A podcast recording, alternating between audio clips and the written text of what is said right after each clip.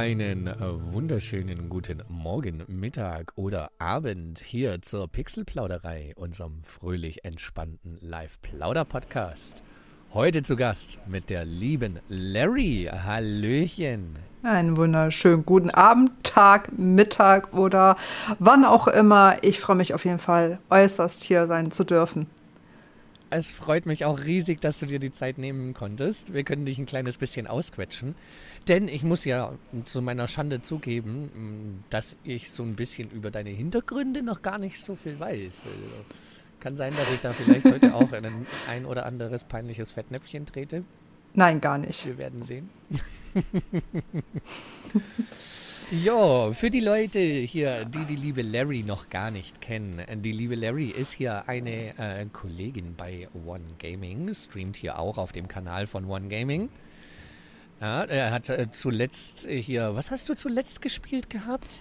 Ähm, also zuletzt habe ich Ori gespielt, Wisp of the Wild, das ist der zweite Teil von der Ori-Serie und Hellsinger, ja, Hellsinger, das äh, das Beat, Beat and Slay Game. Genau, bei dem Hellsinger hatte ich auch ein bisschen mit reingeguckt. Ori hatte ich jetzt schon wieder verdrängt, weil habe ich absichtlich nicht reingeguckt, oh. weil habe ich den ersten Teil gespielt, will ich den zweiten noch spielen, habe ich hier auf der Platte liegen, kam aber noch nicht dazu. Mm. da wollte ich mich nicht spoilern lassen, deswegen habe ich da so ein bisschen reingelurkt, aber ist dann gekonnt verdrängt und ausgeblendet, muss ich zugeben. Wollte ich mich nicht spoilern lassen ja, wie Mercury, äh, Mercury, sorry, mein Englisch ist not for yellow from the egg, schon gesagt hat, ich glaube, den zweiten Teil habe ich ähm, falsch ausgesprochen, Ori Will of the Wisp. Aber ja, genau. es ist ein, es ist, äh, es, also was ich dir auf jeden Fall schon mal spoilern kann, ist die Tatsache, dass die Steuerung auf jeden Fall bei weitem besser funktioniert wie beim ersten Teil. Also die Sensitivity beim ersten Teil ist so, ja, okay, geil, du hast schon einen Controller und tippst dann nur drei Milli Millimeter daneben, dann bist du halt tot und musst halt wieder 500 Mal neu machen, weil du es einfach nicht geschissen bekommst, diesen Millimeter unter Kontrolle zu bekommen. Das ist beim zweiten Teil auf jeden Fall äußerst angenehmer. Da muss ich auch sagen, die Feinkontrolle gerade in der Luft war schwierig. Also bei Ori wirklich so gezielt auf einem kleinen Spot zu landen, ohne drüber hinaus zu springen oder so, war schwierig. Ja, absolut. Also das war alles andere als lustig. Ähm, ich muss mal sagen, wenn man den Dreifachsprung ähm, wenn man den Dreifachsprung hat, den hatte ich ja damals mir dann zum Schluss, dann ist es auf jeden Fall bei weitem einfacher gewesen. Ähm, und sich nochmal in der Luft nochmal zu korrigieren, aber sonst Pain in the Ass. Hm. Ja, also äh, ich habe da auch vor kurzem wieder den Unterschied gemerkt. Ähm, da habe ich äh, Hollow Knight gespielt und da ist die Steuerung ja ganz anders gelöst. Bei Ori ist es Momentum-basiert. Das heißt, dein Charakter muss halt, wenn du in eine Richtung drückst, erstmal beschleunigen, ne? erstmal seinen hm. Schwung sozusagen aufbauen. Mhm. Während bei Hollow Knight ist es hardcoded. Heißt, drückst du nach rechts, dann kriegt er den Befehl, du bewegst dich jetzt mit dieser Geschwindigkeit nach rechts. Instant. Oh, geil. Kein, kein Momentum, keine Bewegung, die erst aufgebaut werden muss oder so. Was das Ganze halt sehr zackig von den Bewegungen macht, sehr präzise. Ähm, fand ich, war angenehmer von der Steuerung als Ori. Aber hat er auch seinen Schwerpunkt woanders. Also vielleicht auch ein bisschen schwer zu vergleichen. Aber mir ist es halt vor kurzem wieder aufgefallen, als ich jetzt Ori wieder ausgepackt habe, dass doch mhm. die Präzision hier und da mm, ja, ein bisschen schwierig ist. Ist es. Aber ich kann dir schon so verraten, am äh, zweiten Teil bei weitem angenehmer. Ja, ich bin, bin gespannt. Ich habe ihn mir bis jetzt verkniffen, weil ich mir dachte, ich möchte dann, wenn dann vielleicht nochmal beide Spiele hintereinander durchspielen oder so. So den ersten einmal nochmal vornehmen und wenn man den durch hat, dann den zweiten Teil spielen. War so ähm, irgendwie mein Plan. Also kann man machen. Ähm, also wenn man die Geschichte noch so ein bisschen in Erinnerung hat, zumindest so wie das da ist, es knüpft quasi an. Ähm, fürs Feeling kann ich das, würde ich das vielleicht auch so machen. Aber es ist quasi kein Muss. Aber es ist. Ach, ich weiß nicht, wie ich dich jetzt dazu bringen soll, dass du jetzt morgen Ori zockst oder so, aber es ist, es, es lohnt sich auf jeden Fall. Vor allem ist es einfach cute. Es ist cute. Der Übergang ist wirklich sehr süß. Es ist eine neue, schöne Geschichte, die nichts, äh, die Anführungszeichen nichts mit dem äh, ersten Teil zu tun hat. Es ist eine eigenständige Geschichte äh, mhm. mit komplett anderem Skillset, die Art und Weise, wie Skills verteilt werden, so wie ich das äh, beobachten konnte. Und dementsprechend ist es auch ein äh, neues, schönes äh, Adventure wo man auch sagen muss, dass man höchstwahrscheinlich da auch ziemlich oft sterben wird. Also das ist, das ist so. Also für die Leute, die ja. gerne nach Games suchen, ähm, wo man angenehm sterben kann, das hat Ori ja wirklich sehr schön gelöst, dass man nicht frustriert ist in dem Sinn. Du kannst ja immer dann, äh, du kannst ja auch selber speichern, du kannst auch selber machen kannst selber deine Punkte setzen und es ist nicht eine Form von extreme Frustration. Weil es gibt ja auch Games, wo du öfters stirbst, aber die Frustration einfach zu groß ist, als äh, dass man das weiterspielen möchte. Und ich finde, das äh, ist zumindest im äh, ersten Teil äußerst gut gelöst, weil du es selber machen kannst. Nachteil, du musst, äh, hast es selber. Das heißt also, ich war dann teilweise an irgendwelchen Stellen, wo ich nur denke, ja, danke, hast jetzt drei Lebenspunkte und nu, die, die olle Dorne, die da ist, die tötet dich. Also hast du nur One-Shot, so, und dann hängst du da 50 Mal, um herauszufinden, am Arsch. das geht anders. Aber ich muss sagen, ich fand das auch äh, ziemlich gut gelöst bei Ori, dass du da halt wirklich dir deine Speicherpunkte selbst setzen konntest. Du konntest sagen, okay, da vorne sieht es gefährlich aus, hier speichere ich jetzt lieber nochmal. Ja. Wie du sagst, gerade dieser Frustfaktor war halt nicht so, weil man ist, man hat nicht immer gleich so viel Fortschritt wieder verloren. Ja. Weil jetzt zum Beispiel bei Hollow Knight, da ist es ja so, dann startest du an, deinem, an deiner letzten Bank, an der du gerastet hast, an deinem letzten Speicherpunkt wieder. Hm war diese Bank jetzt halt irgendwie gefühlte fünf Kilometer in einer anderen Richtung, musst du halt diesen ah. gesamten Weg wieder laufen. Ja, das ist, das ist teilweise hatte ich ja auch, aber das ist auch einfach aus eigener Dummheit passiert so. Das, weil ich einfach nicht die äh, blauen Steine hatte, äh, um zu speichern, weil ich nicht die Möglichkeit hatte. So, und, aber das lernt man dann auch. Da hast du in diesem kompletten Game vielleicht zwei blöde gespeicherte Situationen, wo du denkst nur, meh. So, aber so, sonst ist es eigentlich recht angenehm gemacht. Ja, also mir ist es auch das eine oder andere Mal passiert, dass wenn ich durch einen Abschnitt ziemlich gut durchkam und das lief immer alles schön, dass ich dann irgendwie so ein bisschen das Speichern verdrängt hatte.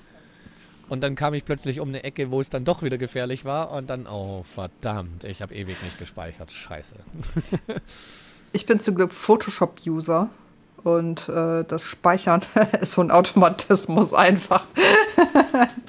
Ja, ich habe da auch immer das alte Motto, man kann niemals oft genug speichern. So gar nicht, nein. Weil ich spiele auch noch die klassischen Final Fantasy Teile und sowas und da ist es halt auch, wenn du stirbst, startest du da, wo du zuletzt gespeichert hast.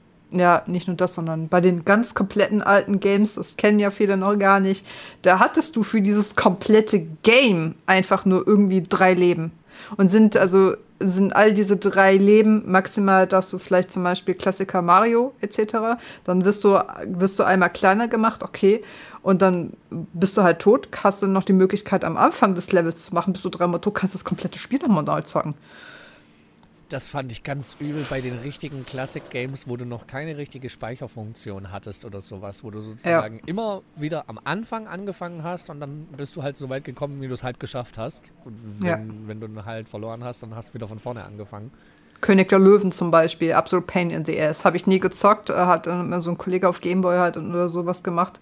Aber no way. Aber so, das war ja halt damals, ne? Du warst damals ja wirklich gezwungen, äh, die ganzen Sachen zu studieren. Und das ist so das, was ich heute an mir selber vermisse. Ich habe ja auch sehr gerne Tekken gezockt, Tekken 3. es ist super. Und ich war richtig geil darin. Also, ähm, ich war wirklich gut in dem, was ich tue. Und auch gegen die Älteren war ich verdammt gut. Heute, ich hatte mir, äh, ich hatte mir letztens, auch wie ein paar Monate her, äh, mir Mortal Kombat 11 und Tekken 7. Ihr glaubt, ich hab noch, kann noch irgendeinen Scheiß Move? Das ist so frustrierend einfach. Und das denke ich mir auch so. Wie habe ich das als äh, Kleinkind geschafft, so alle Moves von Lee oder Xiao Yu oder wer auch immer einfach so komplett zu machen, so dass sie gar keine Chance haben, irgendwas zu tun, außer die haben die Sekunde abgegriffen, wo sie äh, sich verteidigen konnten und auch aus dem Move raus konnten, etc. Aber wie habe ich das als Kind geschafft? Das, das weiß ich gar nicht. Wie, wo, wo, ist, wo, wo ist das hin? Weil letzten Endes ist es ja eine Fähigkeit, die man heute noch umso mehr gebrauchen könnte in so vielen Sachen, dieses Durchhaltevermögen. Ja, ja wäre wär in vielen Situationen praktisch. Aber ich denke, dass man sich da als Kind wirklich eher reinbeißen kann, reinsteigern kann in sowas. Als hm. Erwachsener, also merke ich auch bei mir selber, kommt viel schneller das Gefühl auf, dass man gefrustet ist und dann noch was anderes tut, weil man hat ja so viele andere Sachen, die man noch tun könnte. Ja. Als Kind, da war dieses eine Spiel, das man in dem Moment gespielt hat, dann halt einfach in dem Moment mein gesamter Freizeitinhalt und dann ich weiß nicht, da hat man irgendwie mehr Mühe reingesteckt, sich dann auch durch eine Stelle durchzubeißen, die man nicht geschafft hat. Auch wenn ich das immer wieder kritisiere, merke ich selber, dass ich heute schneller auf die Idee komme, na, ich könnte ja im Internet nachgucken. Ja. Wenn ich irgendwo feststecke. Auf die Idee wäre ich früher gar nicht gekommen. Ich meine, gut, es gab die Möglichkeit früher auch nicht. Wenn du früher in einem Spiel festgesteckt bist, konntest du hoffen, dass in der nächsten GameStar vielleicht ein Tipp zu dem Thema drin war. Ja, oder diese kompletten, oder diese kompletten 600 Seiten Walkthroughs, also diese, äh, diese oh, Komplettlösungen. Komplettlösungsbücher.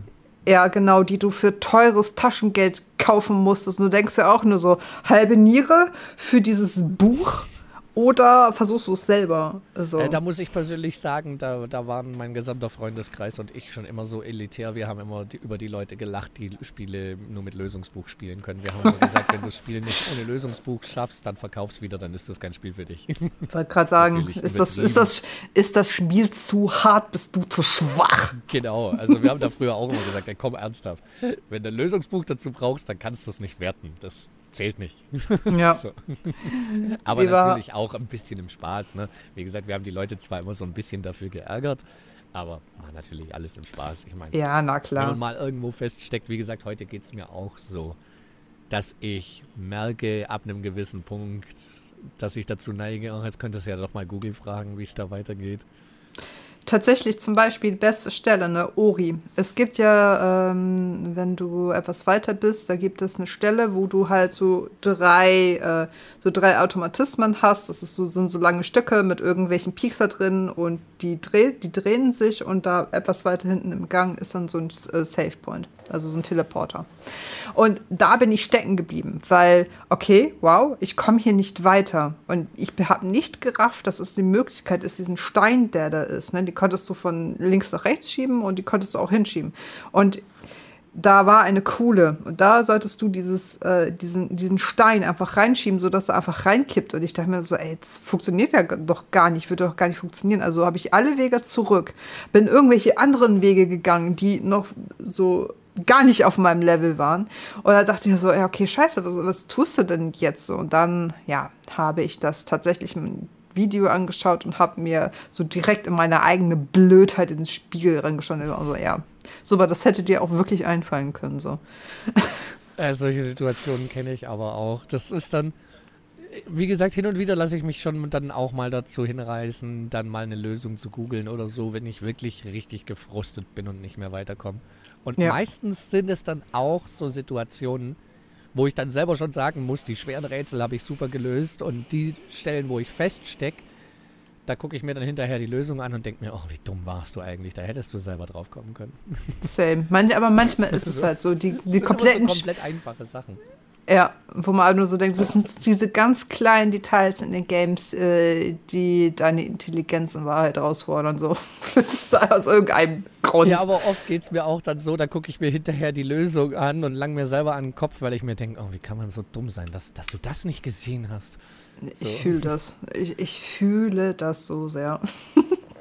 Äh, zum Beispiel ging es mir jetzt vor kurzem erst in Elden Ring wieder so. Ich habe in, in einem von diesen Katakomben, habe ich ums Verrecken nicht den Weg zu dem Hebel gefunden, um die Bosstüre zu öffnen.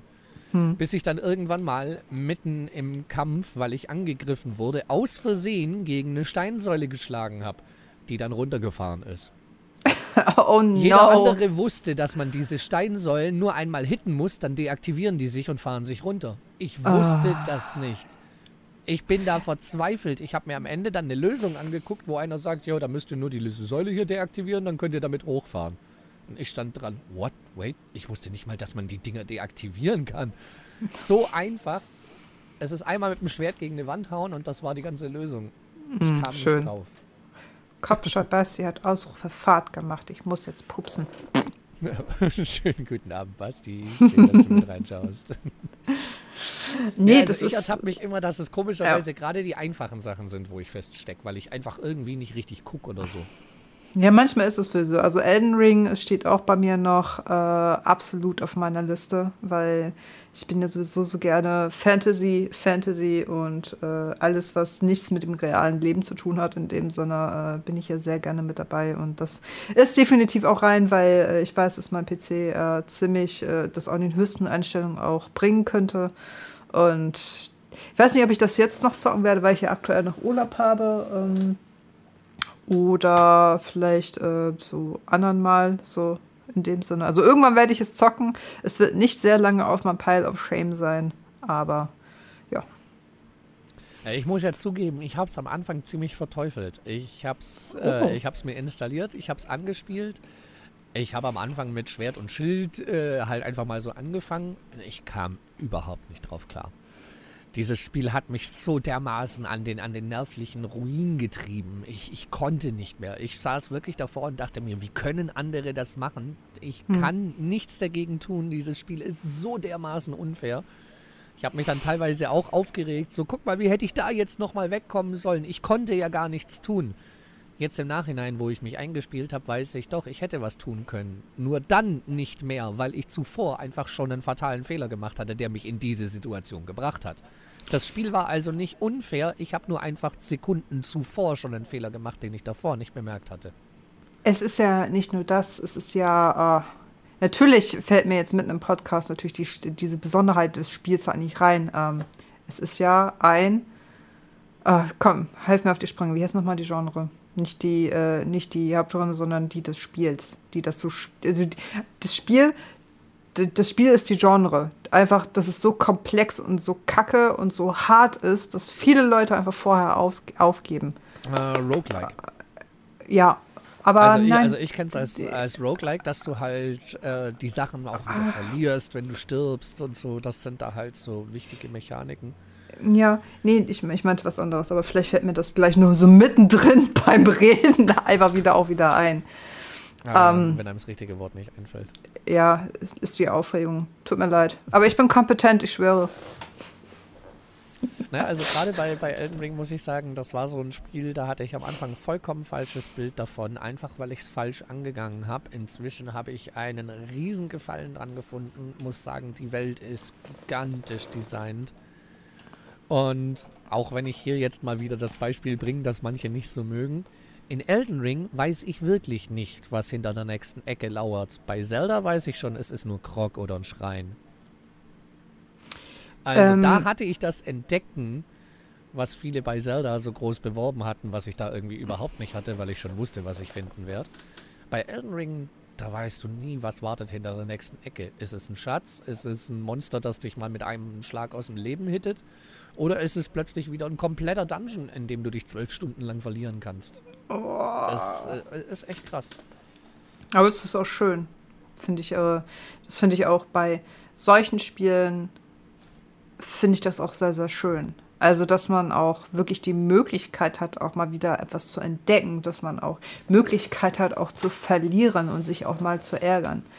Ähm, ich selber bin äh, zwar, wenn's, wenn, wenn das wenn das Sterben gut ist und du gute Points hast, um wieder, ähm, also gute Punkte und nicht so schnell frustriert ist, machen solche Games auch Spaß, besonders wenn du so einen Open-World-Charakter halt hast, mit kleinen, süßen Details, die dieses Leben äh, in diesem Spiel greifbar machen. Es ist Kunst. Also da gibt es halt Ja. so, äh, finde ich, heutzutage zwar viele schöne Spiele, etc. Aber nur sehr, sehr wenige haben so diesen Kniff drauf, wirklich eine, eine sehr spannende, intensive Geschichte zu erzählen, mit in diesen Details, die ein, in, in, in, diese Welt einfach reinsaugen und wo man halt so merkt, so, okay, wow, waren das jetzt wirklich 14 Stunden? Warte, ich stehe mal gleich mal auf. Oh, mein, äh, mein, mein Kreislauf sagt, ja, es waren 14 Stunden.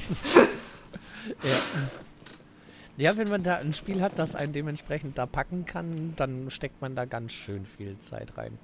Ja, auf jeden also, Fall. Also gerade so Story-Games kenne ich persönlich, wenn man da an so einem gewissen Punkt ist, wo einen die Story einfach huckt, dann, dann will man da weiterspielen. Da muss man ja. da schon fast weiterspielen. Ne? Ja. Man will wissen, wie es weitergeht. Und gibt wenige Story-Autoren oder auch wirklich äh, Game Designer, die es schaffen, das so aufregend und spannend zu halten, dass man auch immer wissen will, wie es weitergeht. Ne, war jetzt eben gerade sowas, was ich jetzt zum Beispiel bei Zelda Breath of the Wild gar nicht hatte. Das habe ich äh, dann irgendwann, keine Ahnung, so auch spielst mal wieder eine Stunde rumgelaufen, immer dieselben Sachen eingesammelt und dann wieder weggelegt. Weil es für mich kein Entdeckerdrang war, wenn ich eh schon wusste, was ich finden werde. Das war nur noch eine Checkliste abarbeiten, bis man irgendwann mal alles hat.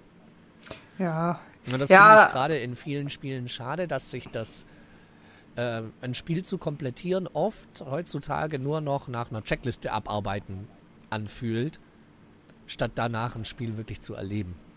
Ja, nee, das mag ich nicht. Also mag ich persönlich auch nicht. Eins meiner favorisierten Games ist immer noch Cyberpunk 2077. Oh, so Und es ist, es ist es ist einfach Leid, es ist einfach Leben. Also meine Kollegen äh, werden haben auch gesagt, so jedes Mal, wenn ich in irgendeiner, wenn es irgendwie kommt, ja, und es kommt jetzt halt raus. Ich habe meinen Urlaub drauf auf teilweise auch gelegt und dann nicht und sowas. Und dann gibt es auch Fotos von mir, wo ich einfach nur unter meinem Tisch halt sitze und dann dann so einen auf gespielt, auf Mäh, auf Mad und sowas halt mache und sowas, weil ähm, ich einfach äh, auch das Pen and Paper, äh, ich, ich habe das zwar Pen and Paper zwar noch nicht gespielt, aber ich habe äh, Shadowrun halt gezockt. Ähm, also das hat das eine hat mit dem anderen so legit gar nichts mit zu tun.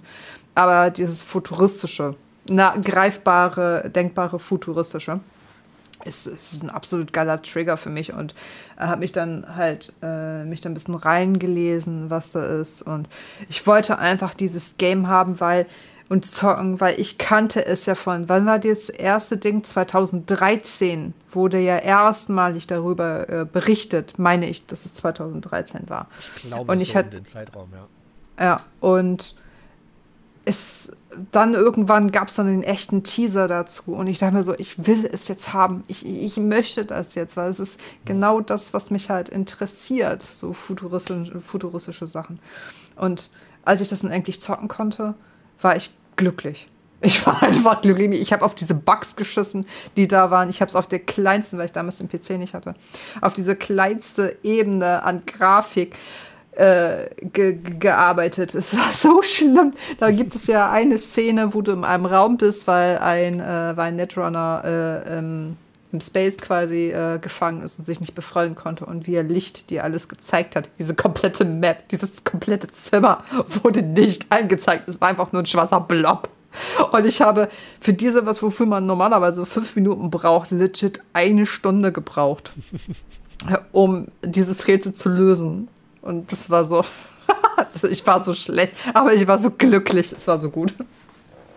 Ja, das Feeling kann ich echt nachvollziehen. Also mich haben auch die Bugs bei Cyberpunk nicht wirklich gestört, weil ich einfach dieses Feeling äh, in, in dieser Welt einfach so geil fand, so, ja. Äh, so, so authentisch fand. Mich haben selbst die Bugs dann nicht wirklich rausgerissen aus dieser Atmosphäre. Ich konnte die ausblenden.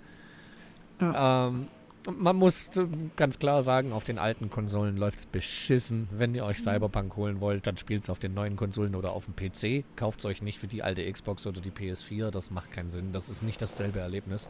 Ja, die Grafik schon alleine. Oh, diese ganzen, die ganzen Lichter, die ganzen Spiegelungen, ey. Also ich jeder, der was von Grafik hält, äh, der, wird, äh, der wird sich innerlich freuen, wenn man das auf PC spielt. Also zum einen natürlich das, ne? Es sieht auf dem PC viel besser aus, aber ich finde, ähm, dass es auch spielerisch einen Unterschied macht. Weil bei den alten Konsolen, jetzt nehmen wir, nehmen wir mal an, du hast die, die Situation, du willst auf der anderen Straßenseite jemanden erschießen, weil hast du halt gerade Bock drauf. Ja. Auf der PlayStation kein Problem, weil, also auf der PS4, auf den alten Generationen, weil da laufen halt fünf NPCs über die Straße. Da mhm. hast du freie Schussbahn. Bist du, machst du das Ganze auf einem High-End-PC oder auf einer neuen Konsole, dann hast du diese freie Schussbahn nicht, weil die Straße belebt ist, weil da Leute unterwegs sind, da ja. rennen NPCs hin und her. Das, diese Stadt ist ganz anders bevölkert und belebt. Ja, auf jeden Fall. Und das sieht man auch. Vor allem, ähm, was ich auch sehr interessant fand in der Dokumentation zu Cyberpunk, ähm, ich meine, die haben sich ja ultra viel Mühe gegeben, äh, diese Stadt der Träume auch so vermüllt wie möglich zu machen. Also hat sich einer wirklich hingesetzt und hat gezielt Müll überall hingepackt, so dass es nicht überall der gleiche Müll aussieht, sondern verschiedener Müll. Das heißt, sie haben wirklich individuell diese Stadt zugemüllt. Das ist Liebe, das ist Liebe zum Detail. Ja, aber das sind so Sachen, die machen es glaubwürdig. Weil wenn ich halt äh, durch eine Stadt laufe und ich laufe jetzt zum fünften Mal am selben 3D-Model vorbei, ja. dann weiß ich halt, dass das nur eine Simulation ist. Und wenn ich halt solche wiederholenden Objekte und, und sowas nicht habe, oder allein wegen den Speicherkapazitäten verwendet natürlich jedes Spiel wiederholende Objekte. Ne? Aber, aber, man, man aber man nicht. Kann, man kann die so verarbeiten und verbauen, dass sie euch beim Spielen nicht vorkommen, wie einfach nur immer ja. wieder eingesetzte selbe Objekte. Ja. War zum Beispiel bei genau. Elden Ring jetzt auch, die verwenden für diese Festungen, die auf der Map rumstehen, dasselbe hm. Grund-3D-Model. Ich bin zur zweiten Festung hingelaufen, habe gesehen, oh, die sieht genauso aus wie die andere. Ah ja, okay, ist wie bei Skyrim, jeder Turm ist halt gleich. Hm. Nein, das 3D-Model außenrum war dasselbe, aber der Ausbau von dieser Festung war ein komplett anderer. Du musstest hm, ganz andere Wege gehen, du hattest plötzlich Löcher in den Wänden, die du an der anderen Stelle nicht hattest und so. Also da hatte ich am Anfang das, den Verdacht, auch ja, wird immer nur dasselbe, aber die konnten es auch so lösen, dass es immer wieder anders war, auch wenn es auf den ersten Blick gleich aussah. Bei Cyberpunk hatte ich das jetzt zum Beispiel so gar nicht, dass ich an eine Stelle kam, wo ich mir dachte, ach ja, das hast du ja an zwei Ecken weiter schon mal gesehen. Ja, nee, gar nicht. Schon alleine, weil die Bezirke sich komplett unterscheiden. Also, ähm, es ist ja, äh, es ist, äh, ja, wie soll man das beschreiben, auch wenn das sich jetzt äh, sehr banal jetzt äh, anhört, aber für mich persönlich ist das so, wenn man in Berlin ist. Berlin ist in verschiedenen, ähm, ja, es gibt Berlin so und äh, wer in Berlin lebt, äh, der, hat, der lebt nicht in Berlin, der lebt in Wedding. So, ich habe in Spandau gelebt. Spandau ist zwar auch ganz offiziell so quasi ein Bezirk, so, der mit in Berlin drin ist, aber es, die Spandauer sagen, wir fahren nach Berlin und die Berliner sagen, wir fahren nach Spandau. So. Die, sind alle, die Spandauer sind Außenseite und das wollen sie auch gerne bleiben. Äh, Friedrichshain und so weiter und so fort. Und jeder dieser Bezirke hat so seinen eigenen Charme, sein, also sein eigenes Ding. Und das führt man auch, wenn man, wenn man halt dann auch da ist. Ähm, viele schöne kleine Ecken. Jeder hat so sein eigenes Ding, so seine eine Marke. Und bei Cyberpunk ist das genau so. Da hast du die, da hast du diese großen, sauberen Business-Viertel und dann halt so Pacifica. Gutes Für die, die jetzt nichts damit anfangen können, das eine ist das sauber geleckte, polierte äh, Businessviertel und das andere ist das runtergekommene GTA-Slum. Berlin ist echt nett, aber waren Sie schon mal in Baden-Württemberg? Mogge, ich war leider noch nicht in Baden-Württemberg. Warst du aber schon mal bei uns äh, im Norden, äh, in Friesland? Ist auch schön. Wir haben eine Brauerei, nennt sich Jever. Ihr habt eine Brauerei bei uns hier. Ne, also ich wohne hier ja an der bayerischen württembergischen Grenze. Bei, je, ja, bei uns okay. hat jedes Dorf, das aus mehr als drei Häusern besteht, eine eigene Brauerei. Okay, ja, da hast du da gewonnen, aber ihr habt nicht Jefer. So. nee, das haben wir nicht. Aber bei uns ist es wirklich ganz extrem. Hier hat so gefühlt jedes dritte Dorf eine eigene Dorfbrauerei. aber das muss aber auch, ne? Schließlich habt ihr, schließlich haben die Bayern ja äh, ganz salopp gesagt, ohne jetzt persönlich zu sagen, ihr habt Klischees, die ihr bedienen müsst für die Welt die nur auf diese Klischees drauf sind. Ihr müsst das ein haben. Ein bisschen Ansonsten. schon. Ne? International steht ja auch die bayerische Kultur so ein bisschen für Deutschland. Wenn wir die bayerische Kultur schleifen lassen, dann haben wir ja gar keine äh, Lederhosen tragen und, und sowas mehr. Dann sind die ganzen deutschen Klischees ja weg. Ja, ich würde es auch nicht so, nicht so schlimm finden, weil ich finde diese Lederhosen und oh. finde ich optisch nicht ansprechend. Tut mir leid. Sorry, Bro. Ja, also ich finde, es gibt schon Trachtenkleidung, die auch gut aussehen kann. Also ich habe zum Beispiel einen Bekannten, der sehr in viel so traditionelle Trachtenkleidung rumläuft. Bei Mhm, dem sieht das schön. richtig schick aus. Aber ich finde, das muss man auch tragen können. Und ohne den Ja. Bayern da jetzt zu nahe treten zu wollen, nimmt mir das bitte nicht böse. Aber für mich sieht halt jemand, der in Lederhosen und sowas rumläuft, immer aus wie der letzte Bauerndepp vom Nachbarskaff. So, Entschuldigung. Wie gesagt, Ja. ich will euch da nicht zu nahe treten. Das ist bei uns so ein bisschen das Klischee, das ist halt der Bauerntrottel. Mit seinen Ja. Lederhosen. So. Bei mir ist es, also ich finde es optisch auch nicht schön. Aber Wobei ich muss auch sagen, ähm, wir Friesen haben tatsächlich auch eine Friesentracht. Ähm, die gibt es auch. Äh, und darin sehe ich auch nicht toll aus. So, also ich glaube, Trachten äh, bin ich so in allgemein raus. Aber ich finde es schön, dass es trotzdem halt noch sowas gibt, sowas Traditionelles, was halt noch da ist, weil ich glaube, äh, viele Länder bewahren einfach äh, nicht so die Traditionen, die halt da sind. Wie zum Beispiel bei uns im Norden ist es Tradition und das finde ich sehr, sehr schön, dass wenn du irgendwo, ähm, dass wenn du hinziehst irgendwo, das haben wir bei unseren Nachbarn damals gemacht, äh, als sie ins Haus gezogen sind. Also wir haben, verschi- ich wohne, ich wohne in einer Siedlung und da gibt es halt Wohnhäuser, so normale Wohnhäuser, bin ich auch aufgewachsen und das Haus gegenüber, da sind halt Leute eingezogen. Also was haben die gemacht? Ähm, wir haben äh, einen Türkranz gemacht, äh, quasi so wirklich äh, mit Holz beschlagen und dann so dekoriert etc. Haben das dann an die äh, Wand dann halt genagelt bei denen. Also natürlich konnten die das wegmachen und sowas und haben dann halt Brot und Salz halt überge übergegeben. Die waren total verwirrt so, oh mein Gott, wieso knopfen um 10 Uhr irgendwelche Hänger an die, äh, an die Tür und sowas. Aber das fand ich zum Beispiel ist eine schöne Sache, dass wenn Leute neu einziehen etc., dass, dass man zum Beispiel auch einen Apfelbaum übergibt und so weiter und so fort. Und das sind so kleine Traditionen und kleine schöne Sachen, die man unbedingt bewahren sollte. So finde ich. Es sind auch Traditionen, die kennen viele, glaube ich, gar nicht mehr. Nee. Also bei, ähm, ich wohne ja selber direkt in Ulm, aber ich bin selber mehr ein Landmensch. Ich habe mich immer mehr Hm. so in den Dörfern und ländlichen Regionen drumherum rumgetrieben, als in der Stadt direkt.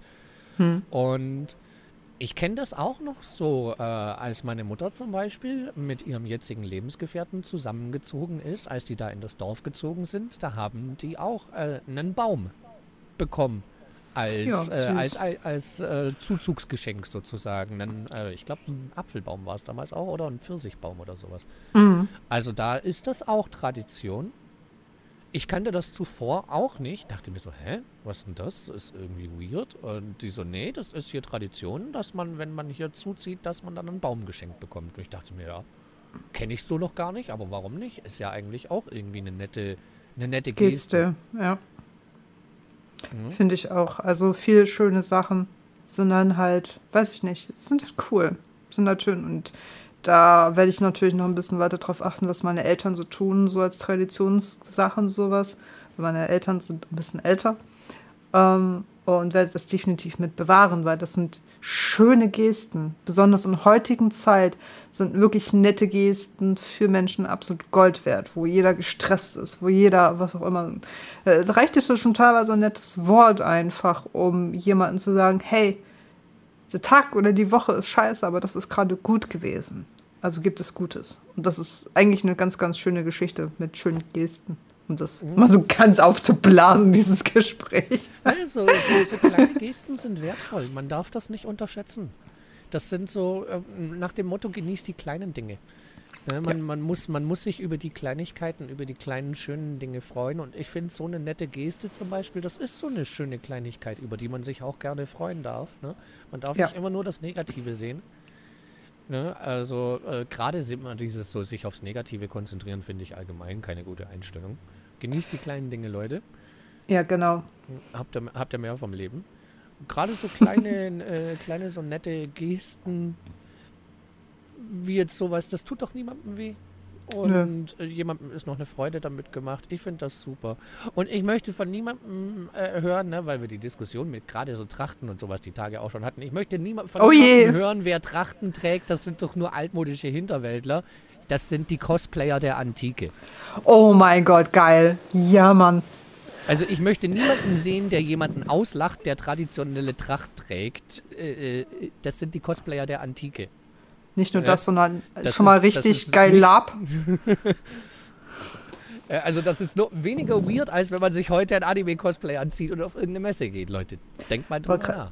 Echt mal. Also ich bin ja sehr gerne auch in der Mittelalter-Szene mit dabei und ich habe okay. persönlich jetzt keine, äh, kein traditionelles älteres Kleid oder Lab, aber da gibt es teilweise so wunderschöne Sachen. Ich meine, ich fotografiere ja auch sehr gerne und die dann wirklich so einen richtig krassen Berserker äh, Viking-Style etc. oder so wirklich schöne, die wunderschönen Kleider. Ich kannte mal jemanden, der die, die auch wirklich selber das auch gemacht und wirklich auch Brokatstoffe, also richtig scheiß teure Stoffe. Original-Brokat. Für die Leute, die nicht wissen, was echtes Brokat ist, das sind halt, das ist halt so eine Art Seidenstoff, wo das Muster mit eingewebt ist. Das heißt also nicht irgendwie draufgedruckt, sondern eingewebt. Sehr teuer. Und die hat da so teilweise Kleider gemacht, wo ich mir denke, oh mein Gott, wie viel Geld möchtest du von mir haben? Dann müsst du mir bitte so ein faszinierendes, wunderschönes Kleid schneidern. Sie sah einfach wunderschön aus in diesen ganzen Kleidern, die sie selber schneidet.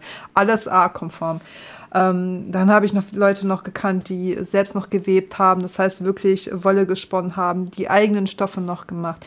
Es ist Kunst, es ist wunderschön und wenn Leute das machen, egal ob Tracht oder Lab, mein allergrößten Respekt, denn dafür braucht man wirklich sehr viel Leidenschaft, damit das alles so perfekt und schön aussieht. Mhm. Ich finde das auch äh, gerade bei den äh, LARPern und, und Cosplayern und sowas teilweise echt faszinierend, wie viel Leidenschaft da äh, reingesteckt wird. Klar, man sieht auch das Gegenteil. Ne? Also ich, ich glaube, ich wische jeden Tag 100 Instagram-Posts weg von jemandem, der sich einen Onesie anzieht und das als Diva-Cosplay verkauft. Kann jeder. Kann auch ich, mache ich nicht, außer auf OnlyFans, aber dafür müsst ihr bezahlen. ähm, von daher, äh, also das ist dann wieder ein bisschen billig. Aber wenn da Leute so richtig Leidenschaft haben, na, ich finde das so faszinierend. Ich finde es auch jedes Jahr auf der Gamescom immer wieder beeindruckend, die Cosplayer ja. zu sehen, die da teilweise Kostüme auffahren. Wo ich mir denke, wow, ey, wie viel Arbeit, wie viel Geld, wie viel, wie viel Leidenschaft ist da reingeflossen in so ein Outfit wie viel Erfindungsreichtum überhaupt. Ich meine ganz im Ernst, gib mal einem Cosplayer 50 Badelatschen. Die, die machen Shit aus Badelatschen oder irgendwelche Yogamatten. Die sind dann die Leute, die nicht irgendwie dann bei Aldi sind. Oh ja, Yogamatten, ganz, ganz günstig. Die, die kaufen dann diese ganzen Yogamatten, um irgendwas anderes draus zu machen. Keiner mhm. weiß, was, wie, was für ein Mein also wie krass das ist, wie, was für ein Erfinderreichtum so ein Mensch haben muss, und zu sagen, ja, also ich gehe jetzt in den Baumarkt, drei, vier Badelatschen, 50 Meter lange Ketten, die wirklich solide sind, Yogamatten, Holz und dann noch ein bisschen Leim. Und dann mache ich einfach das ultra krasseste Cosplay, was du in deinem Leben je gesehen hast. Machst du einfach eine Panzerrüstung raus also und so, es ist so krank, was da manche ja. Leute machen. Jetzt nicht ja. nur im Cosplay-Bereich, allgemein so in diesem Kreativ-Bastel-Bereich ja. finde ich das auch faszinierend auf Twitch, was man, was da teilweise für Leute unterwegs sind. Äh, ne, seien es jetzt wirklich äh, Künstler, die zeichnen, die basteln. Äh, ich ja. habe jemanden vor kurzem entdeckt, Schande über mich, ich bin drüber gestolpert und habe mir den Namen nicht gemerkt, der so kleine Szenerie-Miniaturen in so Glaskästchen gebaut hat. Oh. oh. Gott, waren die cool. Der verkauft die, glaube ich, auch über, über seinen Etsy-Shop und so. Ich habe da schon ein paar gesehen, wo ich mir dachte, oh Gott, wie geil sind denn die? Und ich finde es jedes Mal wieder beeindruckend, was da Leute machen. Und im gleichen Atemzug kommt mir dann selber der Gedanke, warum kann ich nicht so kreativ und talentiert sein? Ich glaube, das ist, ich glaube, das ist halt so das Problem an der Geschichte. Ähm, was, was man, äh, was man als, als Kind versteht man den Umfang nicht. Als Kind denkt man so, ich mache das jetzt, fliegt da fünfmal auf die Fresse. Na und, ich kann das auch für 60 Mal machen. I don't care, ich krieg das schon irgendwie hin. Was die viele Leute halt sehen, wow, ich möchte das auch können, aber, zu, aber es gibt zu denen gehöre ich auch und ich versuche mir das tatsächlich äh, auch abzugewöhnen. Ja, aber dafür brauchst du erstmal eine, so eine komplette Liste, um das halt zu machen. Ähm, ja, und da fehlt dir ein Teil und dann machst du das nicht. So, das ist, also ich gehöre leider zu diesen Menschen. Ich versuche mir das abzugewöhnen, zum Beispiel hier mit dem Mikrofon. Eigentlich wollte ich das Shure SM7B haben und dazu den Roadcaster äh, Pro 2. Aber ich habe dann auch dann, ein Kollege hat mir dann auch nochmal gesagt, gib mir drei Tage und ich werde dir ein Setup machen, was weniger äh, kostenintensiv ist für mehr Nutzen. So ich brauche Bling Bling. Ich möchte ganz viel Bling Bling haben. Ich möchte so tun, als wäre ich pro, aber es wäre auch ganz gut, wenn ich mich erstmal mit so einem Mikrofon oder mit den Sachen mich erstmal Step by Step mich halt beschäftige. Und ich glaube, das kann man auf so viele Bereiche einfach ausgeben. Einfach machen, sich damit beschäftigen und das ist schon der erste Schritt zum Tun und dann ja. sich dahin zu entwickeln zu dieser Person und dann Inspiration für andere dann halt werden. Und einfach mal machen und sich die Alternativen ausdenken und damit zu existieren und damit zu wachsen. Ich glaube, das ist so etwas, was ich zum Beispiel mir wieder antrainieren muss. So. Ich fühle das voll und ganz, was du da sagst. Echt. Äh, Gerade wie du es auch ausdrückst mit dem einfach mal machen, das finde ich wirklich einen lustigen Zufall. Das ist nämlich mein Motto des Jahres.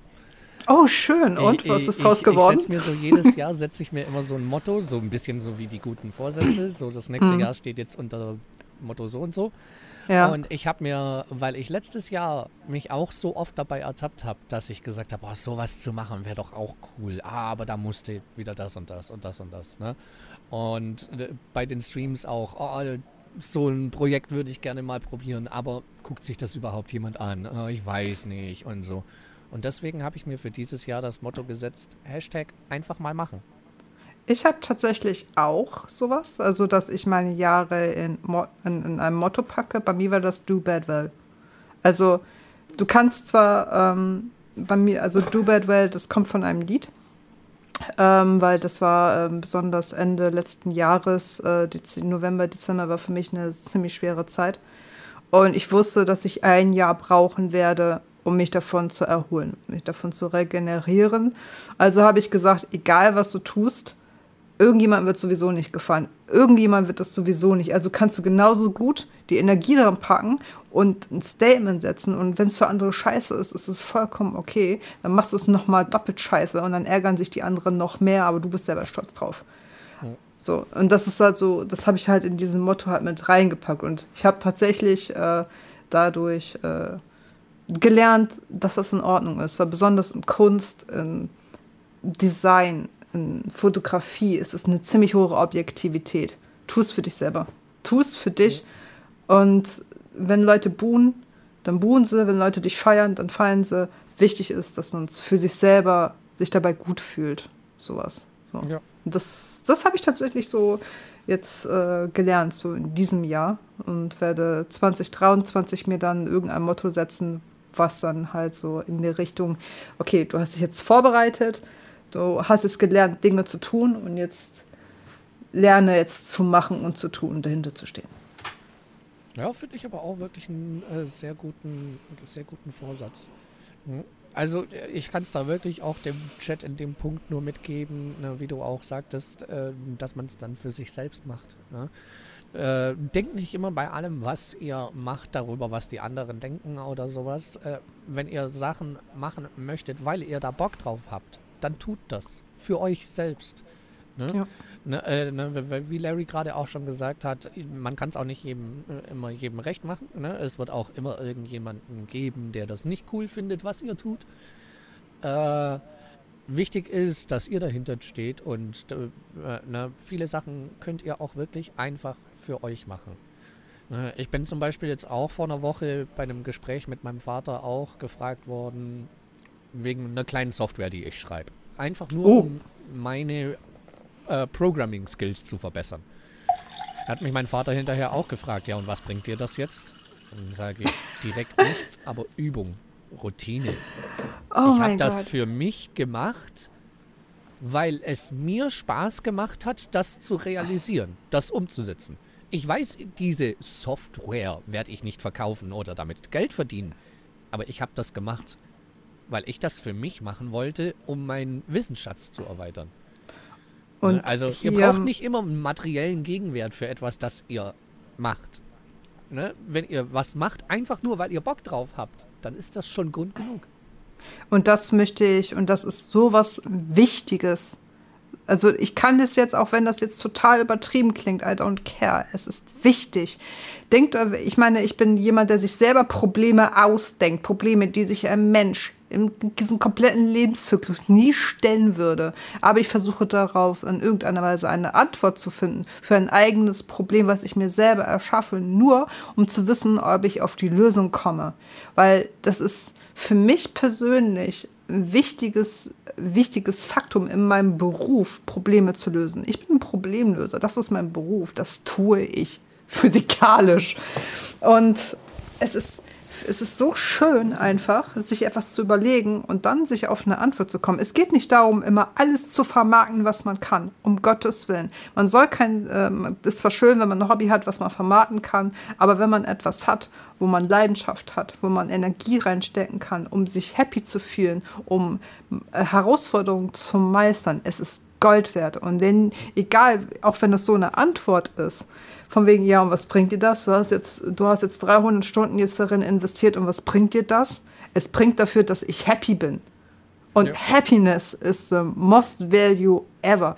Und egal, was andere Leute dann halt sagen, du bist dann letzten Endes dann an einen Punkt gekommen, wo solche Kommentare dich nicht mehr betatschen. Weil es geht nicht immer darum, alles, was du tust, zu kommerzialisieren. Es geht darum, selbst das, was man tut, als eine Form von Glück anzusehen. Und wenn man dadurch noch schlauer ist und Erkenntnisse, weil du gewinnst einfach zu 300 Prozent, ob du nun das Problem lösen kannst oder nicht, ob du dich damit weiter noch beschäftigst, ob du noch eine zweite Programmiersprache lernst, don't care. Du hast dieses Problem bewältigt und wenn nicht, ist auch okay, du hast daraus gelernt. Und das sind so zwei Dinge, das ist so wichtig. Es ist so, so wichtig. Ja, ist, auch, ich wollte es nur sagen. Sagst, ne, selbst wenn man das Problem nicht beheben kann, hat man trotzdem daraus gelernt. Weil man hatte dann eine Situation, wo man ein Problem nicht lösen konnte. Und allein diese Situation erlebt zu haben, ist schon wieder sehr viel wert für das nächste Problem, dem, dem man gegenübersteht. Na, weil man muss auch lernen, mit Problemen umzugehen, die man in diesem Moment auch einfach nicht lösen kann. Ja. Das Absolut. muss man auch erstmal lernen, Probleme, die man nicht lösen kann, auch einfach mal Probleme sein zu lassen. Ja, ja absolut. Also wie gesagt, das ist ähm, so wertvoll, sich selber einfach mal selber zu glauben, als könnte man alles und einfach mal probieren, ob man es kann und mal zu gucken, wie weit man kommt. Dadurch lernt man seine Grenzen kennen und vor allem, man überschreitet automatisch jedes Mal seine Grenze, ähm, weil man dann sich denkt, okay, das ist jetzt so passiert ja, dann mache ich das nächste Mal anders. So, zum Beispiel. Und das ist jetzt, ich erzähle euch jetzt legit das, was ich seit anderthalb Jahren im Kopf habe und ich noch keine Lösung für gefunden habe, aber irgendwann werde ich dafür eine Lösung finden. Und zwar die meisten Leute wissen oder auch nicht, jetzt wisst ihr es, ich mache Bento, also Anführungszeichen Bento. Das sind japanische kleine Lunchboxen, die auf ein besonderes System aufbauen. Ne? Für verschiedene Farben, für verschiedene Geschmacksrichtungen, für verschiedene Strukturen. So, das bedeutet, du kannst einfach nicht eine rote Paprika und eine grüne Paprika zusammenpacken, weil die haben die gleiche Struktur. Das bedeutet also, wie schaffe ich es, einen Graphen zu erstellen, also so eine Art Farbgraph, ne? so, so eine Farbkugel. Ähm, ähm, ihr kennt diese RGB-Dinger, wo erstens äh, der Geschmack zugeordnet ist. Das sind zwei Graphen, wo der Geschmack zugeordnet ist. Zum Beispiel rot ist dann äh, scharf. Und beim zweiten Graphen ähm, die Farbe der Frucht oder des Gemüses zugeordnet ist. Zum Beispiel Orangen sind dann halt fruchtig. So. Das heißt also, mein Ziel ist es, durch die Auflistung von gezielten Inhaltsstoffen, weil ich habe nämlich von einer Ernährungsberaterin äh, mir sagen lassen, dass Geschmack und äh, Farbe in den äh, Inhaltsstoffen gekodet sind. Das heißt also, ich muss erstmal herausfinden, welche Inhaltsstoffe, zum Beispiel Carotin ist sehr viel für Orange, äh, für welchen Geschmack auch noch ähm, zuständig ist. Ein, ho hoher Vitamin C-Anteil ist zum Beispiel ziemlich sauer. Und das muss man aufkoden. Und das muss man in einem RGB-Code umwandeln. Okay, ich, ich habe nicht die Erfahrung, in irgendeiner Weise das zu machen, aber glaub aber mal. Das ist äh, komplex, weil du brauchst da ja dann schon fast einen Algorithmus, der sämtliche Faktoren mit einbezieht und, und so. Also. Uh. Ich bin immer noch nicht. Ich bin äh, seit anderthalb Jahren Seit anderthalb Jahren ist das Problem noch drin und ich habe bis jetzt noch immer noch keine, äh, keine Lösung gefunden. Aber glaub mir, frag mich noch mal in fünf Jahren und ich habe was richtig Geiles dazu. Also lasst egal, also egal welches Problem, also welches Problem ihr habt, lasst es euch nicht kleinreden. Habt die Motivation zu verlieren, dann macht das besonders Spaß und dann habt ihr einfach eine steile Lernkurve. Und wenn es dann hinterher klappt, ist das Erfolgserlebnis umso geiler. Oh Mann, wenn das klappt, ganz im Ernst, wenn das klappt, stelle ich das für for free im Internet und dann wird ein bisschen Werbung reingemacht und dann können die Leute mir Donations machen etc. Also jeden Monat, hey, ich habe das gemacht und das hilft euch wirklich ähm, zu sehen, wie ihr euch gut ernährt. Da könnt ihr eure Einkaufslisten machen und so weiter und so fort. Und find, ihr habt das Tool dafür. Unglaublich guten Konzept. So was sollte man in der App verarbeiten. Ja, ich, ich, wenn, das, wenn das Grunddings dann da ist, dann kann man das auch in der App, ver ja, dass, dass, App dass du in der App so. dann sozusagen nur noch drücken kannst, so, ja, jetzt empfehle mir was für heute und dann wird anhand ja. dieses Algorithmus automatisch sozusagen was zusammengestellt, was gut harmoniert, was diese Kriterien erfüllt und so. Ja, oh, das Gott. ist halt geil. Das wäre richtig geil. Das wäre echt cool. ja. So, so was würde ich feiern. Ich auch.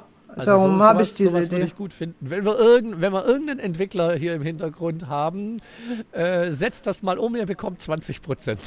das sage ich jetzt einfach mal so. Na, es ist, ich, weißt du, das sind so, so keiner, legit keiner, mit dem ich rede, kommt auf diese Idee zu sagen, wow, nein, Bro, was? was, was war der erste Satz überhaupt, den, der dazu also, dasteht? Also, nachdem du mir das jetzt so erklärt hast, denke ich mir auch, oh mein Gott, fuck, da, das ist komplex, da müssen viele Sachen berücksichtigt werden. Wie ich sowas ja. jetzt coden könnte, hätte ich auch keine Ahnung. Aber ich mein, weiß, wenn man es hinbekommt, wäre das ein mega starkes Tool. Also für mich persönlich ist erstmal Excel tatsächlich. Also, weil nämlich, es ist ja nichts mehr, ähm, also die Aufschlüsselung eine, von einer Orange, also die Inhaltsstoffe, damit sind halt äh, sehr viele Tabellen gemeint, was letzten Endes 32 äh, bis 36 äh, Inhaltsstoffe halt sind, dann muss man ja, man muss ja nicht alle berücksichtigen. Wichtig ist halt nur, welche ist für die Farbe zuständig. Da sind es vielleicht, ich weiß es nicht, drei, vier, fünf, sechs. Daraus muss man halt sagen, wenn man eine Karotte analysiert, also meine Sache ist, wenn man eine Karotte analysiert, ne? eine Karotte ist ziemlich orange. Das heißt, wenn man daraus halt entschlüsseln kann, was es für den Geschmack zuständig ist und was es für die Farbe zuständig ist. Bei einer Karotte ist es einfach, es ist orange, also guckt man sich an, welche Werte dort am höchsten sind und die wandelt man in, ein, äh, in, in, in einen Code halt um. dann kann man ja, die ist drin. Nur die Sache ist halt die, bei einer Karotte ist es sehr einfach, aber was ist mit, äh, mit äh, Dingen, die äh, zwei Farben haben, zum Beispiel ein Apfel? Der kann grün sein, aber der Inhalt ist halt sehr sauer. Aber ein roter Apfel hat, ist nicht so sauer wie ein grüner Apfel. So, ja. Das ist halt so. Ja, Sind Karotten quasi, nicht also was was ich mir spontan vorstellen könnte, wenn man es objektbasiert äh, macht, du bräuchtest quasi eine Datenbank im Hintergrund, die für jede einzelne Zutat äh, äh, hinterlegt mit, äh, das ist die Farbe, das ist der Haupt für den Geschmack äh, ja. zuträgliche Stoff in diesem äh, Produkt und so weiter. Ne? Dass du sozusagen eine Datenbank hast, wo jede Zutat eine gewisse Attributsliste hat. Und anhand ja. dieser Attribute muss der Algorithmus dann dieses Gesamtgericht zusammenstellen. Ganz genau. Sind also Karotten vom System nicht her klingt es simpel, aber es sind ich halt bin so viele Attribute, die da berücksichtigt werden müssen. Ne? Richtig. Sind Karotten nicht gelb? Also die Karotten, die ich oder Möhren, die ich halt geholt habe, sind meines Betrachtens, äh, weil jedes Auge auch noch unterschiedlich ist, tatsächlich orange. Gelb ist zum, für mich zum Beispiel ja. also ich würde es normalerweise auch eher orange einstufen. Bei uns hier gibt es aber auch, ich weiß nicht, wie verbreitet die Bezeichnung ist, bei uns hier gibt es die Bezeichnung gelbe Rebe. Nee, kenne ich gar äh, nicht. Was äh, ein Karottengemüse ist, ein gekochtes. Hm. Also Kann da wird auch gelb nicht. mit reingeworfen, wo ich mir damals auch schon immer dachte, warum nennt man das jetzt gelbe Rüben? Die sind doch orange. Kenne ich tatsächlich nicht, to be honest. Also bei Karotten ist das irgendwie komisch. Da, da scheinen sich die Leute irgendwie nicht so richtig einig zu sein, ob die jetzt orange oder gelb sind. Für mich sind die orange. Aber Maxi, wie du sagst, es nimmt auch jeder die Farbe ein bisschen anders wahr. Ja. Also wird das sowieso ein sehr ungenaues Tool werden, weil das auf mich kalibriert wird. Das heißt also, wenn man das wirklich genau machen müsste, müsste man noch eine KI laufen lassen, die 500 Karottenbilder äh, analysiert und dadurch die Schnittfarbe dann erstellt. Boah, also die Grundidee, die, also das Grundsystem klingt wirklich relativ simpel, aber da steckt halt extrem viel Details drin, die da alle ja. mit berechnet, mit ausgewertet werden müssen und so. Oh aber mein Gott. Und mein Nerd-Hirn äh, spinnt sich gerade im Hinterkopf schon gewisse Abfragen und sowas zurecht. Nein, nein, nein, nein, nein. Ich glaube, mit sowas fange ich jetzt nicht auch noch an. Böse Larry. Ähm, Panda, so, aber wie sieht das perfekte Bento aus? Das ist eine sehr schöne Frage, weil nämlich die Sache ist, die Bento sind ja äh, vom optischen her, also wir reden jetzt hier nur von den reinen Zutaten, die du verwendest für das Bento. Also, äh, was ich selber jetzt äh, nur sehr selten mache oder mehr Details reinmachen müsste, ist halt, ja, es gibt halt krasse Bentos, wo du halt so ein süßes kleine Bärchen hast, was in ein Omelett eingelegt ist. Und also es gibt ganz, ganz krassen Shit. Aber ganz im Ernst, ich stehe morgens eine Stunde eher auf, um mein Bento zu machen für Nachmittag. Ich bin froh genug, dass ich physikalisch um diese Uhrzeit die Möglichkeit besitze, mir nicht in den Finger zu schneiden. Nicht oft. Und ähm, das Maximalste, was ich hinbekomme, sind halt so kleine Radieschenröschen. Die mache ich dann auch sehr gerne. Aber es geht erstmal äh, wirklich darum, um die reine Zutatenliste, die du halt dann halt verwendest für diese Bento-Analyse. Das heißt, dass du den Anführungszeichen perfekten Schnitt hast zwischen Kohlenhydrate, zwischen äh, Magnesium, zwischen all den ganzen Sachen, die im Bento halt da sind. Also Kohlenhydrate, Eiweiß und Genau, was ist die letzte Zutat? Äh, Eiweiß, Kohlenhydrate und hm, Proteine, ja, Obst, Gemüse, genau. Fette. Ja, genau, sind irgendwie also so als. Kohlenhydrate, Fette und Eiweiße sind ja so die drei Grundbausteine. Genau. Genau, also dass du das alles dann halt so drin hast, so soweit. Ja. Ich muss das sagen, ich muss zugeben, ich finde das total geil, wenn, wenn sich jemand so die Mühe macht und ich finde das auch total ja. toll, wirklich so, so, so ein Bento zum Mittag oder so dann ne, bei, bei der Arbeit. Es ist schon geil. Ich persönlich bin da nur einfach viel zu pragmatisch dafür. Ich mache mir da die Arbeit nicht. Also ich bin wirklich eher so der Mensch. Ich finde das geil, wenn man so eine schön, so eine schön angerichtete Vesperbox oder sowas hat. Es, ich neige aber eher dazu, morgens noch kurz die Tasche aufzumachen, Handvoll Food reinzuschmeißen und loszulaufen. So. Also ja, da bin ich wirklich pragmatisch. Man schmeißt es halt rein, Hauptsache man hat dann was dabei und fertig. Es die ist halt, es ist, es ist Gewöhnungssache, aber ich sag auch mal, da ist auch ein ganz anderer Hintergrund drin. Und zwar Bento ist ja, ähm, also mal davon abgesehen, ich möchte immer noch betonen, es ist bei mir immer noch kein echtes Bento. Also da fehlt einfach noch zu sehr an Details und sowas. Aber für mich in meiner Form von gesunder Ernährung, die ich anstrebe, reicht das auch. So. Aber ein Gedanke an Bento ist äh, eine wichtige und zwar wenn du für jemanden anderen ein Bento machst, ist es ein Liebesbeweis, eine Form von Aufmerksamkeit. Und bevor du dein Bento isst, machst du halt dann, machst du, äh, machst du halt dann, hey, guten Appetit. Aber eine wichtige Sparte von Bento ist die Form von Dankbarkeit. Das heißt also, wenn du dein Bento geschenkt bekommen hast, dann sagst du auch Danke innerlich zu der Person, die das für dich angerichtet hat. Weißt du, das ist eine scheiße viel Arbeit. Ich hänge ja teilweise anderthalb Stunden. Okay? und für das mich ist, ist das. der Punkt, weswegen ich sowas für mich nicht mache, weil ich selber sage, für mich selber mache ich mir die Mühe nicht. Aber wenn du dieses Bento hast und das ein schönes, angerichtetes Bento und du hast diese Dankbarkeit, dann sagst du, danke, Vergangenheits-Larry, für dieses Ding. Und wenn du einen Kacktag hast, und auch ich habe manchmal einen Kacktag, weil das absolut normal ist, und du hast etwas Kleines, Schönes vor dir, wie so ein kleines Radieschenröschen, was wirklich schön dekoriert ist, dann denkst du, hey, so schlecht ist es doch alles gar nicht. Ich denke, Essen ist halt ein wichtiges Element, auch um happy zu sein. So gutes Essen ist geil. Und ja, also ja, für mich jetzt, ist es. So sagst, ich mache ja. stimmt. Also äh, ich kenne das auch oft so, dass ich mir dann irgendwie dass ich noch in den Laden gehe und mir ein bisschen frisches Obst und Gemüse noch kaufe und mir dann morgens hier so eine richtig geile Brotzeit mache, ne? Mit äh, noch frisch geschnittenen Radieschen und Gürkchenscheiben und, und sonst was alles. Die Ratten kriegen dann auch immer gleich was mit davon ab. Die sind ja. dann immer happy, wenn ich hier so am Frühstücken bin. Das mache ich auch selten, aber ich habe auch gemerkt, dass es einen schon irgendwie happy macht. Also ja. ich habe meinen Spaß daran, dann hier zu sitzen und mir so ein geiles Frühstück zu machen. Und das habe ich halt auch, wenn ich halt mein Bento halt, teilweise sagen auch meine Kollegen, oh mein Gott, das sieht ja süß aus, wie zum Beispiel, ich hatte mir zum Valentinstag mir mein eigenes Valentinstags-Bento halt gemacht. Das war dann halt wirklich so ein kleines Herzförmchen, was ich halt für äh, Muffins halt benutze. Kleines rosa Herzförmchen. Da waren rosa, äh, äh, rosa ummantelte, also Zucker, rosa Zucker ummantelte ähm, äh, Kerne, äh, dann halt drin Nüsschen. Das war alles so richtig schön rosa, so verknallt rosa so ein bisschen alles. Und das hat mich echt happy gemacht. Und es ist schön. Und diese Form von Dankbarkeit, wenn man das wirklich über ja, knapp ein Jahr halt halt macht, so für sich, dann hat man so ein ganz anderes Ding halt so für sich selber. Was jetzt total esoterisch und total bescheuert klingt für jeden, der sich das jetzt gerade anhört, aber es ist eine Dankbarkeit an sich selber.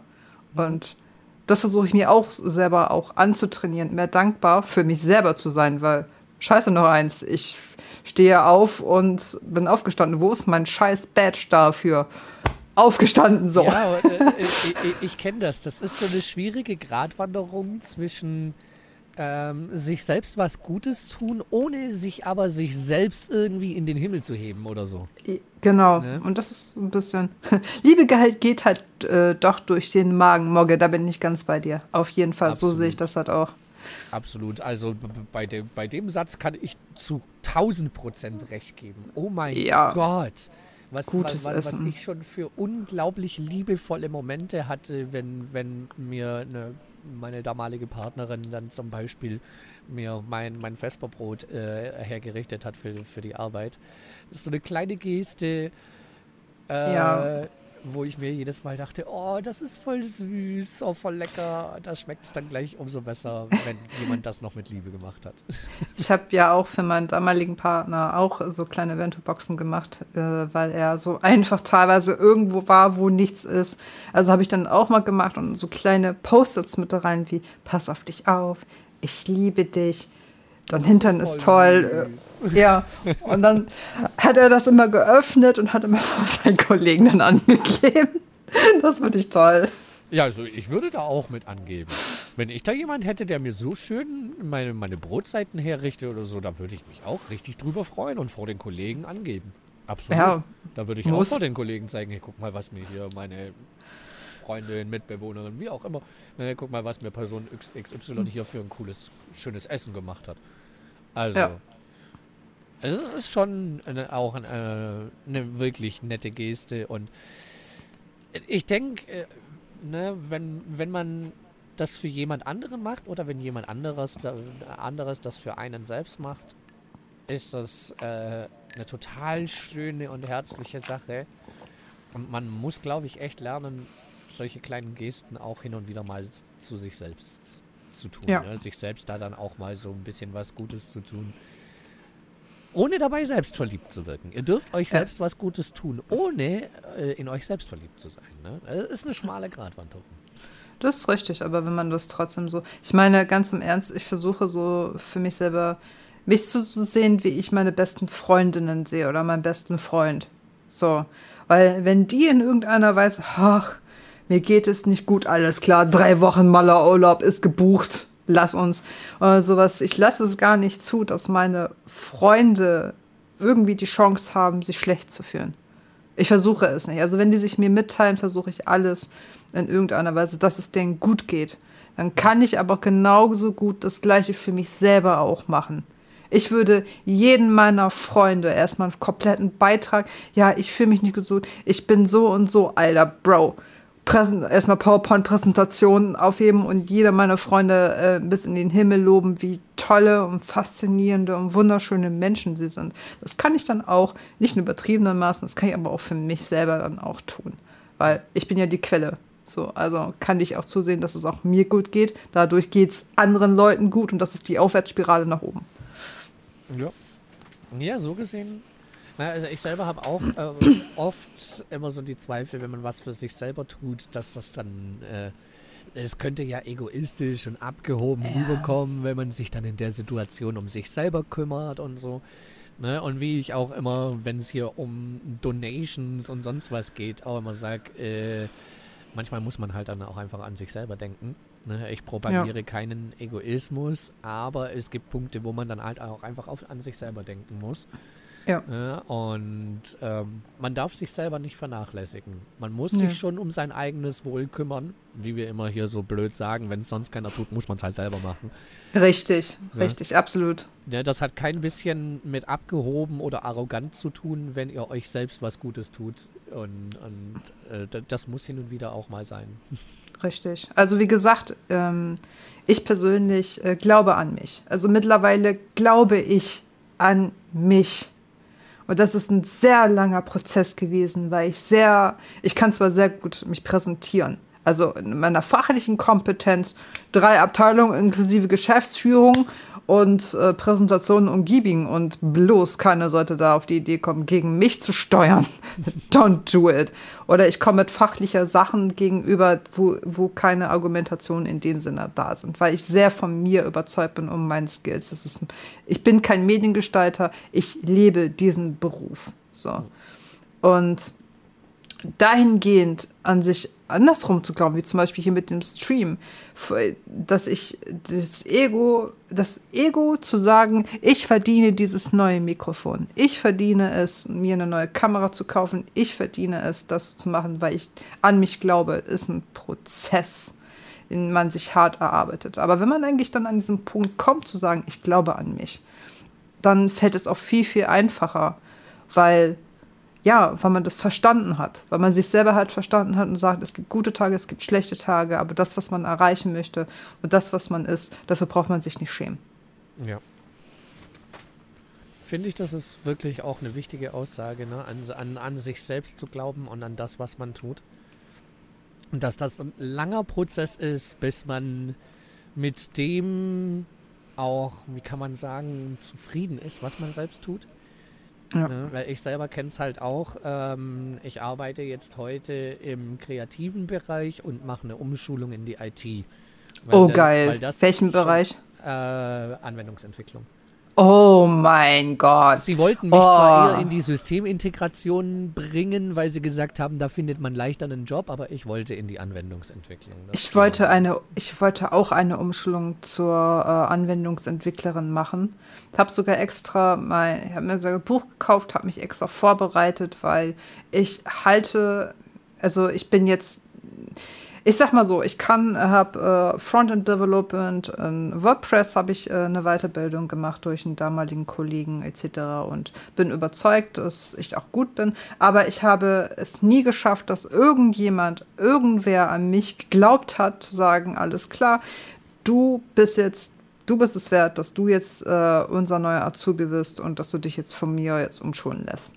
Das ist halt nie gekommen. So. Und habe ich auch nur gesagt, ja, dann halt nicht dann halt nicht. Dann, dann werdet ihr halt nicht in den Genuss kommen, einen Gestalter zu haben, der geile Designs macht, UX-DX-Designs, ja, die ihr braucht, damit das alles geil ist, damit die User auch wissen, was ihr da überhaupt fabriziert habt. Dann kommt ihr halt nicht in den Genuss. Dann werdet ihr einfach alle blaue Links haben, weil ihr kein HTML und CSS könnt.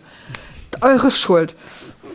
Genau, ja, ich denke mir dann auch inzwischen so, der äh, dann äh, ist dann ist dann euer Problem. Dann macht's halt weiter auf eure Art, aber dann ist es halt scheiße. Ich könnte es besser machen, wenn ihr mich nicht wollt, selber schuld. Äh, klingt jetzt natürlich wahnsinnig abgehoben, wenn man das so sagt. Ne? So, ja, so, klar, so, aber. salopp. Aber nee, es ist eben halt gerade dieser Punkt, an, an sich selbst äh, ne, an, an, sich selbst zu glauben und an, an das, was man macht. Ne? Weil äh, bei mir war es jahrelang immer so, dass bei mir die Familie gesagt hat, jo, musst eine anständige Arbeit machen und sonst was und äh, du brauchst ja was, was wo du am Ende vom Monat dein Geld auf dem Konto hast und wo du was vorweisen kannst. Ich habe gesagt, ich will das aber, was ihr für mich wollt, alle nicht. Ich will in die IT und dann hieß es ja, aber IT und du mit deinen kreativen Sachen, das ist doch auch nichts Anständiges. Und ich habe dann auch immer dran gezweifelt, oh. soll ich das machen? Ist das was Anständiges? Hat das Hand und Fuß?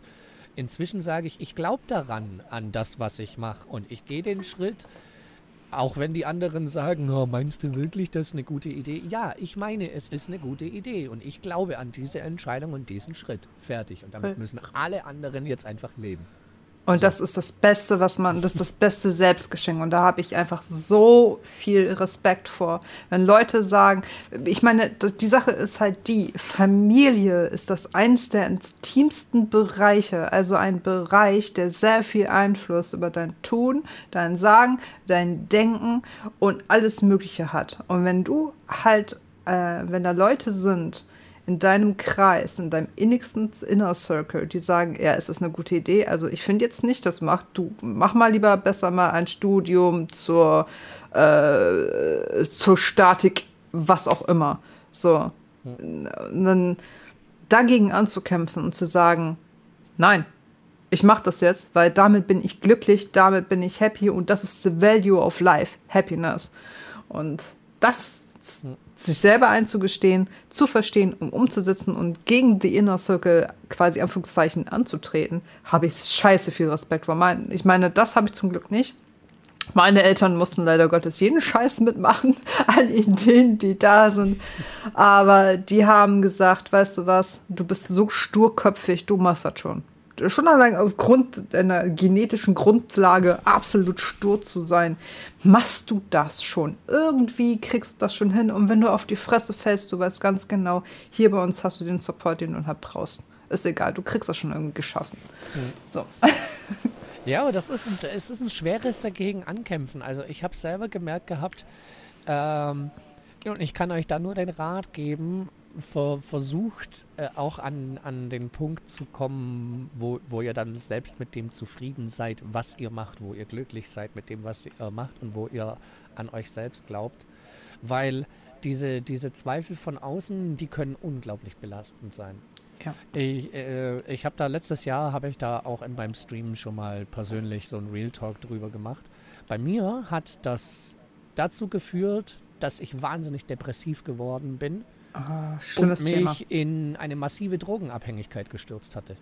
Krass. Ich war massiv Cannabis-abhängig, konnte meinen Alltag ohne, ohne Gras nicht mehr bewältigen, was eigentlich aber auch nur dazu geführt hat, den Alltag eigentlich auszublenden, ja. als mehr ihn zu bewältigen. Weil ich eben auch jahrelang dieses hatte, diese Zweifel, dass ich in eine gewisse Richtung gehen möchte, aber alle anderen sagen, ja, das hat keinen Wert, das wird nichts, mach doch was anderes. Dass man selbst immer in dieser Zwickmühle steht, ich bin in einer Situation gefangen, in die ich eigentlich nicht will, ich will eigentlich was anderes machen, aber vielleicht haben die anderen ja recht und das andere macht eigentlich keinen Sinn. Ne? So, die anderen hm. sagen immer, du musst jetzt um jetzt ein konkretes Beispiel zu nennen, ich wollte immer was Kreatives machen, was mit Computer und Unterhaltung, Games, Podcasts, ne, das war so immer meins. Ja. Und mein Vater hat immer gesagt, das ist keine anständige Arbeit als Künstler. Du von der Hand in den Mund, du brauchst eine anständige Arbeit, Montag bis Freitag. Ich selber habe mich dann in einem Job gefangen gefühlt, in den ich nie wollte, der halt von in einer Ansicht meines Vaters solide war habe aber selber immer mehr, bin immer mehr in den Punkt gekommen, dass ich gesagt habe, ich will hier raus, ich kann das nicht, ich will das nicht, das ist nicht meins. Bis ich letztendlich irgendwann zu dem Punkt gekommen bin, wo ich gesagt habe, nee, ich scheiß jetzt drauf, dass die anderen sagen, das wird nichts. Ich mache das jetzt, weil ich für mich glaube, dass das funktioniert. Und so hat das dann irgendwann bei mir dazu geführt, dass ich aus diesem depressiven Loch wieder rauskam. Aber bei mir hat dieser Druck von außen wirklich dazu geführt, dass ich in einer depressiven Existenzkrise war. Weil was ich machen wollte, haben die anderen gesagt, ist scheiße. Und was die anderen gesagt haben, was gut ist, wollte ich nicht machen. Ich ne? habe da so, so viel Respekt vor. Also ich habe da so viel Respekt vor, was du halt sagst. Bei mir ist es ja so, ähm, bei mir war das im Vergleich einfacher. So, weil ich bin ähm, ich, weil ich Glück hatte, sehr früh zu wissen, was ich wollte.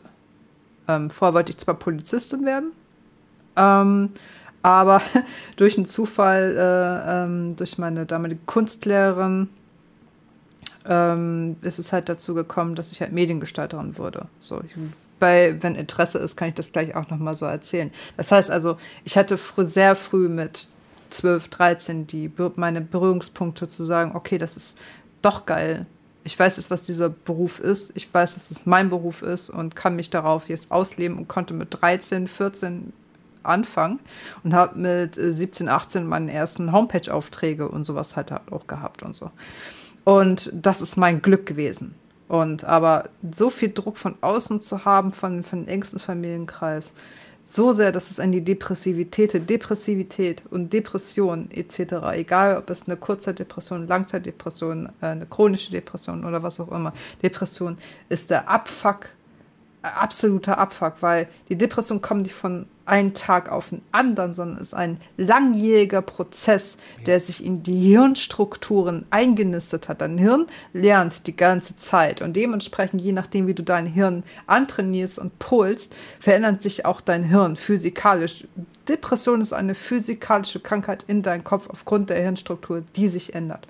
Und dann das zu erkennen braucht sehr lange. Ein Arzt zu finden, also ich unterstelle jetzt einfach mal so in diesem Prozess jetzt einfach mal einen Arzt zu finden, der dich unterstützt, dauert lange. In Berlin anderthalb Jahre, danke für nix.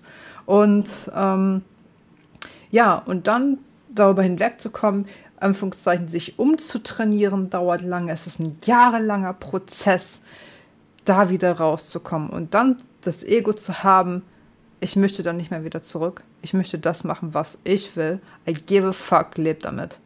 Das ist super schwierig. Da habe ich sehr viel Respekt vor, dass du da sagst, ich mache das jetzt.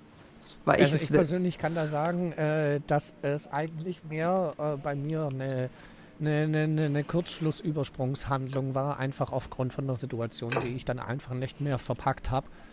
Ähm, äh, kam dazu, dass ich in dieser extrem depressiven Phase irgendwann eine massive Panikattacke hier zu Hause erlitten hatte. Oh mein Gott. Ähm, ich kannte sowas zuvor noch gar nicht.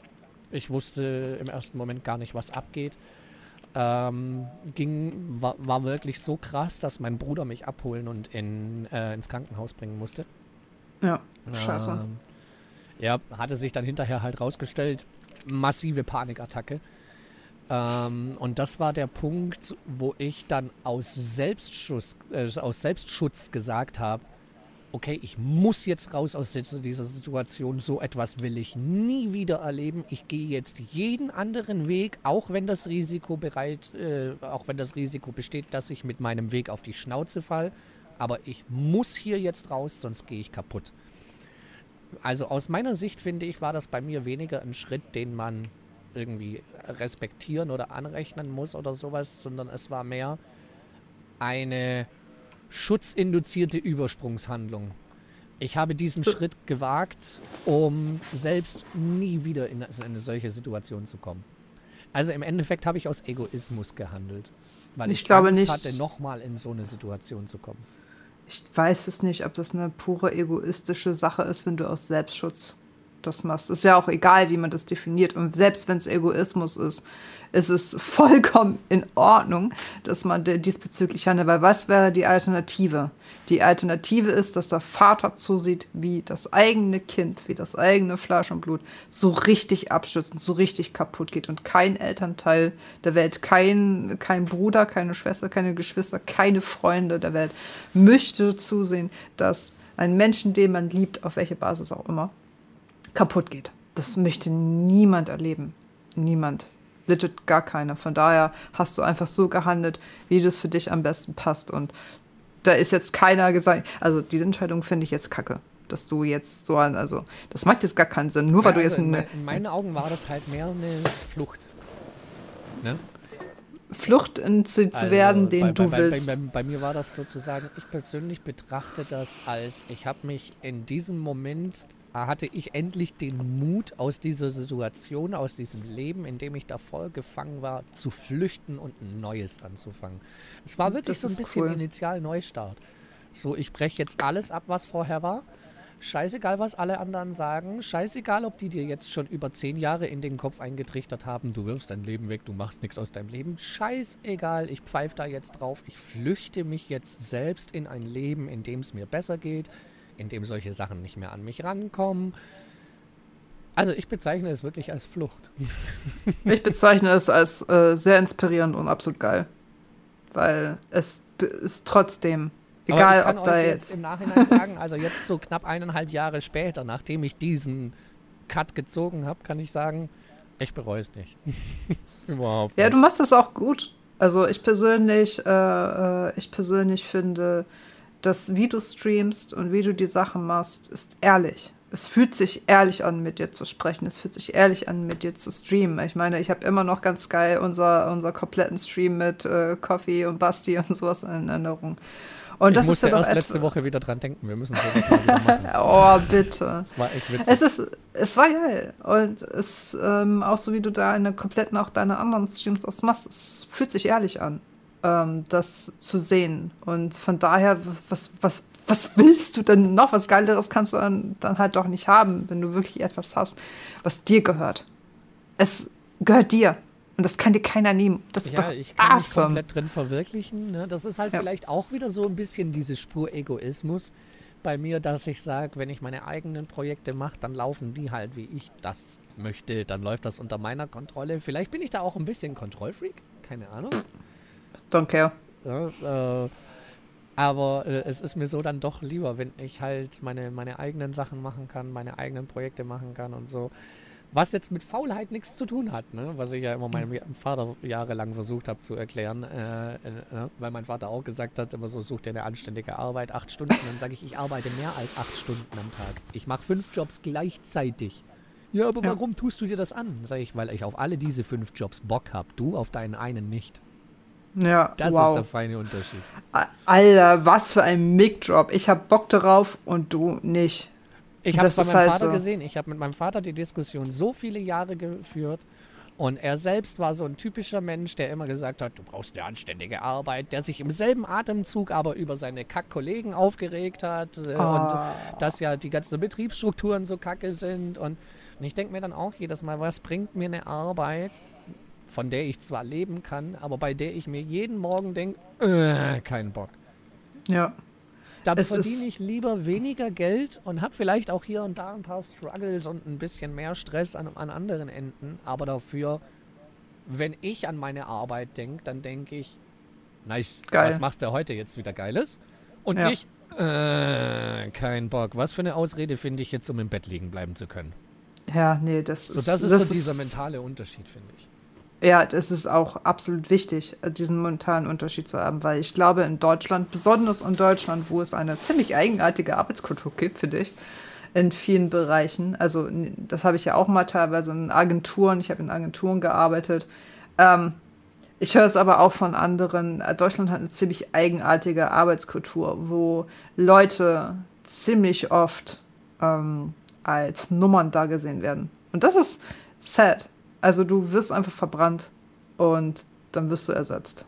Das So, ist zum das Beispiel ist- sowas, äh, wo ich am Anfang schon immer Probleme damit hatte, weil ich habe keinen Ausbildungsberuf gelernt. Ne? Ich habe eine Berufsfachschulreife in Metalltechnik, aber keine abgeschlossene Berufsausbildung. Von daher Hm. m, kann man sich denken, ich finde halt easy Hilfsar Hilfsarbeiterjobs bei Zeitarbeiten, aber irgendwo eine ordentliche Festanstellung zu finden, schwierig. Ne?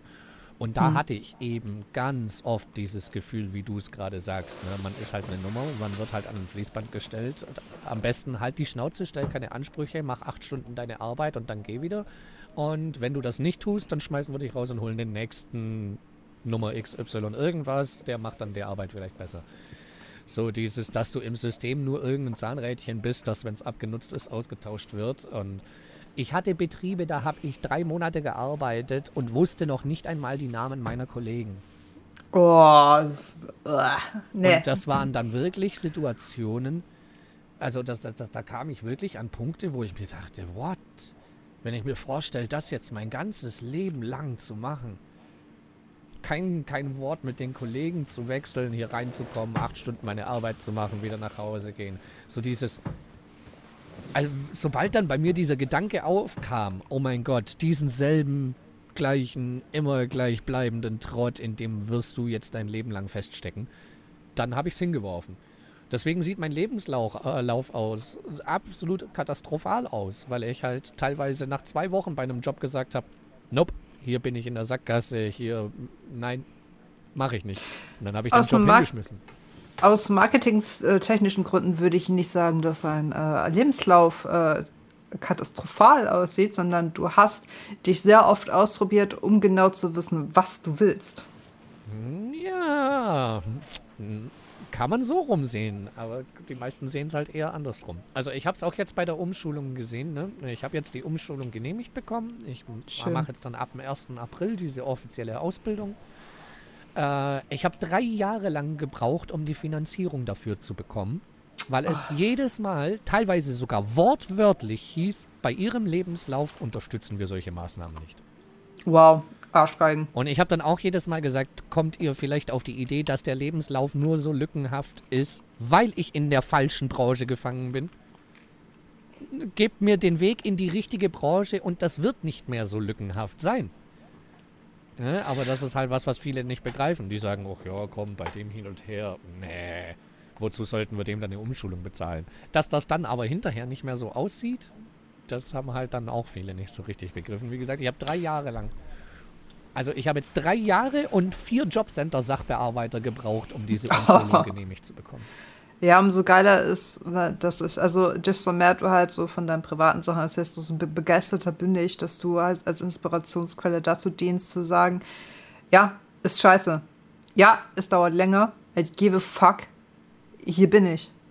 Und also es gibt ich, Leute, ich kann, die an mich glauben. Ich kann offen und ehrlich sagen, in den letzten Monaten oder allgemein in den letzten Jahren, seit ich bei mir da alles so über den Haufen geworfen habe, ich hatte mehrere Monate, wo ich am Ende vom Monat nicht mehr wusste, wie ich noch meinen Kühlschrank aufgefüllt bekomme. Ja.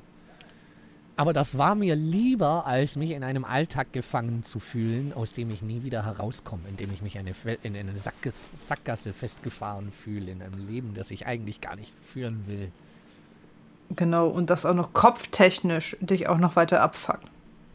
Ja, das ist es halt. Das belastet einen halt immer noch weiter. Das äh, wird, wird nicht besser. Und ja.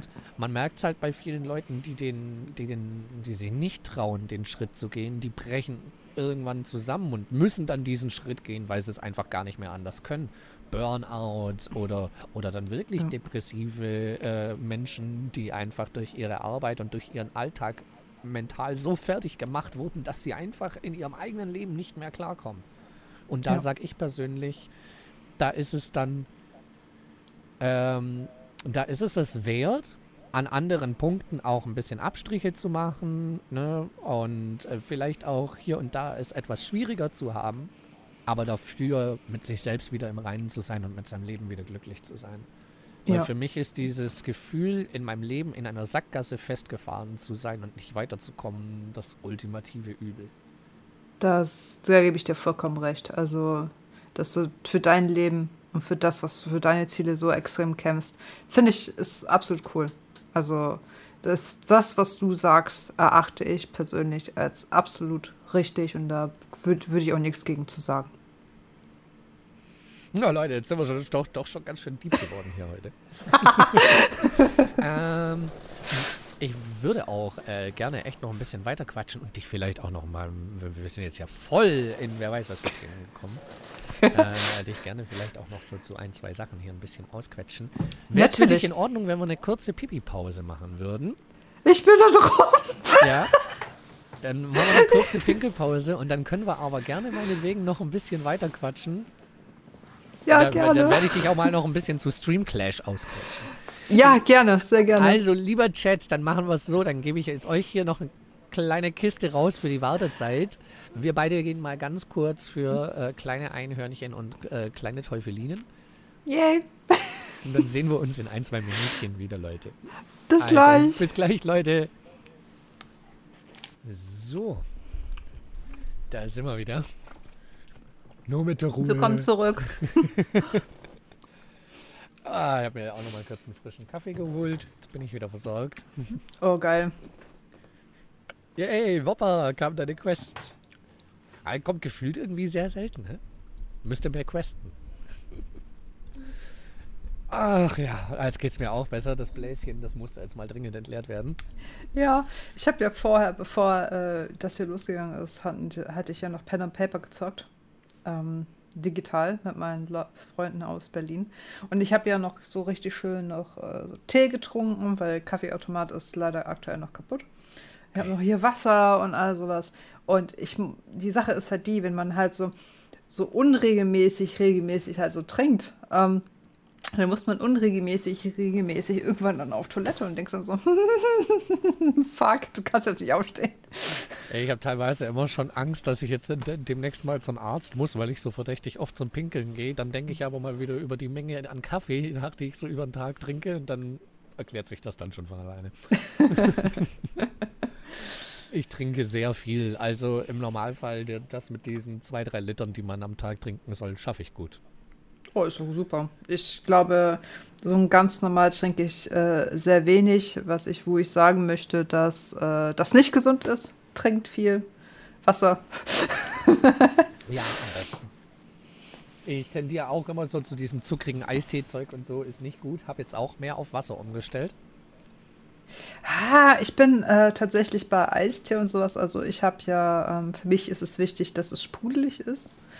Und ähm, diesbezüglich habe ich ja dann so ein Soda-Stream oder passt das? Da werde ich da trinke ich tatsächlich mehr so und habe halt weniger Zucker. Also ich habe vorher recht viel so Zuckerkram oder sowas halt getrunken. Aber dadurch, dass ich dann gelernt habe, ähm, das umzuswitchen, also quasi auszutauschen für mehr Kohlensäurewasser zu weniger äh, Wasser, was halt, ähm, nicht Wasser, ähm, Cola und all sowas. Ähm, das ist ganz gut. Und wenn ich trotzdem noch was haben möchte, dann richtig geil. Ich habe hier eine schöne Pfefferminzpflanze, ein paar Pfefferminzblättchen rein, Zitrone rein und dann nochmal Ingwer rein oder einen schönen Cold Brew Green Tea, also ein grüner Tee, der nicht heiß aufgegossen wird, sondern mit kaltem Wasser und viele, viele Stunden halt zieht. Und dazu richtig geil Ingwer und dann Zitrone und all sowas. Das ist halt so jetzt so mein, mein äh, Standard-Thing jetzt so quasi geworden. Ja, da kann man geiles Zeug machen. Ja, also ist auch gesünder. Auch bei uns, äh, wenn wir im Sommer bei uns sitzen, wir immer viel im Garten. Wir haben so einen Schrebergarten, äh, oh, wo wir ganz viel äh, Sachen halt auch selbst anpflanzen und so. Und wenn du dann im Sommer so das eisgekühlte Mineralwasser mit den frischen Himbeeren und dem Blättchen oh, Minze aus dem eigenen Garten hast, das ist ja. Das ist geil. Finde ich auch persönlich auch äh, auch, äh, auch angenehmer. Also es ist halt gesünder auf Dauer. Zumindest rede ich mir ein, dass, es, dass der Aufwand gesünder ist. Bin zufrieden mit meinem Soda-Stream. Soda-Stream ist eine super Sache. Ich war auch schon mehrfach jetzt am überlegen, ob ich mir da einen hole. Weil ich halt auch, ähm, ich trinke gerne Wasser, aber ich bringe das aus den PET-Flaschen, bringe ich nicht runter. Keine mhm. Chance. Und da können mir die Leute noch so tausendmal erzählen, die Flasche hat keinen Einfluss auf den Geschmack. Doch, hat sie. Ich bringe Wasser aus PET-Flaschen nicht runter.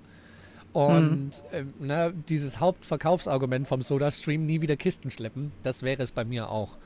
Ne, weil ich äh, kaufe dann oft kein Wasser, weil dafür müsste ich äh, zum Laden, der weiter weg ist, müsste eine Kiste Wasserstand schleppen. Hm. Mache ich oft dann nicht, weil ich dann halt keinen Bock habe, die Kiste Wasser zu mir nach Hause zu schleppen.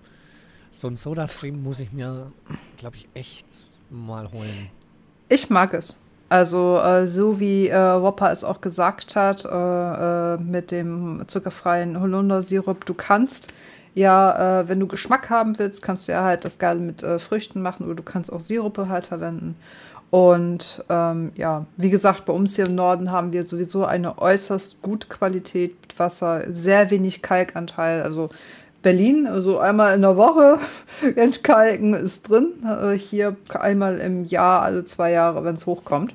In dem Sinne, also da ist, also ist, schon ein merklicher wir haben Unterschied. Leider auch ein sehr hartes Wasser. Also bei uns ist auch sehr kalkig dann würde ich tatsächlich noch empfehlen, äh, also mal davon abgesehen, dass das jetzt absolut Bullshit ist, was ich da laber, ne? Aber äh, ich glaube zumindest so für den eigenen, äh, eigenen Wohlbefinden an Hirn, also nicht, dass man das rausschmeckt, aber einfach, damit so man das Gefühl hat, wenn du Wasser filterst, etc. Also so ein Filter, was dir das Essen noch mal ein bisschen entkalkt. Mhm. Ich glaube oder ich bin der Meinung, dass das Wasser anders schmeckt, weil der Tee in Berlin, ich konnte in Berlin keinen Tee trinken, auch anders schmeckt.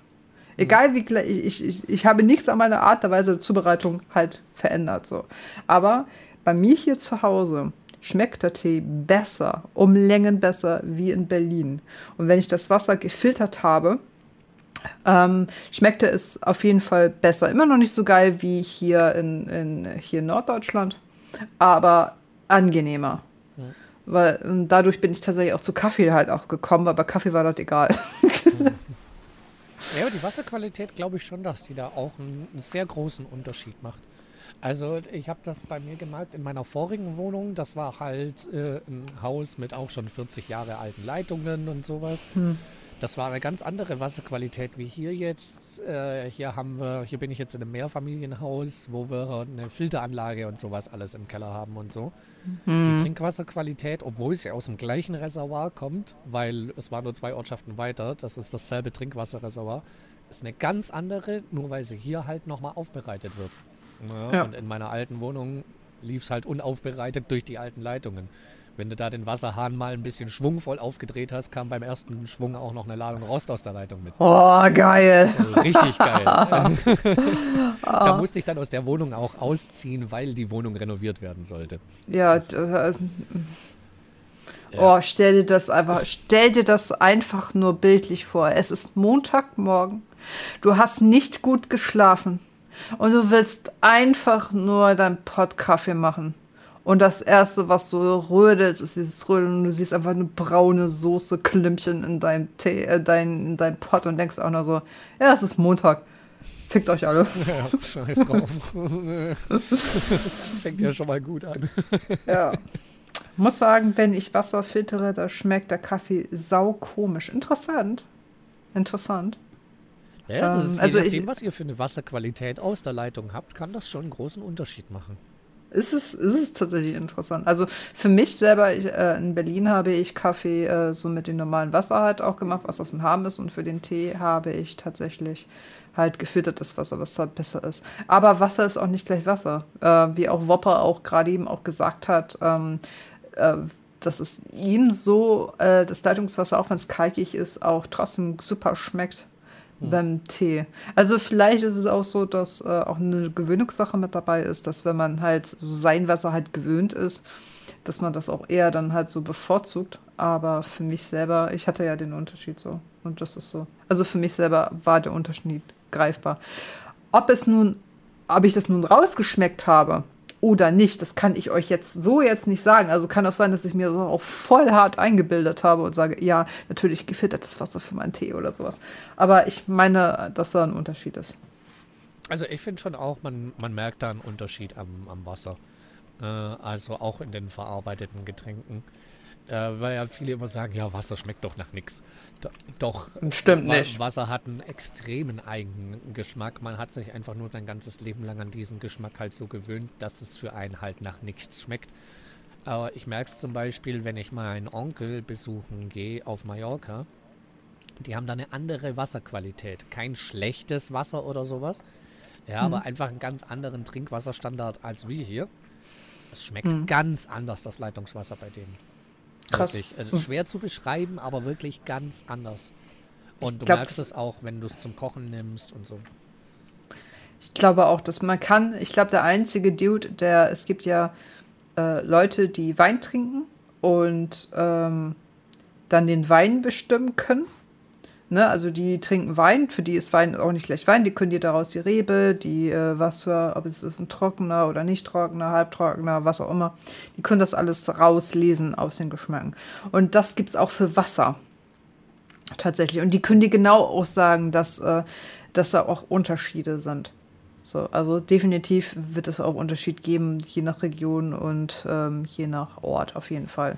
Besonders im Ausland ist es halt sehr interessant. Ja, merkt man halt, wenn man dann mal im Ausland im Urlaub ist, ne, dass man da teilweise eine ganz andere Wasserqualität hat, ganz andere Oh mein Gott. Ich muss gerade so lachen. Time. Alte Worte der Weisheit. Du Lutscher. Weise Worte, ja. Ja, ja mein Wort ist manchmal ein bisschen frech. Schön. Muss man sich dran gewöhnen. Äh, ist okay. Finde ich super. Das, da, da darf man sich nicht persönlich angegriffen fühlen, wenn mein Bot mal ein bisschen gemein wird. Nee, ich, du hast aber eine ziemlich coole äh, chillige Community, muss man zugeben. Ich persönlich muss da auch sagen, äh, ja, äh, ich bin sehr, sehr glücklich mit meinen Zuschauern meiner Community. Da haben sich nämlich ganz, ganz nette, herzliche Leute zusammengefunden. Mhm. Ich glaube, ich hatte jetzt in den ganzen drei Jahren hier so diese Probleme, die man immer bei anderen Streamern teilweise mitkriegt, mit Follow-Bots und bla bla bla hatte ich in diesen drei Jahren vielleicht einmal? Ich habe bis jetzt, glaube ich, in diesen drei Jahren, in denen ich stream, ein oder zweimal jemanden bannen müssen, weil er sich im Chat daneben benommen hat. Hm. Also wir haben hier wirklich eine ganz, ganz nette Community. Hier weiß jeder, wie man sich benimmt. Und wenn nicht, dann gibt es vom Einhornpapa eins auf die Finger. Also, Ausrufezeichen Titten. Damit ist alles, alles gesagt. hey, mein Kanal ist auf 18. Nein, alles gut. Ich finde die schon, ich finde, ich finde die schon alle cute. Ja, man, äh, manchmal finden sich hier auch ganz, ganz komische Leute zusammen, aber was erwartet man bei einem komischen Streamer? Da müssen auch komische Leute zugucken, ne? solange sie alle, solange die alle Humor haben, ist ja alles in Ordnung. Ich persönlich bin, bin wirklich super, super glücklich mit, äh, mit der Community hier und auch mit den Leuten, die jetzt äh, durch One mit der Zeit mit dazugekommen sind und auch durch die anderen Streamer, wen man so kennengelernt hat. Ganz viele nette Leute kennengelernt. Und ich weiß, das klingt jetzt auch immer mega schleimerisch oder sowas, wenn man sowas sagt, aber ich persönlich kann sagen, ich bin dankbar für diese Community, weil ihr habt mir schon oft einfach mit eurer Stimmung, mit eurer guten Laune und eurer Herzlichkeit so schön den Alltag versüßen können. Und dafür bin ich echt dankbar. Oh, das ist echt süß. Also, das, das ist ein Geben und Nehmen. Ich versuche euch Unterhaltung zu geben und nehme dafür ein bisschen Alltagsabwechslung und ein bisschen so von, von euch. so, so eine Hand wäscht die andere. Aber ich muss auch sagen, also die Community von one.de ist auch eine ganz, ganz cute. Ähm, ja. Für die bin ich auch sehr dankbar, weil die haben in mal, besonders in meiner Anfangszeit äh, sehr viel Fehler toleriert und so. Also sehr, sehr offene, cute Community, muss ich zugeben. Muss ich auch sagen, wirklich ganz nette Leute, die ähm, durch One und auch durch die anderen Streamer dann jetzt so in der Zwischenzeit noch hier bei mir mit dazugekommen sind. Wirklich ganz, ganz nette Leute. Ich hatte in der gesamten Zeit, in der ich jetzt äh, mit auf dem Kanal von One Gaming stream, hatte ich ein einziges Mal den Fall, dass ich jemanden verwarnen musste, weil er sich im Chat daneben benommen hat. Und selbst da ist es bei einer Verwarnung geblieben und dann war alles cool. Ja, ist das super. Also ich bin da echt froh. Ähm, irgendwie haben wir es geschafft, äh, nur ganz, ganz nette Leute hier anzuziehen. Ja, auf jeden Fall. Und das zeigt sich ja eigentlich auch für die Qualität eigentlich auch. Ich meine, ähm, ich glaube, dass blöde Streamer, also das kann man jetzt auslegen, wie man möchte, aber so Streamer, die mir persönlich nicht zu sagen, da sieht man teilweise auch, was für eine Community halt dann da ist. Und da sage ich auch so, boah, da habe ich ja scheiße viel Glück gehabt, dass meine Leute halt nicht so fies sind oder herablassend oder ähm, intolerant oder so. Also Toleranz ist für mich ein sehr, sehr wichtiges Ding. Ähm, Absolut. Und da bin ich sehr froh, dass da Leute in der Community sind. Also ich beschreibe diese One-Community als absoluten Safe Place for everyone. Und das ist etwas, was selten ist. So, also da gibt es, es gibt kein, es gibt keine Hetzerei gegen irgendwelche Religion, gegen irgendwelche Politik, was auch, auch ganz explizit ähm, in den Regeln steht, dass das nicht gewünscht ist. Oder Homophobie oder irgendwelchen anderen Scheiß. Es ist einfach alles raus. Du kannst einfach da sein und du kannst dir sicher sein, dass alles chill ist. Und das ist sehr viel wert, sehr, sehr viel wert. Ja. Also ich meine, äh, ich persönlich habe bei mir auch die Regeln äh, mit bei mir im Chat keine politischen oder religiösen Themen, außer ich spreche sie an. Ne? Also wenn ich jetzt sage, hey Leute, ähm, ne, ähm, ich bin halt frei Schnauze, ne, rede halt auch über das, was mich beschäftigt. Und wenn mich jetzt halt an dem Tag momentan gerade ein politisches Thema beschäftigt hat, dann spreche ich jetzt auch im Stream am Abend mit den Leuten an. Ja, aber kommt jetzt auch wieder der Punkt abgehoben. Wenn ich in meinem Stream so ein Thema aufmache, ist das was anderes, wie wenn jemand reinkommt und dieses Thema aufmacht. Ja, du bist halt der, du bist halt äh, der Kanalmaster. Das ist halt so dein, wenn du, wenn du das als dein Entertainment ähm, Ausrufezeichen abgehoben. abgehoben. abgehoben. Ähm, nee, wenn das, ähm, wenn das von dir aus gewollt ist, dann ist es ja Form für die Entertainment-Sache so wenn es andere sich halt frech herausnehmen zu glauben, man könnte halt einen Channel von anderen Leuten halt äh, steuern, ist das, ist das ein bisschen frech, das macht man nicht. Ja. Ja, ich hatte da in der Vergangenheit auch so einen Fall, ich werde hier jetzt keine Namen nennen, Ne, wo es dann hieß, ja, das finde ich scheiße, das machst du falsch, das machst du kacke. Und irgendwann habe ich dann gesagt, ja, kannst du vielleicht auch nicht meinen Content einfach machen lassen, wie ich das möchte. Ich habe die Kritik zu Herzen genommen. Äh, aber es ist trotzdem noch mein Content und ich mache den, wie ich den möchte. Fertig. Ne? Jetzt nicht, dass ich keine Kritik annehme oder sowas, das nicht. Aber das war halt so ein Fall, das war halt jemand, der hat ständig immer nur am Content von anderen rumgenörgelt. Dann denke ich mir so, no. guck doch woanders zu, wenn mein Content so scheiße ist. Echt mal, also ich es ist ja voll recht machen. Nee, eben und darum geht es ja auch nicht. Desto also desto mehr du ein Statement hast, desto mehr ist ähm, desto mehr hast du Leute, die für dich sind und desto mehr hast du Leute, die gegen dich sind. Desto klarer dein Statement, desto größer die Grenze. Hm. So, also es interessiert dir niemanden, für den ein Dude dein Content zu ändern.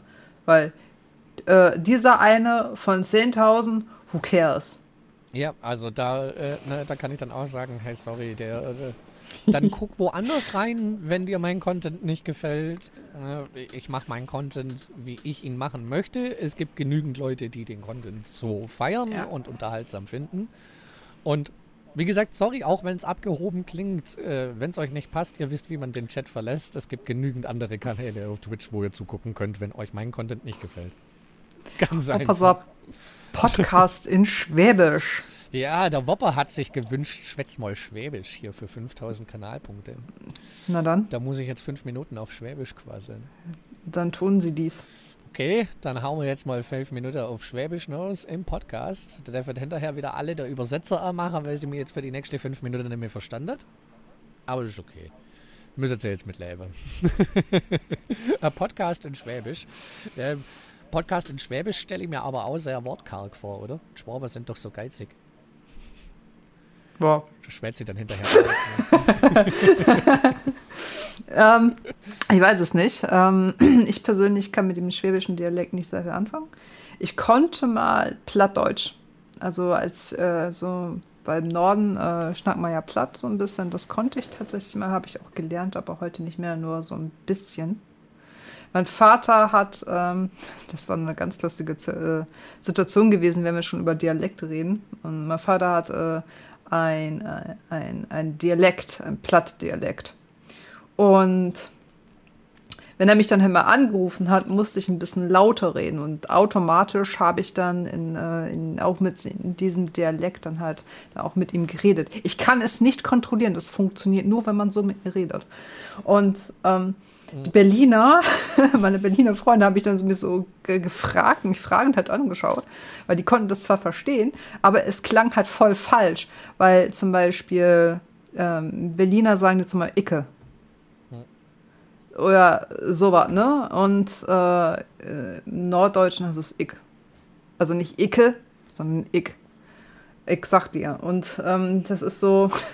Ja, aber gut, das mischt sich dann halt auch, glaube ich, ziemlich gut miteinander rein. Ne? Also, ich merke es bei mir mit dem Schwäbischen, wie du auch sagst, man kann es schwer kontrollieren. Ich, ich tue mir auch schwer, den Dialekt zum Kontrollieren. Normalerweise schwätze ich so im Schwäbisch, wie ich jetzt schwätze, automatisch, wenn ich mit meiner Familie schwätze. Von ganz ja. allein. Also, wie du sagst, da passt man sich automatisch dann dem Dialekt vom anderen irgendwie dann so, ah, rutscht so automatisch rein. Ähm, hm. Ganz extrem bei mir war es, wenn ich mit meinen Omas ähm, am Quatscher war, weil die halt noch äh, einen krasseren Dialekt gehabt haben. Und dadurch bin auch ich wieder in einen krasseren Dialekt gekommen. Es war gerade so extrem, mir selber wäre es gar nicht aufgefallen, aber meine Ex-Freundin hat dann irgendwann mal gemeint, du, wenn du mit deiner Oma schwätzt, ich verstand kein Wort.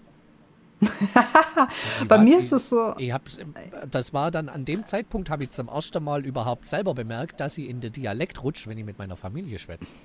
Ich fand eine andere Sache mega interessant. Ich habe ja sechseinhalb Jahre in Berlin gelebt und ich habe den Berliner Dialekt übernommen. Und das habe ich nicht gemerkt. Also ich habe nicht gemerkt, dass ich äh, so einen Berliner Dialekt hatte. Ja. So also die Berliner Schnauze. Und da mussten immer die Leute hier, ähm, hier im Norden immer so ein bisschen schmunzeln, wenn ich so die Berliner Schnauze habe freilaben lassen. Und ähm, mir ist das nie aufgefallen, dass ich einen Berliner Dialekt habe, weil ich dachte, dass ich äh, so dieses äh, weichere Hochdeutsch ähm, ja, beibehalte, auch weil hier, warum sollte ich einen Berliner Dialekt an, aneignen? Die Leute, für mich persönlich dort, sprechen kein Berliner Dialekt, also die meisten halt nicht so. Aber irgendwo musste ich da wohl was eingeswitchert haben, dass ich dann tatsächlich diesen Dialekt äh, mit übernommen habe, so ein bisschen. Ja, man, man, man gewöhnt sich das selber so ein bisschen an, über, übernimmt das Ganze, ohne es selber wirklich so richtig mitzukriegen. Also ja. ich habe das auch damals in der Schule gemerkt gehabt, wo ich über Sommerferien bei meinen Großeltern war. Da kam ich wieder zurück in Schule und meine Musiklehrerin hat mich dann damals darauf angesprochen, hat gemeint, Patrick, seit wann schwäbelst du so krass? ich, äh, Schön. Äh, keine Ahnung. So, ja, nicht. War jetzt bei der Familie über, über Sommerferien so automatisch von der Familie das stärkere Schwäbisch angewöhnt, ohne dass ich es selber gemerkt habe. Erst meiner Lehrerin ist es dann aufgefallen, als ich nach den Sommerferien wiederkam und auf einmal halt voll den breiten Dialekt hatte, den ich davor nicht hatte. So.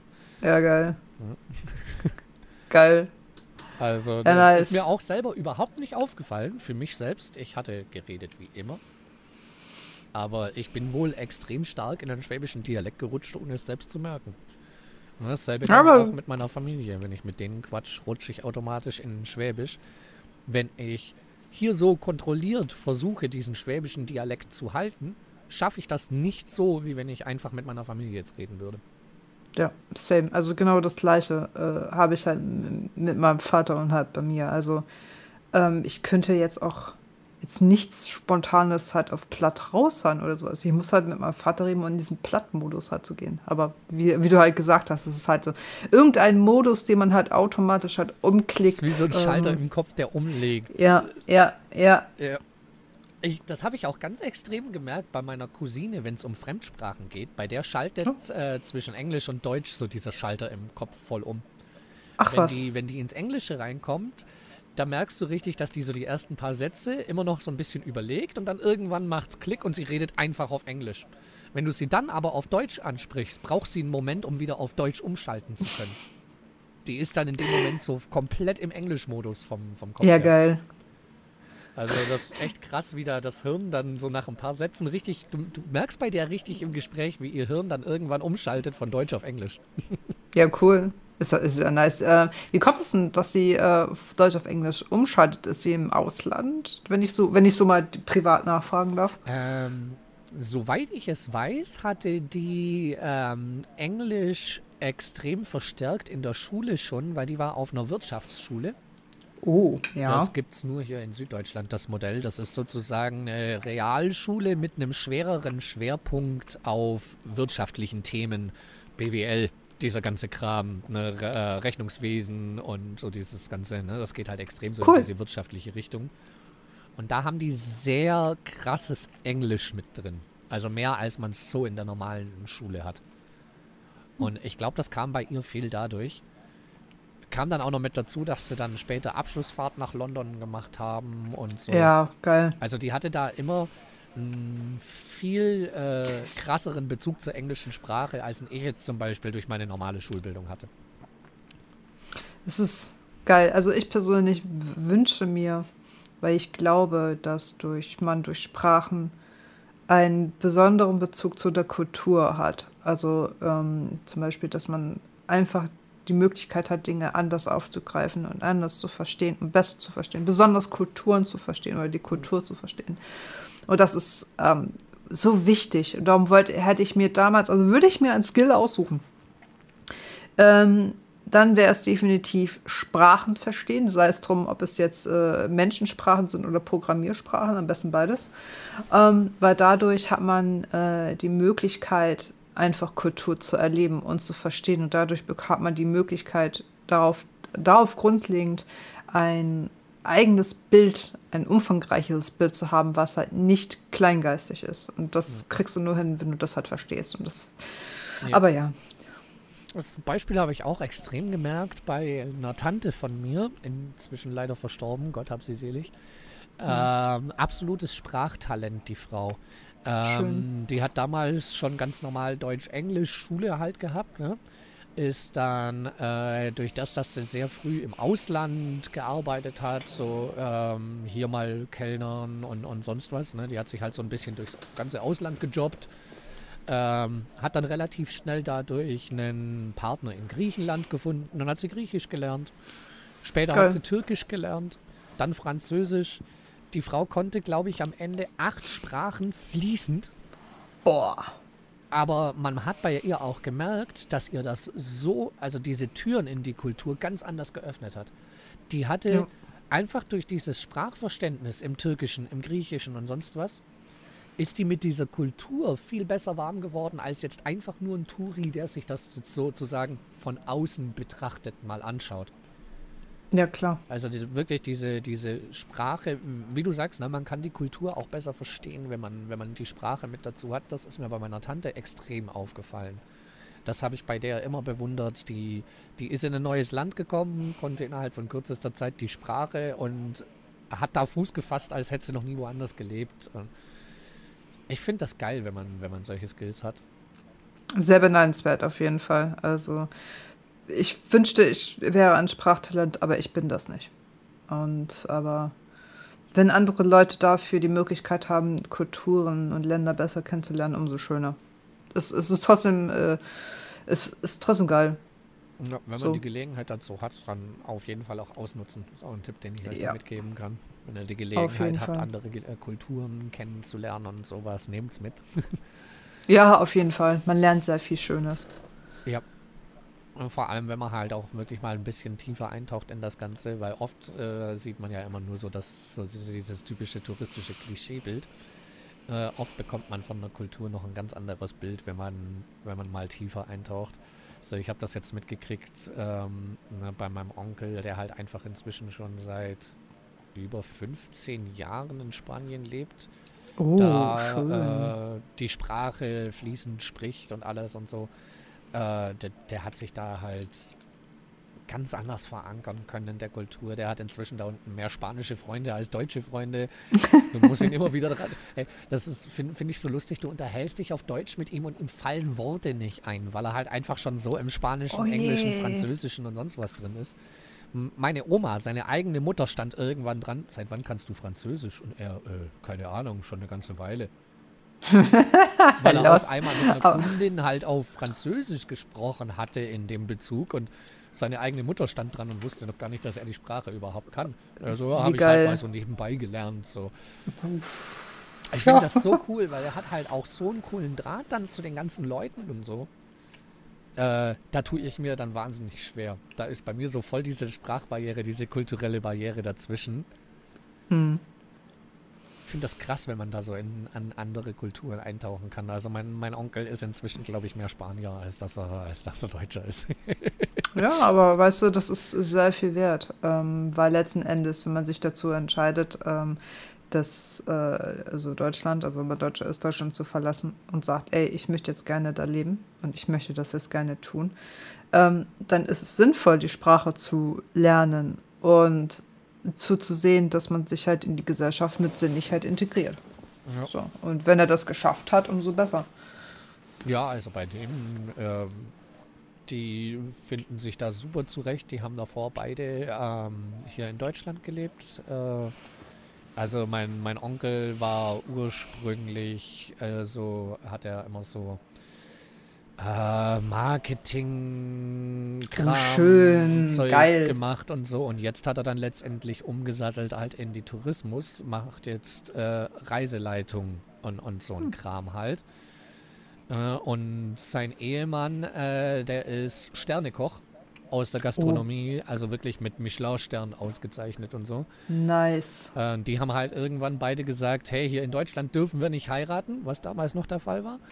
Und Wetter ist eh scheiße und hey, du bist Koch und ich äh, komme mit Menschen klar, das können wir auch in anderen Ländern und dann haben die hier ihre Zelte abgebrochen und sind nach Mallorca gegangen.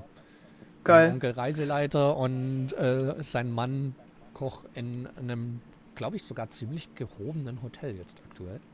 Sehr geil.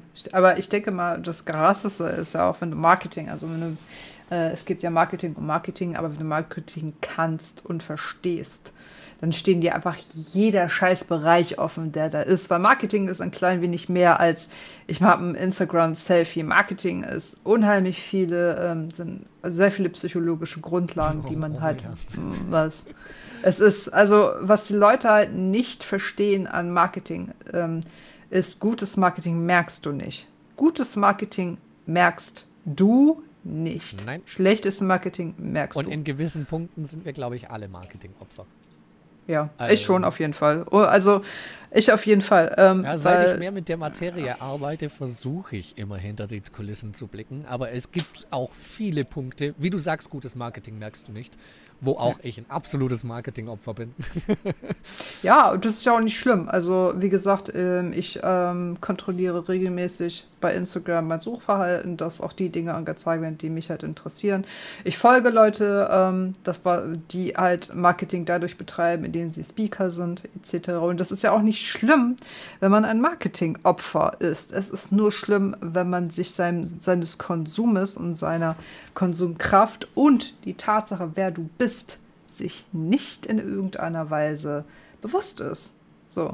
Es ist, du, du, kann, du wirst ja nicht bestraft, wenn du dich für Dinge interessierst. Und dadurch interessierst du dich automatisch für die Dinge, die dich halt begeistern. Nervig wirst, wenn du in einem Kreis gerätst an Werbung und sowas, äh, wo du halt die ganze Zeit komplette Scheiße dir angezeigt wird und du halt wild drauf loskaufst. So. Das muss man halt ja unterscheiden. Ich persönlich sag so wie es ist, ich benutze Adobe, ich benutze Adobe-Programme. Hm, mehr Marketing-Offer kann ich einfach im Leben nicht mehr sein. Ich benutze bestimmte Plugins äh, für meine Bilder. Habe ich mich, äh, die kosten auch nicht gerade wenig Geld. Also wir reden hier von mehreren hundert Euro. Also ich glaube, ich habe. kenne das da, wenn du da in den professionellen Bereich gehst, da zahlst du ganz gerne mal ordentlich. Ja, also ich habe hier Ressourcen rumliegen, da können sich andere Leute ein Auto von kaufen. Ja. Es ist, und das ist vollkommen okay, weil äh, ich investiere ja in mich und in meinen Skills und das, was mich halt interessiert. Und darum ist es vollkommen okay, in den Bereichen, die mich interessieren, Marketingopfer zu sein, weil ich dahinter stehe. Ja. So. One.de, IQ-System, Asus. Hashtag Werbung. Ja, wie gesagt, ich habe da selber versucht, so die letzten Jahre, seit, man, seit ich mich halt selber auch ein bisschen so mit Online-Marketing und sowas beschäftige, da versuche ich da schon immer natürlich auch psychologische Tricks äh, gleich mit zu durchschauen und sowas. Ne? Bestes Beispiel, ich ziehe es ganz gerne immer wieder heran mit zu dem Beispiel, yo, Microsoft hat gerade den neuen Xbox-Trailer ver äh, veröffentlicht. Die schnellste Xbox aller Zeiten. Ich so, ja, das ist Marketing. Die werden kaum sagen, die ist langsamer als unsere alte. Ja, Das, ist, so. reines Marketing.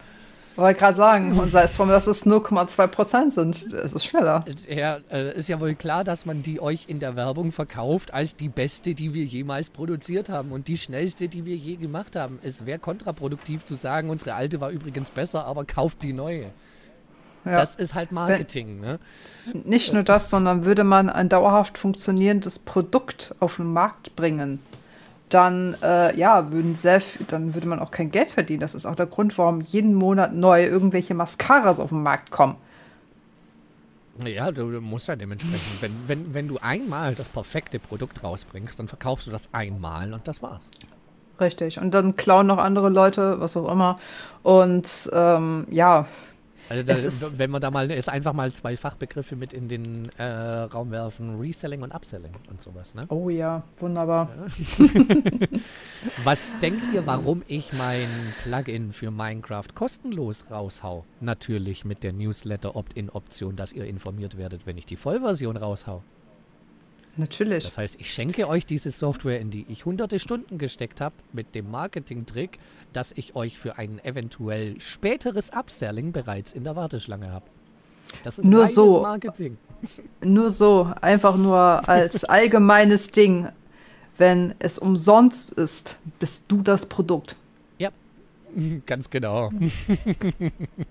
Das, das, Das, ist, das ist das ein ist wichtiger Merksatz, Leute. Wenn ihr irgendetwas umsonst bekommt, dann seid ihr das Produkt, das da gerade verkauft wird. richtig. Also es gibt sehr wenige in irgendeiner Weise, die, äh, ähm, wo es halt selten halt der Fall ist, wo es halt nicht so ist, aber auch wenn ihr das Gefühl habt, ja, und da ist ein Speaker und der redet und er hat kostenlos äh, diese ganzen Infos, richtig. Kostenlos sind diese Infos. Was tust du? Du redest über ihn, empfehlst weiter, weil du davon überzeugt bist. Und vielleicht, wenn du nicht seine Kurse kaufst, vielleicht tut's der nächste Dude. Und erfolgt und der kann wiederum Werbung schalten und das ist für ihn seine Abfallspirale. Ja. Selbst wenn du es nicht siehst, ist es umsonst, bist du das Produkt. Also kannst du auch entscheiden, wie du, äh, wie du zumindest deine Zeit, die du verkaufst, sinnvoll für dich investierst. Ich sehe mir gerade so den Delay dieser Webcam halt an, so ich mit meinen ganzen Gesten. Ich liebe es, mit meinen Fingern zu gesten, ey, das ist so schlimm. Oh, so schlimm ist doch der Delay jetzt gar nicht. Also ich nehme es jetzt gar nicht so krass wahr hier. Es kann aber auch sein, ja. dass es beim bis zu dir sind es ja noch mal ein paar Sekunden, bis du es dann wieder siehst. Naja, so ein, zwei sind das auf jeden Fall. das ist lost. Na, Panda aber ja, wieder ganz frech Werbung, nachdem ich es vorhin jetzt erwähnt hatte. Patreon for my Jack. Ja, wie gesagt, ne, mache ich kein Geheimnis draus. Das ist reines Marketing. Ja. Ne? Weil natürlich, natürlich biete ich euch unter anderem jetzt momentan die Alpha-Version von meinem Bot vollkommen äh, unverbindlich an, mit der Option, dass ihr informiert seid, wenn ich dann schon mal die Vollversion rausbringe, die dann auch ja. Geld kostet. Ne? In, in, in dem Fall seid ihr das Produkt, ihr seid die potenziellen Kunden, die ich jetzt schon mal habe. Und ganz zum Ernst, ich selber. Äh, äh, ich selber investiere auch gerne Geld oder Ressourcen, äh, wenn es mich überzeugt. So, ich bin, äh, ich bleibe bei einer Marke, die mich überzeugt. Und das finde ich persönlich auch gar nicht so schlimm. So, in, also, ne, ich habe mich darüber schlau gemacht, ich stehe dazu und manche Marken werden von mir bevorzugt, andere nicht. Gut, ich denke aber, dass äh, das Problem in Anführungsstrichen hat, glaube ich, jeder so einen gewissen, ne, dass man halt so seine gewissen Marken hat, zu denen man bevorzugt greift. Ja. Ich meine, ich zum Beispiel habe bis vor ein paar Jahren immer noch gesagt, boah, was willst du denn mit AMD-CPUs? Intel sind die besten. Ich würde mir niemals was anderes kaufen. Heute sage ich auch, ja, da musste ich mich von meiner Festgefahrenheit auf die Intel-Marke halt losreißen, weil sorry, Intel geht euch begraben im Vergleich zu den CPUs, die AMD momentan raushaut. Ne? Also da musste auch ich als eingefleischter Intel-Käufer dann irgendwann sagen, ich wechsle jetzt zu AMD, weil die machen inzwischen einfach die besseren Produkte. Ich musste gerade meinen PC streichen, weil das hast du nicht gehört, aber ich habe mir nämlich eine, eine AMD-CPU nämlich drin. Ja, ich habe auch eine AMD-CPU drin. ich hatte auch mit Mercury, glaube ich, äh, hier in der Vergangenheit schon mal das Thema, weil Mercury auch gesagt hat, ja, ich bin halt eingefleischter Intel-Fan. War ich auch ja. sehr, sehr lange Zeit. Bis ich es dann irgendwann halt mal über meinen Schatten gesprungen habe und zur also über meinen Schatten gesprungen bin und zur Konkurrenz geguckt habe. Es ist halt, es ist halt, das, äh, das äh, es ist halt schwierig, weil viele Dinge, auch zum Beispiel bei Kameras etc., äh, geht man, geht man den Schritt und geht man ein anderes System, muss man das ja neu kaufen, weil die Sockel für den AMD-Prozessor ein anderer ist wie die CPU. Und das bedeutet, es reicht nicht einfach nur irgendwie das einfach nur die CPU zu kaufen. Da musst du ja auch das Mainboard äh, äh, dazu kaufen. Im schlimmsten Fall nur die, im besten Fall nur die zwei Sachen. Aber wenn du meistens ein Update machst und sagst, ja, wenn schon, denn schon, ja, dann hast du einen halben PC ausgetauscht. Ja, also so. ich brauchte in meinem ne? Fall dann noch neuen Arbeitsspeicher, weil mein altes Board noch auf DDR3 gearbeitet hat, während jetzt neue mhm. jetzt natürlich auf DDR4 arbeitet. Oder ich glaube sogar, mhm. DDR4 müsste es noch sein. Äh, ja, also das heißt, ich musste dann halt den Arbeitsspeicher auch noch austauschen. Im Endeffekt blieb, blieb dann vom alten PC nur noch die Grafikkarte und die Festplatten übrig. Der Rest wurde ausgetauscht. Schön. Aber ja, klar, es ist halt, es ist halt, es ist halt schwierig. Wenn man einen Systemwechsel halt hat, ist ja klar, dass man halt gerne bei dem halt bleibt, was halt ist, weil der Unterschied zwischen äh, kompletten Komponentenaustausch und bei eben CPU-Austausch sind halt mal gerne mal schnell 1, äh, schnell 1, So, der Unterschied. Gut, in meinem Fall muss ich jetzt sagen, war jetzt beim Umbau die CPU noch das teuerste. Die hat damals 220 gekostet. Das Mainboard hat 50 Euro gekostet. Oh. Ja, also das war äh, dementsprechend auch echt ein Schnäppchen. Und der Arbeitsspeicher mit dazu waren, glaube ich, insgesamt nochmal 90 Euro oder so. Also ich habe das Ding für, lass es großzügig sein, 500 Euro habe ich den komplett einmal aufgerüstet, aber habe ihn damit dann halt in die Neuzeit geholt. Und davor war es halt schwierig. Aber geil, ist ja trotzdem gut und ist auch ein guter Preis. So schnell wirst du den heutzutage nicht mehr erreichen. Nee, also ich denke auch, das Upgrade, wenn ich das heute jetzt so gemacht hätte, hätte es deutlich mehr gekostet. Ich habe ja. damals auch ein bisschen Pech gehabt. Die CPU ist damals dann gerade zu dem Zeitpunkt teurer geworden. Ist von 170 ah. hoch auf 220, gleich 50 Euro mehr gezahlt als noch eine Woche zuvor. Ärgerlich. Aber gut, konnte man nichts machen, musste dann halt sein in dem Moment. Ähm, ja. Musste ich dann mal ja. aufrüsten, weil davor habe ich mit einer, auch auf Intel gearbeitet gehabt. Äh, war ein ziemlich altes Modell. Also da war, wie gesagt, auch noch DDR3-Arbeitsspeicher auf dem Mainboard verbaut und so. Da musste ich dann einiges aufrüsten. Hm. Ja, und jetzt momentan bin ich schon am gucken, hier und da für das ein oder andere Spiel in, in hoher Qualität zu streamen, reicht es halt nicht mehr so wirklich. Also ich habe es ja. letzte Woche bei Elden Ring habe ich gemerkt, da musste ich dann schon echt runterdrehen, damit es im Stream dann noch gut läuft. Oh ne. Oh schade, das ist, das ist halt so kacke. Ich bin froh, der, äh, den, den ich habe, ähm, der dauert noch eine Weile. Also da kann ich auch noch locker auch noch zwei, drei Jahre sparen. Also ich funktioniere ganz eigenartig bei Geld, wenn ich genau weiß, okay, ich habe mir das halt gekauft so, dann rechne, errechne ich mir den Gegenwert und den spare ich mir dann halt über die Jahre dann an, denn dann, wenn halt der PC dann nicht mehr funktioniert oder ich ein Upgrade haben möchte, dann habe ich das Geld in den Jahren halt zusammengespart. So. Mhm. so ganz, ich bin, ich bin so ganz strange, wenn es um sowas geht. Und äh, ich rechne mal damit, dass ich mit dem noch mindestens noch drei, vier Jahre noch gut was machen kann. Ja, also bei mir überlege ich jetzt hier und da mal ein bisschen was zu machen. Gerade Festplatte, ähm, ich habe eine, eine, kleine M.2 SSD drin und der Rest läuft alles auf HDD. Äh, würde ich ganz gerne dann mal auf SSD aufrüsten, dass das alles mal ein bisschen schneller ist. Einen Arbeitsspeicher würde ich ganz gerne auch mal verdoppeln. Ähm, ansonsten bin ich eigentlich ganz zufrieden, aber ich habe schon gesagt, wenn ich da jetzt dann mal gucke wegen neuer Hardware oder sowas, da werde ich auf jeden Fall mit One sprechen, werde da mal gucken, weil One Gaming hat ja gute Hardware und warum sollte ich nicht zu One Gaming gehen, wenn ich neue Hardware brauche? Also. So sieht's aus. Sehe ich nicht anders. Ja, wie jetzt auch mit einem neuen Headset. Also ne, war jetzt auch, ich könnte wieder die gleichen Kopfhörer kaufen wie damals. Ich könnte aber auch mal das neue Headset von One Gaming ausprobieren. Ich werde euch bald das, davon aus eigener Erfahrung berichten, wie gut es ist. Es gibt so einen Fun Fact über One, äh, den viele gar nicht wissen. Und zwar, es ist ja immer sehr gerne so, dass One äh, von dem PC-Teil, also du hast, ein, du kannst aber für die Leute, die nicht wissen, was One ist, es ist ein Online-Shop, ziemlich viel zertifiziert und das äh, Hauptding ist, dass du vorgefertigte PC-Konfigurationen kaufen kannst, aber die kannst du auch anpassen. So, also dir sagt er, okay, der RAM interessiert mich nicht, ich will was anderes, kannst du das tun. Und wenn du die Einzelpreise halt hast, ne, dann sind Leute dann da die ganze Zeit sagen, ja, aber das ist ja viel zu teuer, das ist ja so und so viel Euro teurer, als wenn ich das zusammenkaufe. Ja, du Dulli.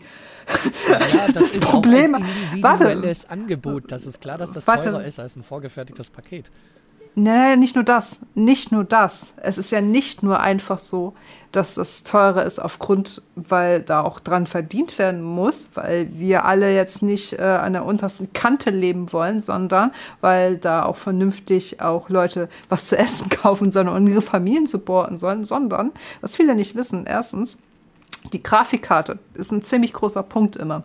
Die Grafikkarte, die du dir da aussuchst, wenn du einen sagst, ich möchte gerne Asus XYZ haben, dann kriegst du auch eine Asus XYZ auch geliefert. In einigen Shops ist es nämlich so, dass da einfach nur Asus, äh, nicht quasi die Grafikkarte steht, also 3090, aber du, da steht nicht von wem. Das heißt, da wird irgendwas eingebaut, ja, da was dann, dann halt. Haben sie jetzt gerade eine von MSI bekommen, eine von Acer bekommen oder Ne? Da weißt du okay. nie, was du letztendlich dann genau für ein Modell bekommst. Richtig. Und der zweite, das zweite Ding ist, was viele Leute als selbstverständlich aussehen, aber nicht ist, ist einfach der Fakt, dass die Hardware, die da ist, die wird getestet. Die wird Stress getestet die, die bevor in irgendein, bevor das alles in irgendeiner Weise verbaut wird, werden die erstmal acht Stunden lang wirklich Stress getestet, um sicher zu gehen, dass da kein Montagsgerät da ist. Und das halten viele Leute für selbstverständlich, ist es aber ist nicht. So und die unglaublich viel wert sowas. Ja, und die Konfigurationen sind gehen vorher gehen erst, werden erstmal wirklich nochmal durchgegangen. Das heißt also, die Wahrscheinlichkeit, dass du ein PC-System verhaust in der Konfiguration ist fast null. Und wenn irgendwas passiert, dann kriegst du einen Anruf und sagst, hör mal zu, da ist irgendwas schiefgelaufen. Da ist irgendwas schiefgelaufen, können wir das besser so und so reden, weil nämlich die Konfiguration harmoniert nicht damit.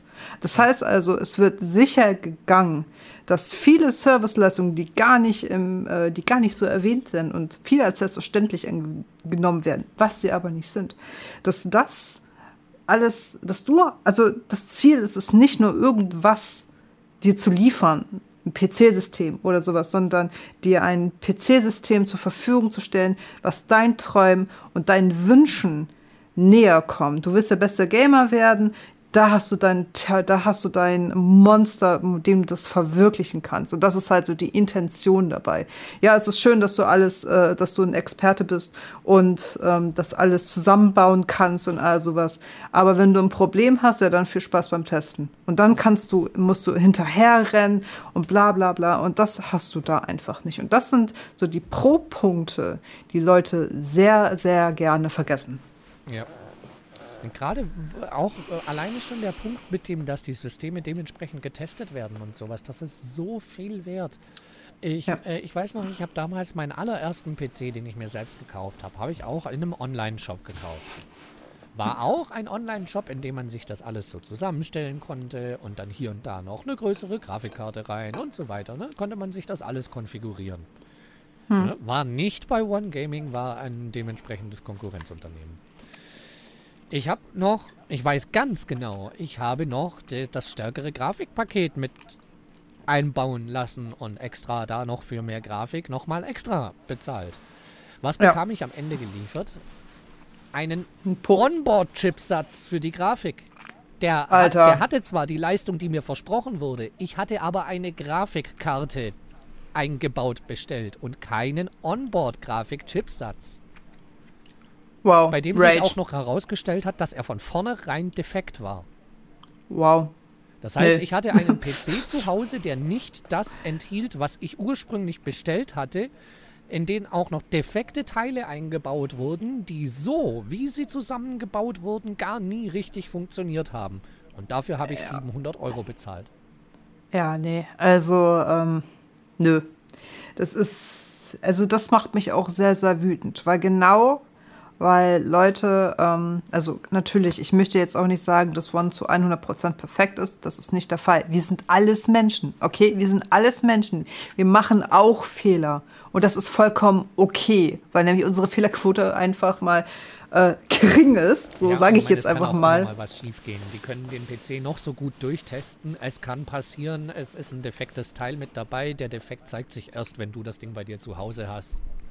Richtig. Äh. Aber, aber vornherein einen Kunden zu verarschen, das ist, äh, und darum sind solche Online-Shops wie one.de einfach immer so ein Verruf, so, ja, teurer und ist ja sowieso nicht geil. Ja, nein.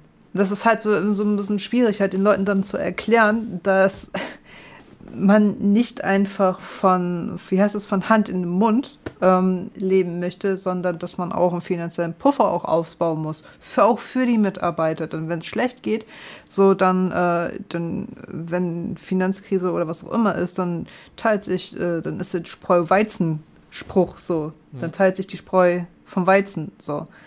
Und darum ist es halt wichtig, äh, dann auch einen Partner zu haben, der halt solide ist. Einen Online-Shop zu sagen, dass wenn ihr andere Leute wegen Geld unterstützen möchtet, das ist vollkommen okay, das ist ja eure Entscheidung.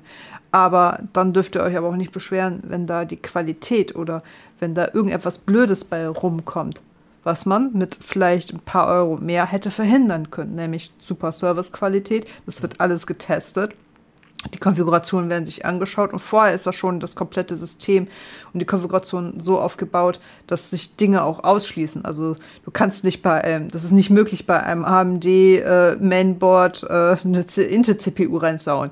Ist schon vornherein halt ausgeschlossen und sowas. Es ist, es ist halt das. Und da gibt sich One wirklich definitiv sehr viel Mühe damit, ähm, guten Kundenservice zu bieten. Ja, vor allem hat man da halt wirklich die aufeinander abgestimmten Systeme. Ne? Und gerade wie du sagst, mit dem ja. Gemecker über den Preis, das habe ich auch schon mitbekommen, ne? dass sich dann jemand bei mir beschwert hatte und gesagt hatte, hey, ich habe da hier das PC-Angebot auf One Gaming gesehen und hey, ich habe hier bei Shop XY aber doch den PC gesehen und der kostet viel weniger. Warum sollte ich dann das teure Ding bei One kaufen? Und dann habe ich mir die technischen Daten angeguckt und habe zu ihm gesagt, ganz einfach, weil du bei deinem billigen Modell, was du da gerade hast, ähm, hast du übrigens äh, eine Grafikkarte, die nicht auf deine CPU abgestimmt ist. Du hast den langsamer getaktenden Arbeitsspeicher und am Mainboard haben sie vorne und hinten gespart. Da weißt du, wo jetzt dein Preisunterschied entsteht. Ja. Das waren oh Sachen, Gott. die hat derjenige gar nicht wahrgenommen. Der hat nur gesehen, oh, gleiche Grafikkarte, 3080, öh, aber hier 1000 Euro billiger. Ja, weil sie dir dafür, damit sie mit dieser teuren Grafikkarte werben konnten, eine billige CPU, ein billiges Mainboard und einen langsamen Arbeitsspeicher eingebaut haben. Das war Der also Judison. von vorne bis hinten nicht vergleichbar, dieses Angebot. Und vor allem, er ist ein, das ist der Unterschied zwischen Marketingopfer und jemanden, der vom Marketing spezifische Sache angesprochen wird. Und ganz wichtig, Mercury One hat gesagt, dass du jetzt seit 2800 Stunden Streamzeit hast. Wir haben es zusammen geknackt. Oh, Mercury, ich darf dabei sein. Ich darf dabei sein. 2800 oh! Stunden weggeworfene Lebenszeit, wie mein Vater jetzt sagen würde. ah.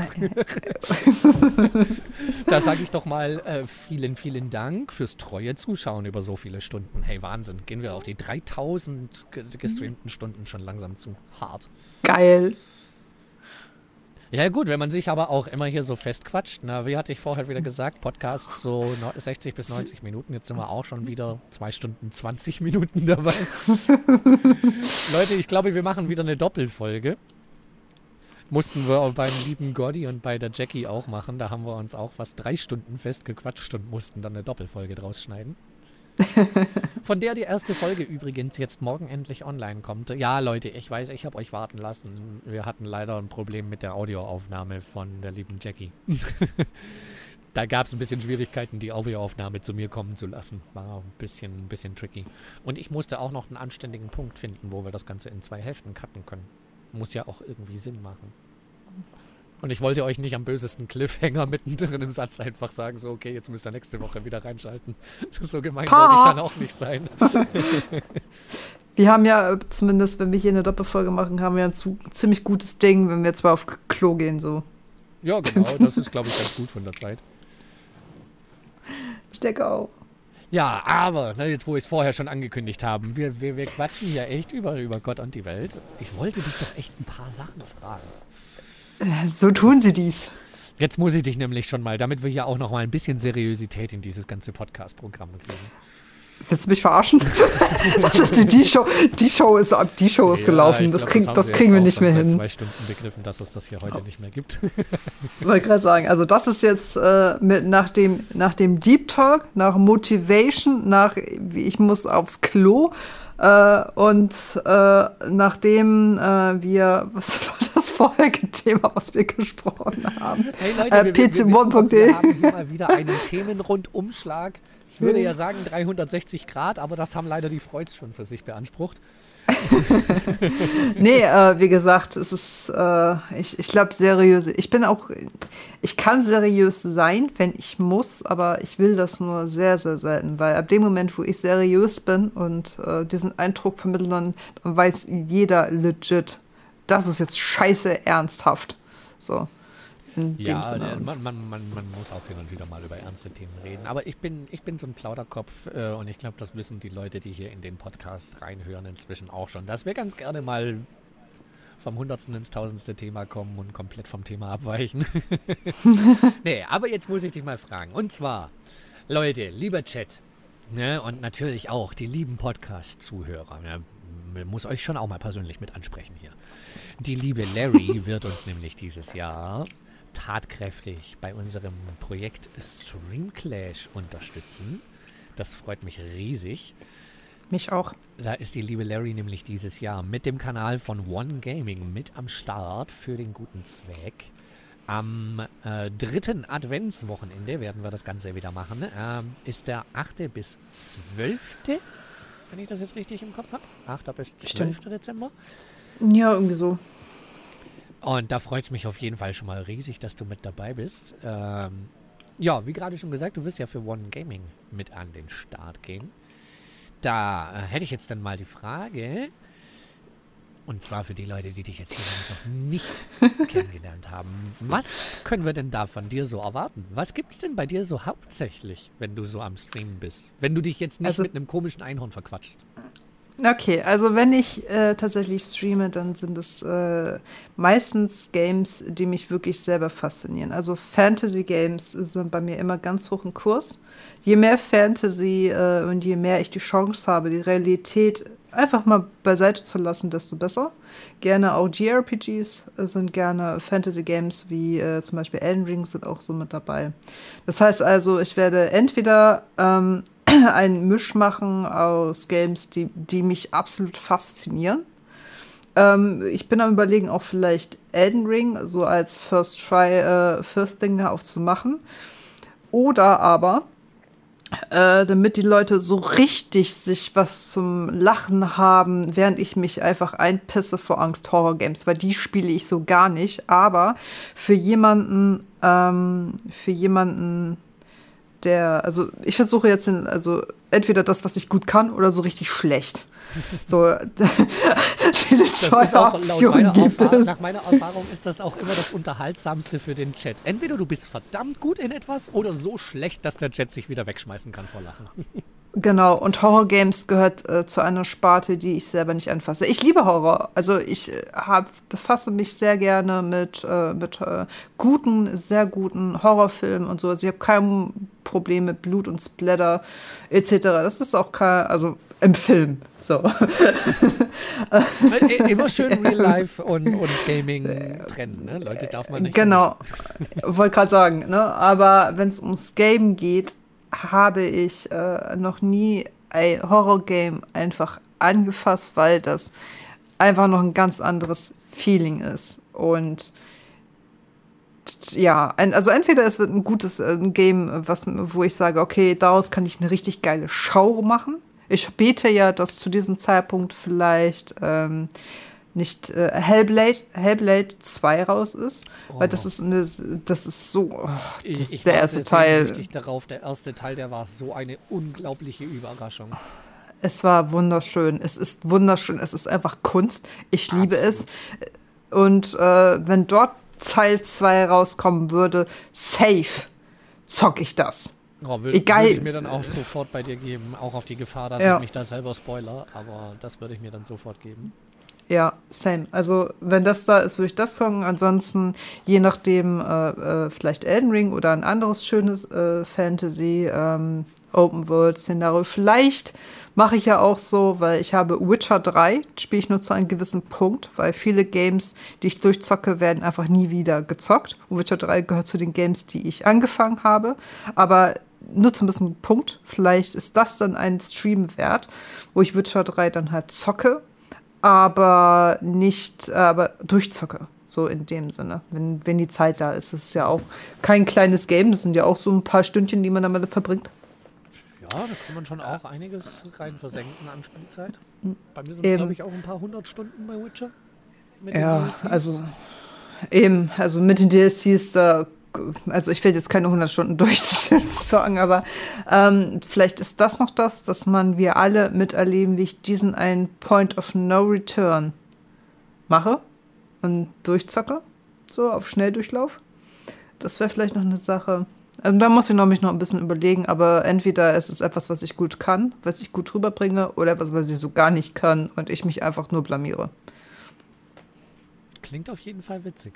Also mit Fantasy und sowas hast du mich auf jeden Fall schon mal. Fantasy finde ich auch immer super, wenn es in die ja. Fantasy-Richtung geht, wenn man da eine, eine, eine, glaubhafte Welt hat. Und wenn sie noch so abgedreht ist, sie muss nur in sich stimmig sein.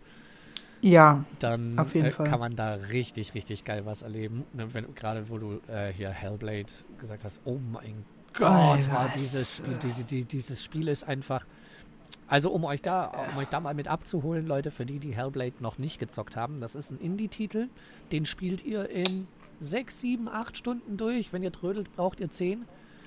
Ja. Aber oh mein Gott, ich habe jede Sekunde, jeden Blickwinkel, jedes Geräusch, absolut alles, was mir dieses Spiel gegeben hat, so gefühlt. Dieses ja. Spiel ist Kunst bis zum letzten äh, Pixel. Und das Ende ist einfach nur wow. Ich habe Gänsehaut, weil ich gerade davon rede, wirklich. Auf der Kamera sieht man es nicht richtig, aber ich habe gerade ernsthaft Gänsehaut. Hellblade, oh Same. mein Gott, ja. ist das gut. Vor allem für die Leute, die das halt nicht wissen, aber ich muss es jetzt einfach erwähnen. Das Besondere an Hellblade ist, ist, ähm, dass äh, ich spoiler jetzt. Also, ne, Spoiler Anfang. Ähm, es geht darum, dass Senua, die, der Hauptcharakter, Stimmen hört wie Schizophrenie, also wie eine Form von Schizophrenie, dass du, ähm, dass, also nicht, na Quatsch, Schizophrenie ist, wenn du eine gespaltene Persönlichkeit hast. Aber ähm, du hörst die ganze Zeit Stimmen im Kopf. So, also, und du kriegst die Scheiße noch eins mit. Das heißt also, du hast die ganze Zeit den Plot-Twist zwischen dein, dem Hauptcharakter und die Stimmen, die jede Zeit, die ganze Zeit sagen, oh, und das kriegst du nicht hin. Ja, wenn du jetzt nicht richtig hintrittst, dann stirbst du. ja, genau, das kannst diese, du eigentlich. Sounddesign, absolut egal, was du machst in diesem Spiel. Du hast immer im Hintergrund diese Stimmen. Ey, du, ja. du, du, du, und wenn du gerade nur versuchst, eine Türe zu öffnen, das sind so Details, auf die achten manche vielleicht gar nicht. Du, du öffnest eine Türe mhm. und im Hintergrund fangen die Stimmen an zu flüstern. Du kannst das nicht, du schaffst ja. das nicht, du bist zu schwach dafür. Blablabla, sowas. Dieses ja. Audiodesign, oh mein Gott. Wirklich, und, ich kann nur schwärmen von diesem Spiel. Meisterwerk. Ja. Und die Tatsache, dass du eine Person, also das, das, was dieses Spiel so lebendig und so krass macht, ist einfach die Tatsache, dass eine psychische Krankheit, nämlich Halluzination, weil du siehst nämlich die ganze Zeit irgendwelche Runen, die musst du zusammensetzen, zwischen Dimensionen irgendwie solche Sachen äh, zusammenpuzzeln und diese Stimmen. Das ist ja, wie gesagt, ähm, für viele, für sehr, sehr viele Menschen konnten dieses Game als Beispiel nennen und sagen, das ist mein Leben. Hm. Es wurde auf eine sehr künstlerische, sehr ernste Art und Weise psychische Krankheiten professionell aufgearbeitet und in diesem Spiel manifestiert. Und das macht dieses Spiel nicht nur einzigartig, sondern in diesen sieben Stunden bist du wirklich eins mit Senua. Ja. Und du, das kann man nicht beschreiben. Du hast so viel Sympathie für diese Figur, die wirklich wundervoll gestaltet wurde. Es ist oh. kein, okay, wow, was ist das für ein abgefucktes Game? Ähm, psychische Krankheiten, ich will mir sowas nicht geben. Es ist kunstvoll, es ist ernsthaft, es ist, du fühlst es. Und irgendwann möchtest du einfach nur diesen, äh, diesen Charakter Senua dabei helfen, endlich das Ende zu finden, diesen Seelenfrieden zu finden, den sie so festigt und dieses Glauben und dieses Mitfühlen, es ist einfach, diese Story ist einfach hart und ich habe geweint. Ich, also ich, ich weine sowieso. Echt heftig. Vor allem, es wird am Anfang, wird es einem ja bewusst, ganz, ganz bewusst durch die Darstellung ja. so verkauft, als wäre es irgendwas Übernatürliches, Dämonen, Geister, ja. sowas, ne? Ja. Und je weiter du in dieser Story voranschreitest, desto weiter, dir wird das nicht gesagt. Also da steht kein Erzähler da, der sagt, ach übrigens, die Frau hat Schizophrenie. Ihr müsst das ja. zwischen den Zeilen lesen, dass das nichts Übernatürliches ist. Ne? Mit, je weiter ihr voranschreitet in dieser Story, desto mehr wird euch während des Spielens klar, dass das alles Dinge sind, die in ihrem Kopf passieren. Und ja sich da so reinzuarbeiten und selber Stück für Stück so diese Erkenntnis zu bekommen. Boah, das ist ein Feeling wirklich, das ist ein Erlebnis, das ist unvergleichlich, Leute. Ja. Ich freue mich so sehr auf den zweiten Teil. Dazu sieht das Spiel auch noch pornös gut aus, muss man noch mal dazu sagen. Ja, geile Grafik. Also auch, auch wenn äh, Senua's äh, Sacrifice schon ein paar Jahre alt ist, die haben damals äh, jegliche Technologien verwendet, damit diese Bewegungsabläufe, damit die Emotionen, also die haben damals wirklich alles gegeben, um ein Top-Notch-Ding zu machen. Und für alle Leute, ganz im Ernst, gibt euch dieses fucking Intro von Senua's Sacrifice, äh, also 2, äh, von Hellblade 2. Oh da hat, äh, Alter, das, der Song von Heilung, also ich kenne ja das in den Song ja, ich kenne ja auch die Band Heilung und sowas. Und ähm, ich muss sagen, dass die Version, die dafür gemacht wurde, die habe ich tatsächlich mir als Dauerschleife mir, mir angehört. Also wirklich Stunden, Find weil es einfach gut. Allem, das ist, es das ist, so, eine, so, eine, so, eine, eindringende Stimme von, äh, ich weiß nicht, wie kann man sagen, das ist eine, eine Stimme, die fühlst du mit jeder Faser deines Körpers. Ja. Und auch das Making-of, also die haben so viel mehr Technik reingepackt, um äh, die Emotionen wirklich pixelgetreu ähm, zu simulieren, die Bewegung zu machen. Die Emotionen waren unglaublich, gerade wenn sie ja. wieder so in, im Zwiegespräch mit einer ihrer Stimmen in ihrem Kopf war. Oh, hör auf. Teilweise, da, da, hast du noch so das Zucken eines kleinen Augenmuskels noch gesehen ja. und, und, ja. und sowas. Also die, die mimische Animation war unglaublich. Die Emotionen, die kamen in jeder Situation immer glaubhaft rüber. Das hat sich kein einziges Mal angefühlt wie ein 3D-modellierter Charakter, sondern wie ein lebendes, fühlendes Wesen, was du da vor dir hast. Unglaublich gut ja. gemacht. Ja, darum. Also, wenn Hellblade da zu dieser Zeit da ist, dann werde ich es zocken und es ist mir egal, wie lange das halt dauert. Dann werde ich halt mir in, da werde ich mir halt, ähm, ja, äh, Energy Drink mir injizieren. Klammer auf, für alle Leute, die mich jetzt per Wort nehmen, tut es nicht. Das ist eine Blutvergiftung. Das ist jetzt einfach nur als Spaß gesagt. Klammer zu. Energy Intravenös kommt nicht so gut. Nein, tut das bitte nicht. Aber ihr kennt den Sinnbild. Ich, ich würde es einfach dann, dafür würde ich das sehr gerne zocken, weil ich liebe es. Ich liebe die Story und die Racheaktion. So dann zu sagen, okay, Ihr habt, ihr habt jetzt, ihr habt mir als alles genommen. Das respektiere ich. Jetzt nehme ich euer Scheißleben. Und tanze Samba davor. Das ist, wird einfach, ich freue mich einfach. Vor allem diese Darstellung, diese, diese, diese schon fast schon Dark Witchcraft. Ähm, Darstellungen und oh mein Gott, das ich ist auch mein bei, dem, Scheiß. Bei dem Setting, äh, sie haben ja wirklich extrem viele Einflüsse kombiniert. Du hast ja bei diesem ja. übernatürlichen Setting im ersten Teil ganz viel nordische Mythologie-Einflüsse. Ja. Ähm, teilweise dann aber auch wieder von der Szenerie Dinge, die man jetzt nur von südamerikanischen Voodoo-Kulten kennt. Ja. Also da fließen ja wirklich extrem viele Sachen. So, so dieses Wicca, Voodoo, Mythologie ist da so gut ineinander verarbeitet.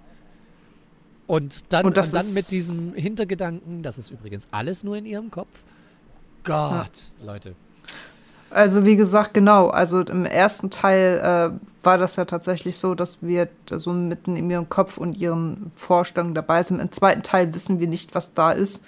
Aber ich glaube, da ist sie mehr Kontrolle über ihre Stimmen. Und es ist einfach nur, ich, ich, es ist einfach nur, kennt ihr das? Ihr wartet ihr wartet einfach darauf, dass ihr, dass das dieses eine Game ist, was ihr unbedingt zocken wollt und ihr wartet darauf und es ist eigentlich da, greifbar nah und dann seid ihr einfach wieder eins mit euch selber. Das habe ich einfach so mit Hellblade. Weil es ist einfach Kunst, wie du ja so schon gesagt hast. Es ist ein wahnsinniges Game. Es ist ich liebe es. Ich liebe es, wie viel die da einfach raushauen. Und statt zu mehr viel das kompensieren sagen, das und dafür richtig. Ja. Und, und das ist bei diesem Game, kann man einfach unterschreiben. Also der zweite Trailer ist, äh, ist einfach hart. Das Making-of von dem zweiten ist einfach hardcore und ich, ich will das. Und wenn es da ist, dann würde ich das zocken. Ja, kann ich verstehen. Absolut. Also da fühle ich mit dir. Das war auch so ein absoluter Überraschungstitel. Mir ist das damals schon ja. oft vorgeschlagen worden, so hey, das Spiel irgendwie so horrormäßig, sieht voll cool aus, guckst dir das doch mal an. Und ich immer so, nee, so Horrorzeug mag ich nicht so. Ne? Hm. Bis dann irgendwann mal jemand zu mir gesagt hat, du, ich weiß, das ist jetzt zwar ein Spoiler, aber das Spiel handelt von Schizophrenie, da es er hat nichts mit Horror zu tun. Und ich, what? Ernsthaft? Mhm. Und dann war ich neugierig. Dann dachte ich mir, okay, das muss ich mir mal geben. Ich habe es dann auch über den Game Pass, habe ich es mir dann abends mal gezogen dachte mir noch so, ach ja, komm, hast privat noch ein bisschen Zeit, zockst noch ein, zwei Stunden. Ich habe das Spiel noch in dieser Nacht komplett beendet. Ich habe es angefangen ja. und beendet. Ich kam nicht und weg dann, davon. Ja, es ist, aber es ist halt, Und das ist, muss ich ja noch betonen, auch wenn es sich um Schizo, also ich weiß, ich glaube, es heißt Schizophrenie. Also ich weiß nicht, ob Stimmen im Kopf ähm, äh, Schizophrenie ist. Das ich weiß glaube, ich gerade nicht. Schizophrenie gibt es auch in mehreren Formen. So dieses mit der zweigespaltenen Persönlichkeit ist nur eine Form davon. Hm. Also für die Leute, die jetzt sich persönlich angegriffen fühlen, weil wir äh, die Krankheit nicht richtig benennen können, tut mir das leid. Das ist, ist nicht gewollt, aber ihr wisst ja hoffentlich, was ich meine. Wichtig ist die Kernaussage. Die Kernaussage ist, dass sie diese Krankheit äußerst gut, professionell und ernstzunehmend dargestellt haben. Also es ist nicht so einfach nur, oh, da ist jetzt jemand mad im Kopf und macht jetzt irgendeinen Scheiß, äh, sondern es ist ernst zu nehmen und schön. Hm. Und künstlerisch frei und sehr schön trotzdem umgesetzt. Also da wird jetzt niemand verarscht, ähm, sondern da wird ernst genommen. Und ja, das und spielerisch nicht, als Story. Das ist auch nicht so, weil tut mir leid, wenn ich da jetzt vielleicht manchmal ein bisschen zu nahe trete, aber in vielen sowohl Spielen als auch Serien als auch Filmen fühlt sich inzwischen teilweise sehr gezwungen an. So, guck mal, ja. da ist übrigens ein Charakter, der hat eine Behinderung. Warum? Ja, weil wir auch einen Charakter mit einer Behinderung haben wollen. Fertig. Mhm.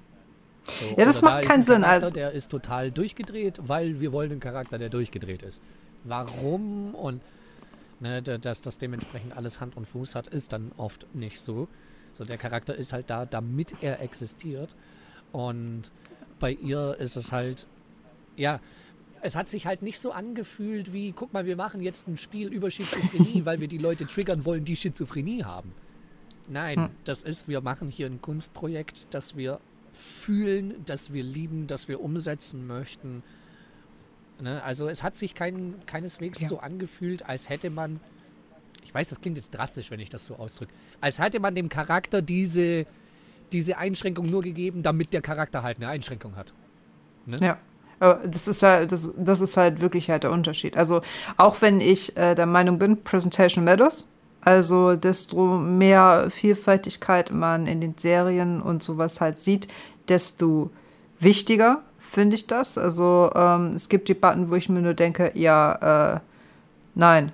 Da, da, da, sagt mein Hirn schon automatisch, da beschäftigst du nicht mit, weil du, weil ich der Meinung bin, Presentation matters. Aber auch wenn Präsentation äh, da ist, dann kann man dem auch wirklich dann auch ein sinniges Ding geben. Und nicht einfach nur so dekorationsmäßig, weil Presentation Matters unter dem Vorhang möchte gern Vorhang Presentation Matters, sondern weil man das ernst meint, weil man das lebt und weil man genau weiß, wie wichtig das für Menschen ist.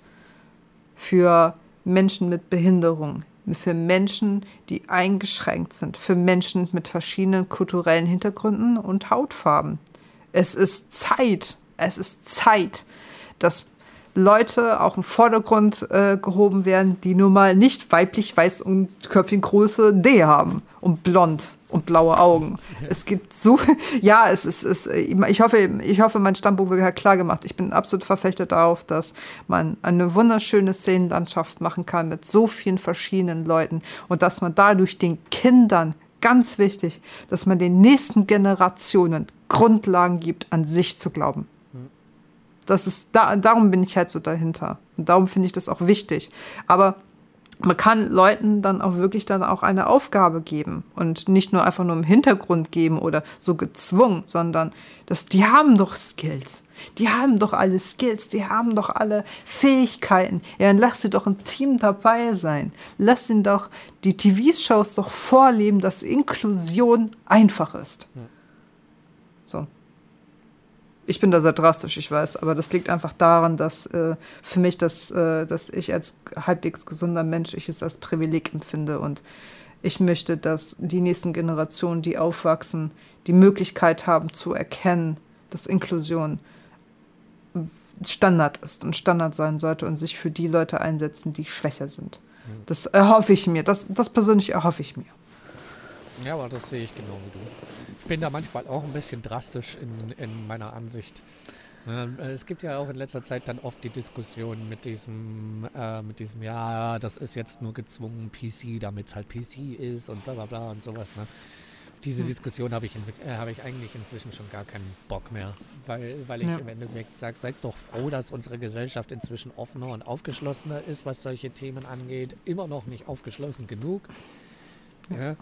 Ähm, und ja, es gibt auch hin und wieder einfach Pro Produktionen, wo man merkt, äh, da ist jetzt mal, nur jetzt mal um ein Beispiel zu nennen, so da ist jetzt ein schwuler Charakter in der Serie, der ist schwul, damit wir jemanden haben, mhm. der schwul ist, nicht weil das jetzt ja. irgendwie wichtig in der Story ist oder so. Ne? Da merkt man dann hin und wieder leider schon bei manchen Produktionen, dass es halt ein hingestellter Pappaufsteller ist, so, um zu zeigen, guck mal, wir repräsentieren auch diese Minderheit, in Anführungsstrichen. Ja. Ne? Hm. Aber ich finde es gut, dass es allgemein viel aufgeschlossener ist, dass das, ähm, dass das auch wirklich der Jugend mehr auf den Weg mitgegeben wird, dass solche Sachen vollkommen normal sind. Ja. Und da finde ich, geht die Entwicklung schon in die richtige Richtung. Und die ganzen Leute, die sich darüber dann über aufregen, mit äh, früher hat es das auch nicht gebraucht. Ja, okay, Boomer. Ja, ja echt mal. Also früher, äh, ganz im Ernst, ähm, Homosexualität, Transsexualität und sowas gab es auch schon früher. Gab's, gab's schon immer. Nein, die Sache das ist, ist doch nur, eine Erfindung der modernen Medien. ja, oh, hör bloß auf. Nein, es ist einfach, da wir es das gab schon immer. Podcast aufnehmen, das war ironisch ja. gemeint, Leute. Echt mal. Aber damals konnte man halt sich nicht outen. Damals wurde man gesteinigt. Ich hab's mitgekriegt damals bei meinem Onkel. Ne? Also, ich habe es ja vorher Gott, schon oh erwähnt, mein Onkel ist verheiratet mit einem Mann. Meine ja. gesamte Familie ist da heutzutage komplett aufgeschlossen und sowas. Aber wortwörtlich die erste Reaktion meines Opas, also seines Vaters damals, war, ich habe keinen Sohn mehr. Was? Mein Opa ist ein total aufgeschlossener Mensch gewesen. Aber er hatte zwei Töchter und einen Sohn. Der Sohn hat zu ihm gesagt, äh, Papa, ich bin schwul und der Vater hat reagiert mit, oh, dann habe ich jetzt keinen Sohn mehr. Ah, komm, sind wir doch mal ehrlich, das ist eine Kackreaktion, sowas. Also, das ist doch vollkommen bescheuert. Äh, ne? wow. Und das, obwohl mein Opa ein aufgeschlossener Mensch ist. es ist einfach, und darum sage ich so, wie es ist, selbst wenn es Pappaufsteller sind, selbst wenn es gezwungen ist, jeder Anfang, jede Grundlage ist hart erarbeitet. Aber wenn wir 20 Jahre weiter gehen, dann erhoffe ich mir, dass eine bunte Vielfalt als normal angesehen wird, als Standard, als ja, oh, du bist schwul, das ist, das ist schön, aber wie hast du jetzt, äh, jetzt Tor diese Torte jetzt gebacken? Das würde mich jetzt interessieren. Ja. So, so, so in dem Sinne, weil es ist halt so, so irre und das ist, das es ist, ist eigentlich so irrelevant. vollkommen irrelevant, ne? also vollkommen ja. unwichtig. Ich kann da nur ja. immer wieder das Beispiel nennen, Leute. Ich möchte mich da jetzt nicht als irgendwie besonders aufgeschlossen oder sowas hinstellen, aber für mich war das selbst als Kind niemals ein Thema, dass mein Onkel mit einem Mann verheiratet ist. Also auch als Kind kam ich nicht mal auf die Idee, meine Mutter zu fragen, warum mein Onkel mit einem Mann zusammen ist. Der ist mit einem Mann zusammen, das war für mich schon immer normal, ganz selbstverständlich. Manche Menschen sind halt mit jemandem des gleichen Geschlechts zusammen. Ich habe da oh. nie, ich hab, bin als Kind nicht mal auf die Idee gekommen zu fragen, du, warum ist denn mein Onkel mit einem anderen Mann zusammen? Nein, das war halt so und fertig. Ja, vor allem als Kind, glaube ich, äh, hinterfragt man sowas nicht. Als Kind sieht man jemanden anderen knutschen mit irgendjemanden und das bedeutet, die haben sich lieb. Ja. Und da gibt es kein, okay, warum macht er das jetzt mit äh, jemandem, wo es eigentlich ein, eine Frau oder ein Mädchen sein sollte? Das stellt man sich gar nicht. So weit, so weit kommt man gar nicht so zu denken. Das wird so, also, aber auch erst später eingetrichtert. Ich meine, als, ja, als Kind hast du ja. ja. gar nicht den Gedanken, dass es irgendwie nicht normal sein könnten, dass sich da jetzt zwei Menschen gleichen Geschlechts lieben. Das kriegst du ja erst mit der Gesellschaft so mit der Zeit rein, dass das ja nicht normal sei in Anführungsstrichen. Ja. Vollkommen bescheuert. Echt? Ist es. Das, das, ist dasselbe, das ist dasselbe Beispiel. Ich weiß, das geht jetzt in eine andere Richtung, wie mit den Kindern und dem Schwimmen. Ein Kind kann immer schwimmen, weil es noch nicht gelernt hat, was Angst ist. Hm. Ein kleines Kind wird ein homosexuelles Paar niemals als, selbst äh, als seltsam einstufen, weil es noch gar nie gelernt hat, dass die Gesellschaft etwas anderes als normal betrachtet. Ja, eben. Warum Kinder sind wie ich auch ziemlich oft immer sehe, Kinder sind sehr faszinierende Seelen, weil die einfach nur unbekümmert sind und das einfach so nicht hinterfragen, ich meine, was ist gut und was ist schlecht ist, aber lassen wir das jetzt einmal, diese gute Naivität einfach darin. Ja. Und ähm, ja, das ist doch so. Warum sollte das jetzt schlimm sein? Warum sollte das jetzt Kacke sein? Warum sollte das jetzt böse sein? Und sowas. Und das finde ich an Kindern äußerst faszinierend, weil ihre unbescheinigten Seelen einfach so, ja, ist okay. Ähm, kann ich jetzt, kann ich jetzt weiter meine Sandburg bauen, bitte? Also ich finde, ich finde nach wie vor, wie du vorher schon erwähnt hast, wir sollten an einen Punkt kommen, ne, wo das halt einfach gar nicht mehr so ins Gewicht geht, ne, wo das halt vollkommen ja. irrelevant ist. Mir vollkommen, ja. es sollte gar kein Thema mehr sein, äh, welchem Geschlecht du dich zugehörig fühlst, auf was für ein Geschlecht du stehst oder sonst was. Äh, fertig, darum geht es gar nicht. So. Ja. ja. Deswegen finde ich auch diese ganze Gender-Debatte echt ein bisschen schwierig, weil das das Ganze so sehr gewichtet, obwohl unser Ziel ja eigentlich sein sollte, das Ganze nicht mehr zu gewichten. Ja. Also eigentlich Wobei genau das, das ist halt. Aber, Gendern äh, ist halt, äh, Gendern ist halt sowieso so eine Sache für sich. Also ich gender, versuche zu gendern, einfach weil ich daran glaube, dass das Einbeziehen beider Geschlechter, männlich und weiblich, äh, in der Entwicklung äh, etwas ausmacht. Denn wenn ich sage, ähm, wenn ich Wissenschaftler sage, es ist ein Unterschied, als wenn ich Wissenschaftler und Wissenschaftlerinnen oder Innen oder was auch immer halt sage. Weil da ist die Wahrscheinlichkeit höher, dass Mädchen sich mit einbezogen fühlen.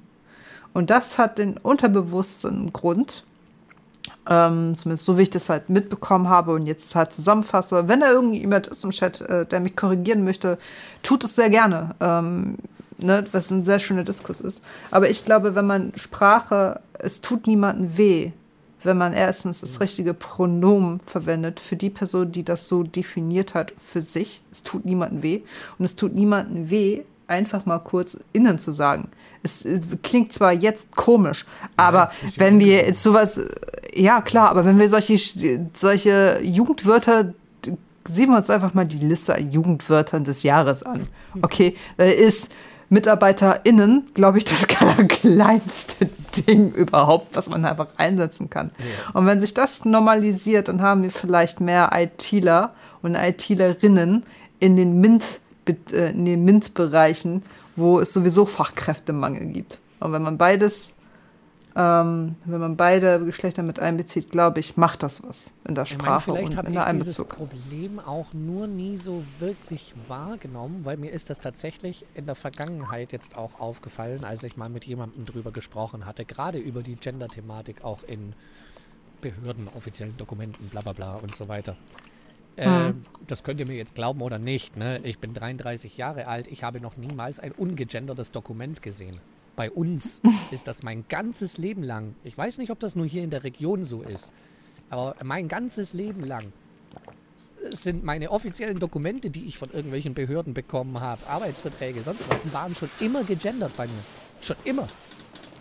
Da stand schon immer Mitarbeiter Schrägstrich in oder sowas. Ja? Also bei uns sind sämtliche Dokumente und sämtliche Ausdrucksweise in unserer Region hier schon immer gegendert. Schon immer. Finde ich super. Und ich Find bin ich davon super. ausgegangen, dass das eigentlich überall so ist, habe aber inzwischen in Gesprächen herausgefunden, dass wir hier wohl ein ziemlicher Ausnahmefall sind. Ja, also, also bei zumindest uns ist vollkommen normal gegendert in sämtlichen Behörden. Schon immer. Wie gesagt, ich bin 89 geboren und das war auch damals schon so, dass unsere behördlichen Dokumente gegendert waren.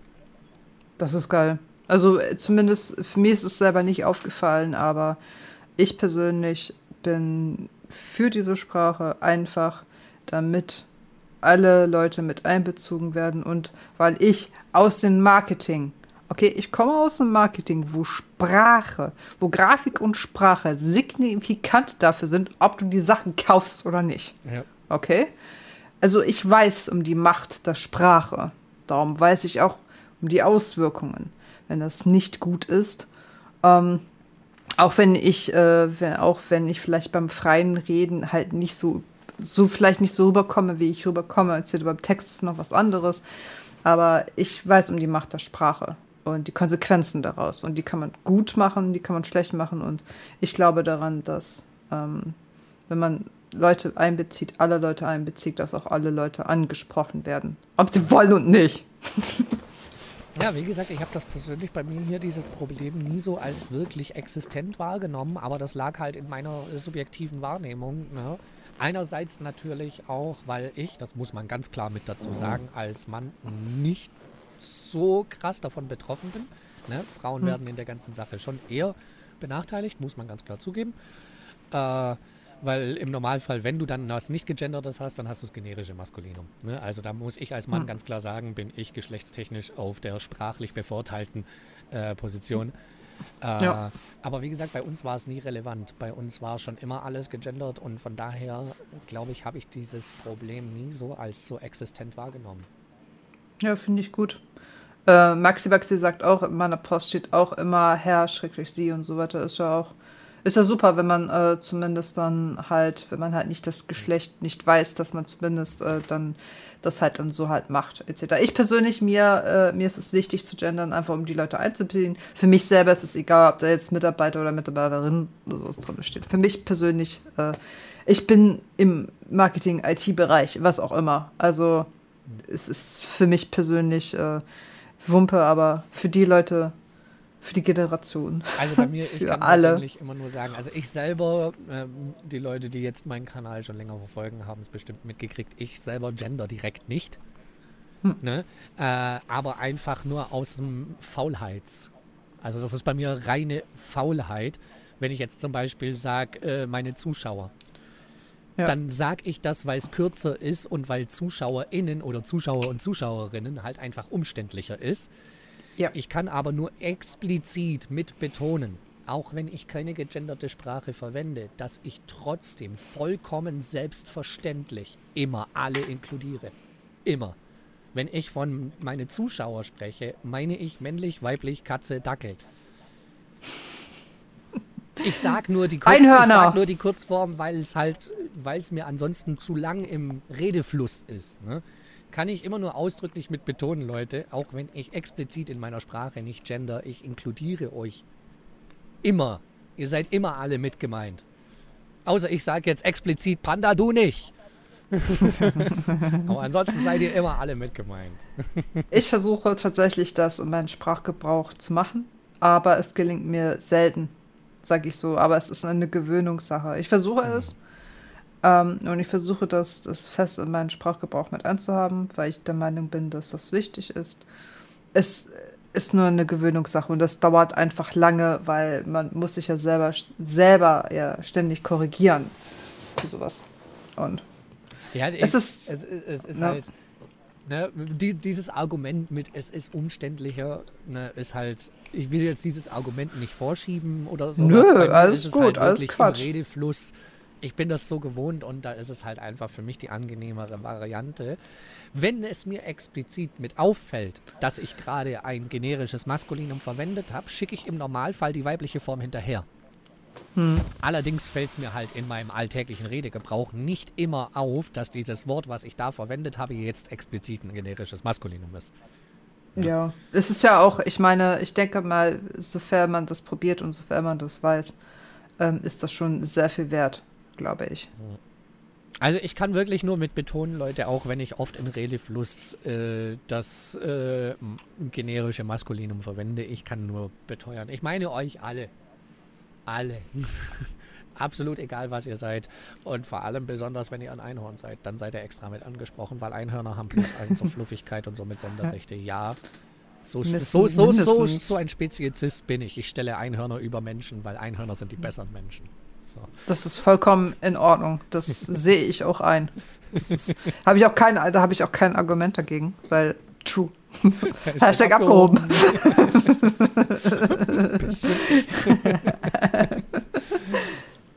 ja, Entschuldigung. Ein bisschen abgehoben darf man auch sein. Ne? Ja. Wie, wie war das? Bist du etwa in dich selbst verliebt? Ja, klar, sonst tut es ja sonst keiner. oh, das, das, für eine Sekunde dachte ich, okay, das wird jetzt cool und dann hat das so ein sad Ding, so, so naja, trauriges ich persönlich, Ding. ich halte das Ganze mit Spannung. Ich gebe mir auch hin und wieder selbst mal einen Korb, um die Spannung aufrechtzuerhalten. Wird ja sonst langweilig. Wow. No. No. Oh, das ist sad. Das ist ein geklautes Zitat aus City of Bones. Habe ich mir nicht selbst ausgedacht. Okay, okay. Äh, ich kenne City of Bones nicht, darum. Äh, da da wird, ein, wird zu einem Typen gesagt, du bist aber schon ein bisschen äh, eingebildet. Ne? Und, äh, oder äh, bist du schon ein bisschen verliebt in dich selbst? Und er so, ja klar, logisch. Aber hin und wieder gebe ich mir mal selbst einen Korb, um die Spannung aufrechtzuerhalten. Aber es ist ein sehr guter Kontra. Es ist ein ziemlich gutes Kontra. Nein, Leute, ihr müsst euch selbst lieben. ja. Wenn man sich selbst nicht liebt, dann ist scheiße. Ja, eben. Seid gut zu euch Boah, selbst. Gönnt euch. Boah. Oh no. Das ist dumm, wenn man einen Kaffee gerade reflexartig schütteln will und der schon auf ist. Scheiße. habe ich es noch rechtzeitig bemerkt, sonst wäre jetzt der Kaffee hier in der Bude verteilt worden. ja, gut, dass du es noch bemerkt hast. Ja. Ansonsten, ansonsten, ansonsten, ja, nicht nur das, äh, wenn du das schon machst, dann mindestens über deinen Kopf. Dann hat man wenigstens noch was von. Minimum, ja. Also wenn dann schon so, dass der Chat auch noch was zu lachen hat dabei. der gute Lidl-Kaffee. Der gute Lidl-Kaffee, ja, Maxi, das ist tatsächlich der abgefüllte Lidl-Kaffee. Ja. Den habe ich mir heute auf die Schnelle noch mitgenommen. Ich war vorhin noch kurz Tabak holen. Ich muss dazugeben, ich neige schon hin und wieder mal dazu, mir den zu kaufen. Ich finde den ganz lecker. Auch wenn da Kaffee draufsteht und in Wirklichkeit, glaube ich, nur 9% Kaffee sind, der Rest ist halt Milch. Also in Wirklichkeit ist es ein Milchmischgetränk mit dem Aroma von Kaffee. Hm. Nein, das hier ist sogar der starke. Der hat, Moment, 18% Arabica-Kaffee. Uh. es ist eine Müllermilch, die nach Kaffee schmeckt, mehr ist es nicht. Ja, ich, ich kenne die, ich habe die teilweise auch ziemlich gerne einfach so getrunken, aber ähm, einen guten Kaffee kommt das halt nicht so ran. Zum Beispiel, was ich so, so geil einfach finde, wenn es wirklich Heißsommer ist, so, ähm, so einfach Kaffee, also kalter Kaffee und dann Vanilleeis mhm. rein. So. so ein selber gemachter Eiskaffee oder so ein Cold ja, Brew. Gibt es schon ja, geile Sachen. Es gibt schon wirklich gute Sachen. Das ist einfach, es ist einfach anders wild. Wenn du so wirklich einen heißen Tag hast und wirklich so kalten Kaffee, Vanille, Eis, Schokoeis, nicht Schokoeis jetzt ein bisschen, aber auch noch so ein Haselnusseis und dann noch einen Schuss Baileys rein. Anders wild, ohne Witz. Sehr geil, ja. Das klingt lecker. Würde ich mir auch machen. Klingt gut. Nee, ich, selber bin ja eigentlich schon so ein, so ein Kaffeegenießer und ich habe ja auch eine gute Siebträgermaschine da und sowas. Ich uh. neige nur zu diesem äh, Fertigkaffee im Stream halt, weil wenn ich hier alle paar Minuten losrenne und erstmal hier mit meiner Siebträgermaschine anfange, mir einen Kaffee zu kochen, dann bin ich halt eine Weile beschäftigt. Hm. Und die sind halt super, nimmst aus dem Kühlregal mit, kannst im Stream gemütlich nebenher trinken. Ich als Kaffee-Junkie ja. brauche einfach meinen Kaffee. Auch wenn ich jetzt schon wieder merke, dass ich halt bald schon wieder pinkeln muss. Kaffee geht einfach. Ich warte, ich warte einfach die jetzt die ganze Zeit auf Basti. Bei Thema Kaffee ist er doch der Erste, der sagt, ey, Kaffee. Ja, da ist er normalerweise gleich am Start, aber ich glaube, der ist im Lurk verschwunden. er hat nicht mal reagiert, als Panda hier keine Kekse für MJ gepostet hat. Und Panda, nein, dieser Hashtag wird immer noch nicht befürwortet. Keine Kekse für MJ, das verwechselt ihr immer noch. Der Hashtag muss heißen, alle Kekse zu MJ. Ich würde es eher sagen, alle Kekse zu Larry. Hm. Sorry, Bro. Keine, äh, ich, egal wie, egal was, wir müssen das auf jeden Fall so hier in diesem Channel äh, machen, dass wenn Kekse gespart werden, dass die an mich äh, als Opfergabe rübergebracht das werden. Wir, das, das würde ich fair finden. Bei, bei, einer Party, Pummelparty, wer hier die Kekse bekommt. Alter, die Larry Jean ist geladen. das so falsch. das kann man, das kann man auch nicht retten. Rado, das gilt die Sache, die Sache ist die, die, das kann man auch nicht mehr retten, was bei Pummelparty passiert ist. Das mit dieser Larry das Genie, das hat sich komplett festgebrannt, ne? Finde ich auch wunderbar. Also es gibt nichts Schöneres, als wenn Leute in meinen Chat reinkommen und äh, neue Leute dabei sind und keine Ahnung von nichts haben und die Leute einfach irgendwelche Aubergine reinposten und alle antworten mit Aubergine und das ist so komplett Chat mit Aubergine und ich bin ja auch noch weiblich und dann alles voller Aubergine ist. Es gibt nichts Schöneres und dann Heil äh, Larry Gene und das ist einfach, es ist ein Kult geworden und das ist schön. Finde ich gut. Ich, ich, mag so ein Blödsinn, wenn sich sowas einfach festsetzt. Wie bei mir auch das mit, mit der Einhornmütze. Ne? Das hat ja. sich bei mir auch einfach festgesetzt. Ich mag solche Running Gags. Ich finde das super. Ja, ich, ich, finde, ich finde das auch vor allem, ich ja wirklich, ähm, es wurde ja tatsächlich dann auch äh, so äh, eine Aubergine, also eine Larry Gine, äh, wurde ja tatsächlich auch versendet. Also man hat Wort gehalten und da standen so, so kleine Adern drauf gewesen und mein Name auch noch so drauf. Also von allen Dingen, ne, wenn man, wenn man sowas hat, und das ist das, was mir das Stream auch gegeben hat, wenn die Leute mit sowas ankommen, dann musst du das aufrechterhalten. Ja. Das ist jetzt einfach so, das musst du jetzt akzeptieren. Die Community hat für dich entschieden. Also halt's Maul und nehme es an, weil die Community hat für dich entschieden. Du kannst ja nichts tun. Du musst das jetzt so annehmen. Und ich habe diese Larry Gene angenommen. Ja, da kommst du auch Vor nicht drum rum. Also du könntest es noch Nee. so lange versuchen, es äh, abzulehnen. Wenn die Community das für dich bestimmt hat, dann kommst du da nicht drum rum. Die Community hat entschieden, dass die Aubergine bei mir integriert ist. Was ist das? Und das ist okay. ich meine, ich, und dann ich, wundere ich mich noch, warum meine Eltern immer gesagt haben, halt dich fern vom Internet, da sind nur komische Leute unterwegs. Ja, ja. Mhm. na zum Glück. Sind doch alle lustig. ja, ja klar, erlebt man immer schöne, spaßige Sachen, wird's nie langweilig. Auf jeden Fall. Aber Pummelparty Teil 2 müssen wir unbedingt machen. Das wäre. Ja, müssen wir, glaube ich, müssen wir, glaub ich, mal äh, bequatschen. Müssen wir mal dem, demnächst was starten. Basti, du bist bestimmt Ja. auch dabei, wenn wir nochmal so eine Pummelparty-Runde starten, oder? Wollte gerade sagen, ist doch bald wieder im Jahr her. Können wir doch einen Neujahrstream wieder machen. Ja, jetzt habe ich ja mit den Running Gags angefangen. Äh, je- je- jetzt habe ich den Chat. Fluffy Unicorn. Und jetzt gehörst du zu den merkwürdigen Leuten im J. Yep. Da gehöre ich jetzt dazu. Ich kenne die Metal-Version von Pink Fluffy Unicorns, ey, das ist so geil. Ich verrate euch da ein kleines Geheimnis. Oh mein pst, Gott. das dürft ihr niemandem verraten, okay? Darf niemand mitkriegen. Ich war vorher schon so. Ich hab's nur vorher niemandem gezeigt. Den Schaden hatte ich schon vorher. Ich bin nur gut darin zu verkaufen, dass ich den nur durch euch hätte. Man muss die Schuld immer schön an den, den anderen in die Schuhe schieben. Hinterher kann keiner Hasht- mir sagen, na, was bist denn du für ein gestörter Vogel, kann ich sagen. Da, die Community ist schuld. Hashtag Marketing. Man muss es nur passend verpacken, wo wir wie beim Marketing sind. Was, er führt sie an. Dafür gehorcht ihr mir aber zu wenig. Los, alle eure Ja. Prime-Subs her. Siehste, funktioniert nicht. Muss mein Chat Ja. noch besser adressieren. Spaß, Leute. Alles gut.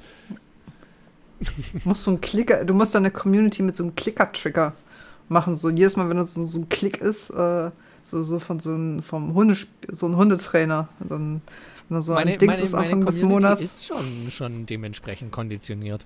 Chat, soll ich mal ganz gemein zu euch sein? Ähm, Jetzt jetzt ist Vorführeffekt, weil ich es jetzt angesprochen habe, machen sie es jetzt sowieso nicht. Aber wisst ihr, wie leicht man die Leute triggern kann, indem man sagt, ich mache jetzt mal kurz ein Pinkelpäuschen, wir sind gleich wieder da, Leute, kurze Pause. Egal, in welchem Chat ich anwesend bin, auch wenn es nicht mein eigener ist, landet innerhalb von kürzester Zeit Ausrufezeichen Kiste im Chat. Weil die Leute so konditioniert sind, dass wenn ich sage, ich mache jetzt eine Pinkelpause, jetzt gibt es eine Kiste für euch im Chat, dass es wirklich inzwischen zum Running Gag geworden ist, auch in anderen Chats. Wenn ich sage, Leute, ich gehe mal kurz auf die Toilette, dann wird sofort Ausrufezeichen Kiste. Wie geil. Also so viel zum Thema, die Leute konditionieren. Das funktioniert. Das haben wir bei Mücke inzwischen schon so weit geschafft, dass ich nur einen Soundeffekt einspielen muss und er haut sofort Ausrufezeichen Kiste in den Chat. Damit haben wir ihn schon Sehr schön. verarscht. Ja, sehr geil. Man kann die Menschen Aber unglaublich gut konditionieren. Das funktioniert. Ja, klar. Äh, ich, da- das ist ja, das ist ja, äh, das ist ja bei vielen, vielen Dingen. Wenn du dauerhaft immer eine Sache machst, etc., gewöhnen sich die Leute halt drauf auch dran. So. Rado weiß ganz genau, um welchen Soundeffekt es sich handelt. Ja, genau dieser. Das ist der Soundeffekt, der normalerweise immer eingespielt wird, wenn eine Kiste kommt. Und wenn ich den Soundeffekt trigger, passiert es hin und wieder mal, dass die Leute Ausrufezeichen Kiste in den Chat schreiben. Einfach nur, Kiste. weil sie drauf konditioniert sind. Geil. Finde ich super. Sieht man mal, wie gut das funktioniert. Nee, aber ich finde das schön, wenn solche Running Gags sich ein bisschen durchziehen. Na, guck, Ja. guck, Leute, jetzt gibt es sogar wirklich eine Kiste. Panda hat die Spendierhosen an. Jetzt gibt er sogar wirklich eine Kiste raus. Ja, cool. Nee, es ist, ähm, also, wie gesagt, das macht ja so eine Community und die lebhafte Community, eine gesunde Community ja auch aus. Ähm, dass äh, die wollen ja, die wollen ja auch, also ich meine, als Streamer ist man ja Entertainer. Also es gibt viele verschiedene Formen von Streamen, viele Arten von Streamer etc. Ich äh, versuche ein Entertainer zu sein. Und wenn die Community für dich entschieden hat, dann musst du es halt als, äh, musst es halt wie Gott gegeben ansehen, weil für die Leute machst du ja den Hampelmann, wenn du das so sehen möchtest. Für die Leute ähm, legst du all deine Probleme ab und wirst dann zum Kommentator, wirst du dann zum Streamer und wirst du dann zum Entertainer. Und für diese Leute lohnt es sich dann auch sagen, okay, die haben das für dich entschieden, dann musst du das jetzt auch weiterzumachen. Das ist, finde ich super, weil dadurch lebt das alles. Und eigentlich empfinde ich das mit der Larry Gene und mit der Aubergine, äh, finde ich als Kompliment. Finde ich tatsächlich als Kompliment, ähm, weil da haben sich Leute etwas ausgedacht, das hat sich manifestiert und das hat sich verfestigt und das ist ein Running Gag. Also Leute investieren tatsächlich Sekunden, äh, investieren sich was auszudenken und haben auch Monate später erinnern sich noch daran, an diesen Moment und lassen das weiter aufleben und sowas. Und das finde ich wertvoll, äußerst wertvoll. Hm. Ich bin da auch schon mal kritisiert worden, dass es geheißen hat, ah ja, du verbiegst dich doch für die Community voll, wenn die das wollen, machst du dich zum Affen. Dann sage ich nie. Wenn die was von mir wollen, auf das ich überhaupt keinen Bock habe, dann sage ich auch, mach selber. Da, nein. Aber wenn die Community eine witzige Idee hat und ich mir denke, naja, komm, warum nicht? Könnte ja witzig ja. werden, dann mache ich das auch. Ne? Da habe ich da auch kein Problem damit. Da bin ich dann auch der Unterhalter, der sagt, auch komm, wenn die Leute sich das ausgedacht haben und Bock drauf haben, warum nicht? Wenn ja, mir jetzt jemand aber was vorschlagen würde, wo ich sage, nee, das geht für mich nicht, dann würde ich auch sagen, Leute, ihr könnt euch auf den Kopf stellen und mit dem Arsch fliegen fangen, mache ich nicht. Ja. Big das, was Radu sagt. Wunderschönen guten Abend. danke dir für deinen Raid. Herzliches Hallöchen, Leute. Schön, dass ihr reinschaut das, was halt Radu gesagt hat, ne? Also wenn die Leute, ähm, wenn die Leute sich Mühe gemacht haben, jetzt kann man ja immer noch entscheiden, ob es halt für ihn richtig ist oder halt nicht, ob es sich richtig anfühlt. Aber so generell ist die Community, mit der man ja konform ist, äh, kommt nicht auf die Idee, einen selber zu schaden, sondern supporten halt einen. Wie unser Big Smoke, der gerade geradet hat. So, Big Smoke, was gab's bei dir Schönes? Landwirtschaftssimulator. Ich muss mir den 22er jetzt endlich mal holen. Ich bin da so raus. Ich war da früher auch raus, bis ich dann mal angefangen habe, mit ein paar Leuten zusammen zu zocken. Und dann muss ich sagen, macht das echt Spaß. Aber ich habe mir den neuen, den, den 22er Farming Simulator noch nicht geholt. Ich bin äh, sowas von raus. Also, weil Simulationen, ähm, egal was, egal wie, also Horrorfilme, äh, Horrorspiele werde ich mir, kann ich mir reindrücken, aber Simulationen bin ich emotional so richtig raus. Ja, ja ich finde, es gibt welche, die können Spaß machen. Es gibt auch welche, die sind ziemlich öde. Also, ich bin da auch, ich habe auch lange gebraucht, bis ich mit diesem Simulationsgenre warm geworden bin. Und auch heute mhm. nur manche Sachen.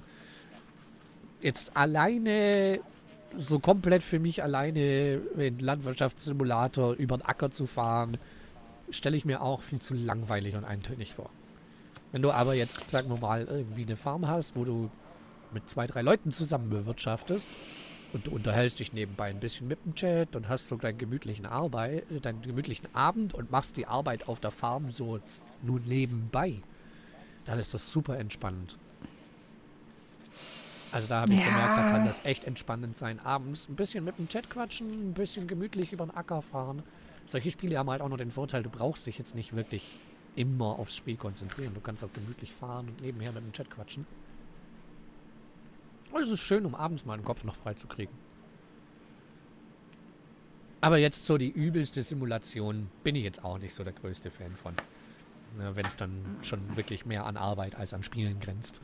Also. Mm, oh Mann. Ja, aber Landwirtschaftssimulator kann ich aus Erfahrung sagen, macht mit, mit, Gesellschaft von zwei, drei Leuten macht das echt Spaß. Sehr entspannend. Leute über Ampel schieben, ja. Ach, ich, ich bin halt, ich hab, äh, ich bin da raus einfach. Es gibt lustige Dinge wie Goat Simulator oder sowas, ähm, aber I don't know, man.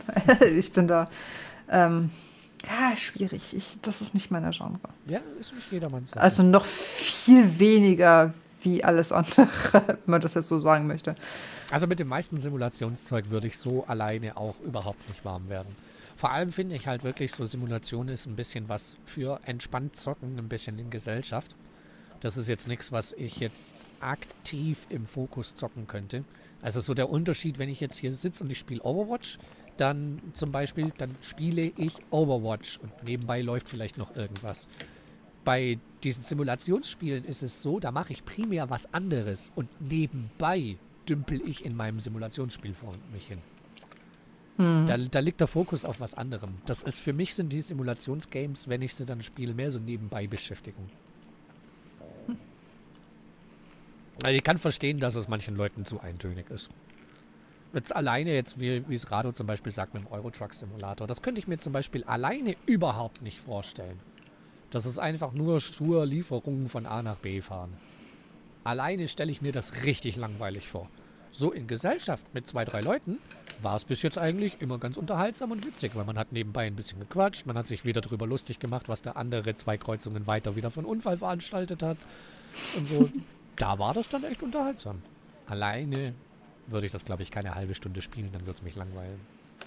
Ich glaube, das Krasse ist ja, dass viele Leute, also es gibt ja Lkw-Fahrer, so physikalisch diesen Job in echt machen und dann zehn Tage lang alleine sind. So, mhm. das ist halt, das ist halt hart. Ah, ist auch ein anstrengender Job. Es, ich habe da so viel Respekt vor. Also es gibt, ähm, was viele Leute halt nicht wissen, ist oder sehr, sehr unterschätzen, wie wichtig Lkw-Fahrer für das komplette System ist, auf das wir aufgebaut haben. Mhm. Wenn einfach Lkw-Fahrer alle streiken würden, einfach nicht mehr da sind. Oder oh, hätten wir ein drei, Problem. Drei Tage. Gibt dieser, gibt Deutschland drei Tage, dann ist aber so die, die nächste Klopapierwelle aber schon weg. Ja, wenn die die kommt nicht wieder. im Hintergrund zusammenbricht, dann hast du echt ein Problem. Richtig. Äh, also LKW. Ja. Das ist und ja darum, auch mit also, der aktuellen Inflation, wo immer viele schreien, äh, alles wegen Ukraine. Nein, es ist alles einfach wegen den gesteigerten Transportkosten im Hintergrund und sonst was, die im Endeffekt alle auf den Endverbraucher wieder aufgeschlagen werden. Deswegen ja. ist momentan alles so scheiß teuer, weil der Transport so teuer ist und so. Ne? Weil wenn du halt als Speditionsunternehmen davor mit random Zahl 1000 Euro für Sprit ausgekommen bist, brauchst du jetzt 3000 Euro. Das musst du auf das Endprodukt wieder aufschlagen. Sonst irgendwie musst Korrekt. du die Kosten decken. Ne? Ja. Das zieht einen riesen Rattenschwanz. Logistik ist unglaublich wichtig. Man hat es gesehen, wann war es? Letztes, vorletztes Jahr? Ein einziger Schiffs, äh, äh, wo sich dieses eine Schiff im Suezkanal quergestellt hat. Evergreen, ja, diese Evergreen. Genau, da. da hat sich ein einziges Schiff quergestellt. Das Ganze hat einen logistischen Rattenschwanz nachgezogen, der sich drei Jahre später noch bemerkbar gemacht hat. Bis zum heutigen Tag merken wir noch Lieferengpässe von diesem einen quergestellten Schiff. Das ist faszinierend, was passiert, wenn man einfach nur einen Stolperschein reinmacht wie Rado England merkt man, dass derzeit denen fehlt es derzeit fast an 100k an LKW-Fahrern. Boah, echt. 100, äh, 100k. Das ist eine Menge. Das ist eine Ultra-Menge. Ich, also ich will mir gar nicht vorstellen, was da gerade für eine Scheiße abgeht in England, wenn so viel fehlen. Ja, und dann jammern sie bei uns dementsprechend rum. Also, oh, das ja. Ich, sel ja. ich selber kenne äh, Spedition und sonst was von früher. Mein, äh, mein Opa war früher Fernfahrer. Äh, also auch, der hat immer so Nachtfahrten gemacht. Ähm, hm. Und mein Vater war früher immer Speditionsfahrer. War für mich als kleines Kind auch immer das absolute Highlight, wenn ich mit meinem Vater einen Tag mit zur Arbeit durfte. Oh, süß. Weil da durfte ich als Kind natürlich dann am LKW hinten immer die Klappe hoch und runter lassen und so. Oh, klein MJ. Ja, als, als, Kind ist das super. Muss mal kramen. Gibt, glaube ich, auch irgendwo noch Bilder, wo ich als kleines Kind ganz stolz oh. mit dem Papa mit bei der Arbeit bin. Ach, cute. Ja, also da, ähm, wie es da so Logistik äh, so hinter den Kulissen läuft, das habe ich schon, schon ganz früh mitgekriegt. Von meinem Opa als Fernfahrer und mein Vater als Speditionsfahrer. Ah, da steckt extrem viel Arbeit drin. Da steckt eine extreme Wissenschaft drin, eine, wie es der Name schon sagt, extreme Logistik. Äh, wenn es da klemmt, das merkt man hinterher dann an allen Positionen, die danach kommen. Ja. Äh, dass da England dann momentan in Schwierigkeiten ist, wenn denen so viele Fahrer fehlen. Boah. Das ist dann schon krass. Ja, weil man muss immer äh, beachten, wie viel doch halt noch über den LKW transportiert wird, ne? Mit Ja. Just-in-Time-Produktion und sowas, da ist an vielen Standorten halt eine Bahnproduktion, also eine Bahnlieferung und sowas gar nicht möglich. Da bist du auf die Straße angewiesen, auf den LKW. Ja, nicht nur das. Es ist ja, wie willst du mitten ins Land äh, etwas reinbringen? Äh, per via Schiff ist das jetzt nicht gerade möglich, so, ne? Also, Ja, wird schwierig. ja. Und nicht jede, nicht jede Lieferung ist es wert, mit einem Flugzeug daran zu kommen, wo es nicht jedes Mal einen Flughafen dafür gibt. Also bleibt ja nur noch ähm, das, äh, der, die ähm, LKW-Fahrer. Ja, darf man nicht unterschätzen. Sehr, sehr wichtig, die Logistik im Hintergrund. Auf jeden Fall. So, da wir jetzt aber schon über drei Stunden mit dabei sind, Leute, würde ich sagen, machen wir doch langsam mal einen Cut, oder? Also wir können hier natürlich gerne noch ein bisschen weiter quatschen, aber ich meine, wir müssen jetzt schon wieder eine Doppelfolge draus machen, weil wir einfach schon wieder lang genug gequatscht haben. Selbst wenn ich da die Pinkelpäus, das Pinkelpäuschen mit rausschneide, das gibt trotzdem eine Doppelfolge, Leute. Also Also ich habe hier tatsächlich als reine Aufnahme vom Mindshit ähm, 3 Stunden 27 Minuten. Jo. Und da ich den Podcast eigentlich auf maximal 90 Minuten pro Folge halten möchte, selbst wenn wir jetzt den Anfang rausschneiden und die Pinkelpause und sowas, sind wir trotzdem bei drei Stunden. Das sind zwei Folgen Podcast. Also, Äh, Du hast so richtig maximal versagt. also Leute, tut mir leid, wenn, wenn, wenn ihr in Zukunft keine Doppelfolgen mehr haben möchtet, sondern einzelne in sich geschlossene Folgen, dann müsst ihr uns dazu ermahnen, nicht mehr so lange zu quatschen. Ich wollte gerade sagen, aber ich hoffe, es hat euch äh, trotzdem allgemein gefallen. So. Ich hoffe, es waren ein paar gemütliche Gesprächsrunden hier heute. Wir sind natürlich, wie, wie vorher schon gesagt, Themenrundumschlag natürlich wieder überall gewesen. Aber Auf jeden Fall. Aber war spannend, ohne war das cool. jetzt irgendwie loben zu wollen, aber genau das mag ich ja persönlich, dass wir kein festes Konzept haben, sondern einfach Ja. Themenrundumschlag machen. Aber ich Maxi, fand's dein cool. Tut Also, dann musst du dich ganz schnell bewegen, äh, ein bisschen weniger sitzen oder natürlich das Ding, was du da drin hast, rausziehen. Auch eine Möglichkeit. Soll auf Dauer auch unangenehm werden, habe ich gehört. okay, Leute. ich kommentiere würde ich einfach sagen, mit nicht. diesem Statement gehen wir dann mal besser in den Feierabend. Meine Lieben, ich möchte mich bei der Community mich recht herzlich bedanken.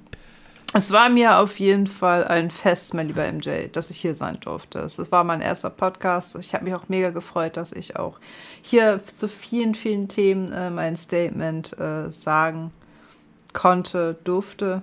Ähm, war auf jeden Fall cool. Und äh, ich würde mich wirklich sehr, sehr freuen, wenn wir nochmal irgendwie mal alle zusammen vielleicht zum Neujahr wieder eine neue Runde Pummelparty oder sowas zocken können, weil das war einfach legendary. Das kriegen wir bestimmt nochmal hin. Also, wenn wir da nochmal nachhaken und noch ein, zwei Leute mit dazu holen, das kriegen wir mit Sicherheit hin. Panda, ey, der hilft nur noch pressen. Oh Gott. Okay, jetzt, jetzt werden die Themen langsam, also MS-Niveau, wir sinken. Das ist das Zeichen, jetzt den Podcast zu beenden. Alles klar. Leute, Also, meine Lieben, wirklich danke euch. vielen Dank, Larry, an dich, dass du mit dabei warst. Es war mir eine Sehr Freude. gerne. Und mit diesen netten Worten schließe ich das Ganze hier jetzt ab und sage vielen Dank, dass ihr mit dabei wart. Vielen Dank an die Leute, die live mit am Start waren. Und ihr wisst natürlich Bescheid, wenn ihr den Podcast hier jetzt auf Spotify und Co. hören solltet, dann gerne eine Bewertung und ein Follow da lassen. Würde uns natürlich riesig freuen. Dann wünsche ich euch jetzt noch einen wunderschönen Morgen, Mittag oder Abend. Haltet die Öhrchen steif und immer schön fluffig bleiben. Macht's gut, Leute. Tschüss. tschüss.